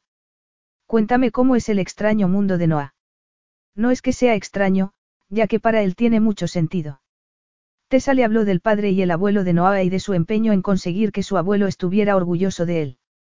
Esa ha sido su principal motivación en la vida. Y ahora que ha ganado el premio al mejor vodka varietal, nada lo detendrá.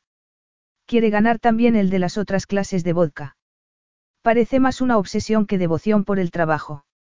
No, simplemente es un exceso de concentración, Tessa se preguntó por qué seguía defendiéndolo. Recordó lo orgulloso que se había sentido la noche en que ganó el premio. Después había abrazado a Anna Morgan y, desechó el recuerdo a toda prisa. No se permite hacer promesas a una mujer, si cree que no podrá cumplirlas porque se debe a la empresa y al recuerdo de su abuelo. Me parece que eres demasiado razonable, Tessa. Lo intento, sonrió y añadió, he tardado mucho tiempo en llegar donde estoy y quiero seguir ahí. No va a hacerme ningún bien seguir enfadada con él. ¿Para qué? Ya no forma parte de mi vida, así que continuar estando furiosa solo me hace daño a mí, no a él. Una forma de pensar muy madura, LYNN la observó. Yo en tu lugar estaría rompiendo cosas y maldiciendo a Carol. Tu estabilidad me pone la carne de gallina. Te sentirías mejor si te digo que tengo un muñeco que representa a Noah al que le clavo alfileres. Sí, es triste pero es así. Muy bien, dijo Tessa riéndose. Compraré uno. De acuerdo. Cambiemos de tema. Gracias, Tessa no quería seguir hablando de Noah. Le dolía mucho. ¿Vas a adoptar a Hugo? Iba a adoptarlo, dio un sorbo de café y agarró una galleta. Es un labrador negro de dos años. Me encanta su cara. Te enseñé la foto. Es muy guapo. Pero he llamado al refugio esta mañana y alguien se me ha adelantado. LYNN negó con la cabeza. Lo siento. Pero seguro que el perro adecuado te encontrará. Veremos, dijo Tessa sonriendo. Voy a buscar en otros refugios. LYNN dio otro mordisco a la galleta. Así que estás bien y contenta y vas a seguir con tu vida. Desde luego, Tessa alzó la barbilla, se obligó a sonreír y asintió. Mientes, dijo LYNN. Tessa hundió los hombros, su sonrisa se esfumó y murmuró. Desde luego. No podría seguir adelante mientras no se olvidase de Noah, y eso, se dijo tristemente, no sucedería nunca. Dos días después, Tessa estaba sola en casa cuando llamaron a la puerta. Al mirar por la ventana vio que el coche de Noah aparcado frente a la casa. Con el corazón desbocado, corrió a abrir la puerta. Miró a Noah a los ojos, que le brillaban, y le preguntó. ¿A qué has venido? Se acabó, Tessa. Ya está. No puedo más. ¿De qué hablas? Estaba tan guapo como siempre. Llevaba unos vaqueros negros, una camisa verde oscura y botas. Estaba despeinado y tenía la mandíbula rígida, como si estuviera apretando los dientes. Eso la desconcertó porque estaba habituada a verlo tranquilo e inalterable, y vestido de traje. De ti. Hace dos semanas y sigo enfadado. Ganamos el maldito premio en Inglaterra y no te quedaste a celebrarlo. Por eso estás aquí. Frunció el ceño al recordarlo dando vueltas abrazado a Anna, delante de todo el mundo. Me pareció que ya lo estabais haciendo Anna y tú sin necesitar mi ayuda. Él la miró con la boca abierta. Por eso te fuiste. La abracé durante un minuto porque me creí que eras tú, que habías corrido hacia mí a celebrarlo. ¿Qué era yo? Vamos, hombre. Si te hubieras quedado me habrías visto dejarla e ir a buscarte. Tessa vaciló y no supo qué decir. Había malinterpretado la situación. Dejó de pensar y siguió escuchando a Noah, que aún no había acabado de hablar. Después subí a la suite y vi que te habías ido, se pasó la mano por la nuca, sin dejarme ni siquiera una nota. Tuve que enterarme por el portero de que te habías marchado al aeropuerto. Estuve a punto de dejarte una nota, pero se convenció de que no tenía nada que decirle. Y ahora se sentía fatal. Pero no lo hiciste. Sin embargo, no estoy aquí por eso. ¿Por qué no entramos y me lo cuentas? No tenemos que quedarnos en el porche. No voy a ir a ningún sitio hasta que te diga lo que he venido a decirte. Muy bien, contestó ella cruzándose de brazos, una clara postura defensiva. Dilo. He venido porque tengo una secretaria terrible que no puede trabajar sin llorar. ¿Y a mí qué me importa? Claro que le importaba, pero no quería que él lo supiera. Es culpa tuya, levantó las manos en un gesto de impotencia. Llora si la miro, llora si no funciona la impresora, te juro que el despacho se va a inundar si las cosas continúan así. Tessa sonrió. Tú ríete. No tienes que solucionar el lío que has dejado al marcharte. No puedes culparme. No, soy yo quien tiene la culpa, respiró hondo. Nada va bien desde que te fuiste, Tessa. A ella le gustó oírselo decir, saber que la echaba de menos. No quiero volver a mi antiguo puesto. No es lo que te ofrezco, la agarró por los codos. Entonces, ¿qué? preguntó ella mirándolo a los ojos. Quiero que vuelvas a trabajar y que te cases conmigo. ¿Qué? Se soltó de sus manos y negó con la cabeza. No se lo creía. Al pensar en sus intentos de soborno para conseguir que se quedara en la empresa se puso furiosa. No, eso es absurdo y, probablemente, lo peor que se te ha ocurrido en la vida. Me has ofrecido reformarme la casa, comprarme un coche y aumentarme el sueldo, para que siguiera trabajando contigo. Pero ofrecerte a casarte conmigo es ir demasiado lejos. ¿Qué? No, se pasó las manos por el rostro. No he sabido explicarme. Eso también es culpa tuya. ¿Por qué? ¿Por qué me has dejado hecho polvo al marcharte? Ni siquiera puedo pensar. Que te cases conmigo no es un beneficio laboral extra, sino casi una condena. No soy una persona fácil. Es cierto. Y estar casada conmigo probablemente será difícil, pero no me importa y a ti tampoco debería importarte, ya que me dijiste que me querías. Lo hice, pero... Lo que no sabes es que yo también te quiero. A Tessa le fallaron las piernas. Le resultó increíble estar en el porche de su casa oyendo decir al hombre a quien amaba que la correspondía. Te quiero. Te necesito y te tendré, cielo santo. Tessa rió. Qué romántico. ¿Quieres romanticismo? Puedo ser romántico. Te he traído flores, pero me las he dejado en el coche y ahora habrán desaparecido. ¿Cómo? Da igual. Cásate conmigo, Tessa, le puso las manos en los hombros. Ella sintió su calor, que se le transmitió hasta los huesos, eliminando el frío que sentía desde la vuelta de Inglaterra. Me parece bien que tengas tu propio negocio. Te ayudaré cuando pueda, pero no voy a volver a atar lazos porque lo hago muy mal. Estoy de acuerdo, dijo ella riendo. Puedo ser romántico. Te quiero y deseo que vuelvas a trabajar conmigo, que vivas conmigo y que me quieras. Tessa no sabía qué decir. Noah le ofrecía todo y lo único que ella era capaz de hacer era mirarlo a los ojos. Ahora no le ocultaban nada. Su rostro expresaba lo que sentía. Era verdad que la quería. Y la promesa a tu abuelo. La cumpliré. Pero me he dado cuenta de que hemos sido tú y yo los que han ganado el premio. Somos un equipo, un muy buen equipo que no debe separarse. Juntos conseguiremos que el vodka Greystone sea el mejor. A ella se le estaba derritiendo el corazón. Lo notaba en el pecho y era una sensación maravillosa. Noah. Dime que sí. Te quiero, Tessa. ¿Y tú me quieres? Ella sonrió. Sigo deseando trabajar en mi negocio. Por supuesto. Como te he dicho, te ayudaré en todo lo que pueda. Volveré al despacho, pero trabajaré media jornada. Muy bien. Tessa, dijo apoyando la frente en la de ella, cásate conmigo. Tendrás que acompañarme a Wyoming para conocer a mi familia. Será un placer, dijo él comenzando a esbozar la sonrisa de satisfacción que a ella tanto le gustaba. Y quiero tener hijos. Todos los que desees, contestó él alzando la vista para mirar la casa y el jardín antes de volver a mirar a Tessa.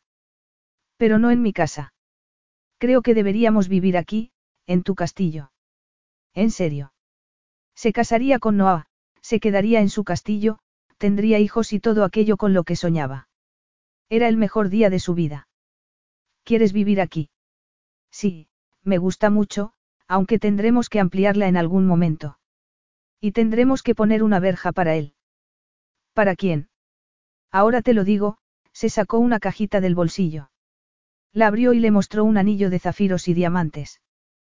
Tessa, ¿quieres casarte conmigo? Ella se quedó sin aliento y se llevó la mano a la boca. Sus sueños se convertían en realidad. Noah la quería y estaba dispuesto a cumplir la promesa que le había hecho. Sí, Noah, quiero. Él sonrió y le puso el anillo en el dedo y se lo besó. Te quiero. Creo que siempre lo he hecho. Lo que importa es que lo sigas haciendo siempre, dijo ella poniéndole la mano en la mejilla. Siempre, susurró él inclinándose a besarla. El beso concluyó unos segundos después, cuando comenzó a sonar un ladrido insistente. Tessa miró el coche de Noah. ¿Qué pasa? Vuelvo enseguida. Es probable que se esté comiendo el asiento trasero. Salió corriendo hacia el coche, abrió la puerta trasera y sacó algo de su interior. Al enderezarse llevaba un ramo de flores en una mano y un perro negro en la otra. Pero qué, Tessa salió corriendo y, al llegar junto a Noah, le quitó el perro de la mano. No me lo puedo creer. Es Hugo, el perro que quería adoptar. El animal le lamió el rostro, los ojos y todo aquello que pudo alcanzar, mientras se movía alegremente. Tessa rió estasiada y miró a Noah. ¿Eres tú quien lo ha adoptado? Sí, miró lo que quedaba de lo que había sido un caro ramo de rosas y después dirigió al perro una mirada de pocos amigos. Hablé con él y sí. Sí. Y me dijo que querías adoptar a Hugo, así que lo hice yo para darte una sorpresa. Tendremos que vigilarlo casa segundo. Se ha comido el sofá de casa. Se lo come todo, miró las rosas, de las que, prácticamente, solo quedaban los tallos. Incluso las rosas. Ella lanzó una carcajada y abrazó al perro. Lo educaremos. Me parece increíble que hayas hecho todo eso. Le pasó el brazo por la cintura mientras sostenía a Hugo con la otra mano. Echó la cabeza hacia atrás para mirarlo a los ojos. Llevo tanto tiempo queriéndote que me resulta difícil creer que esto esté sucediendo de verdad. Pues créetelo. Y todo porque quería besarte, al menos una vez. Él sonrió y volvió a besarla. Hemos desperdiciado cinco años, Tessa. Deberías haberme seducido antes. Fin.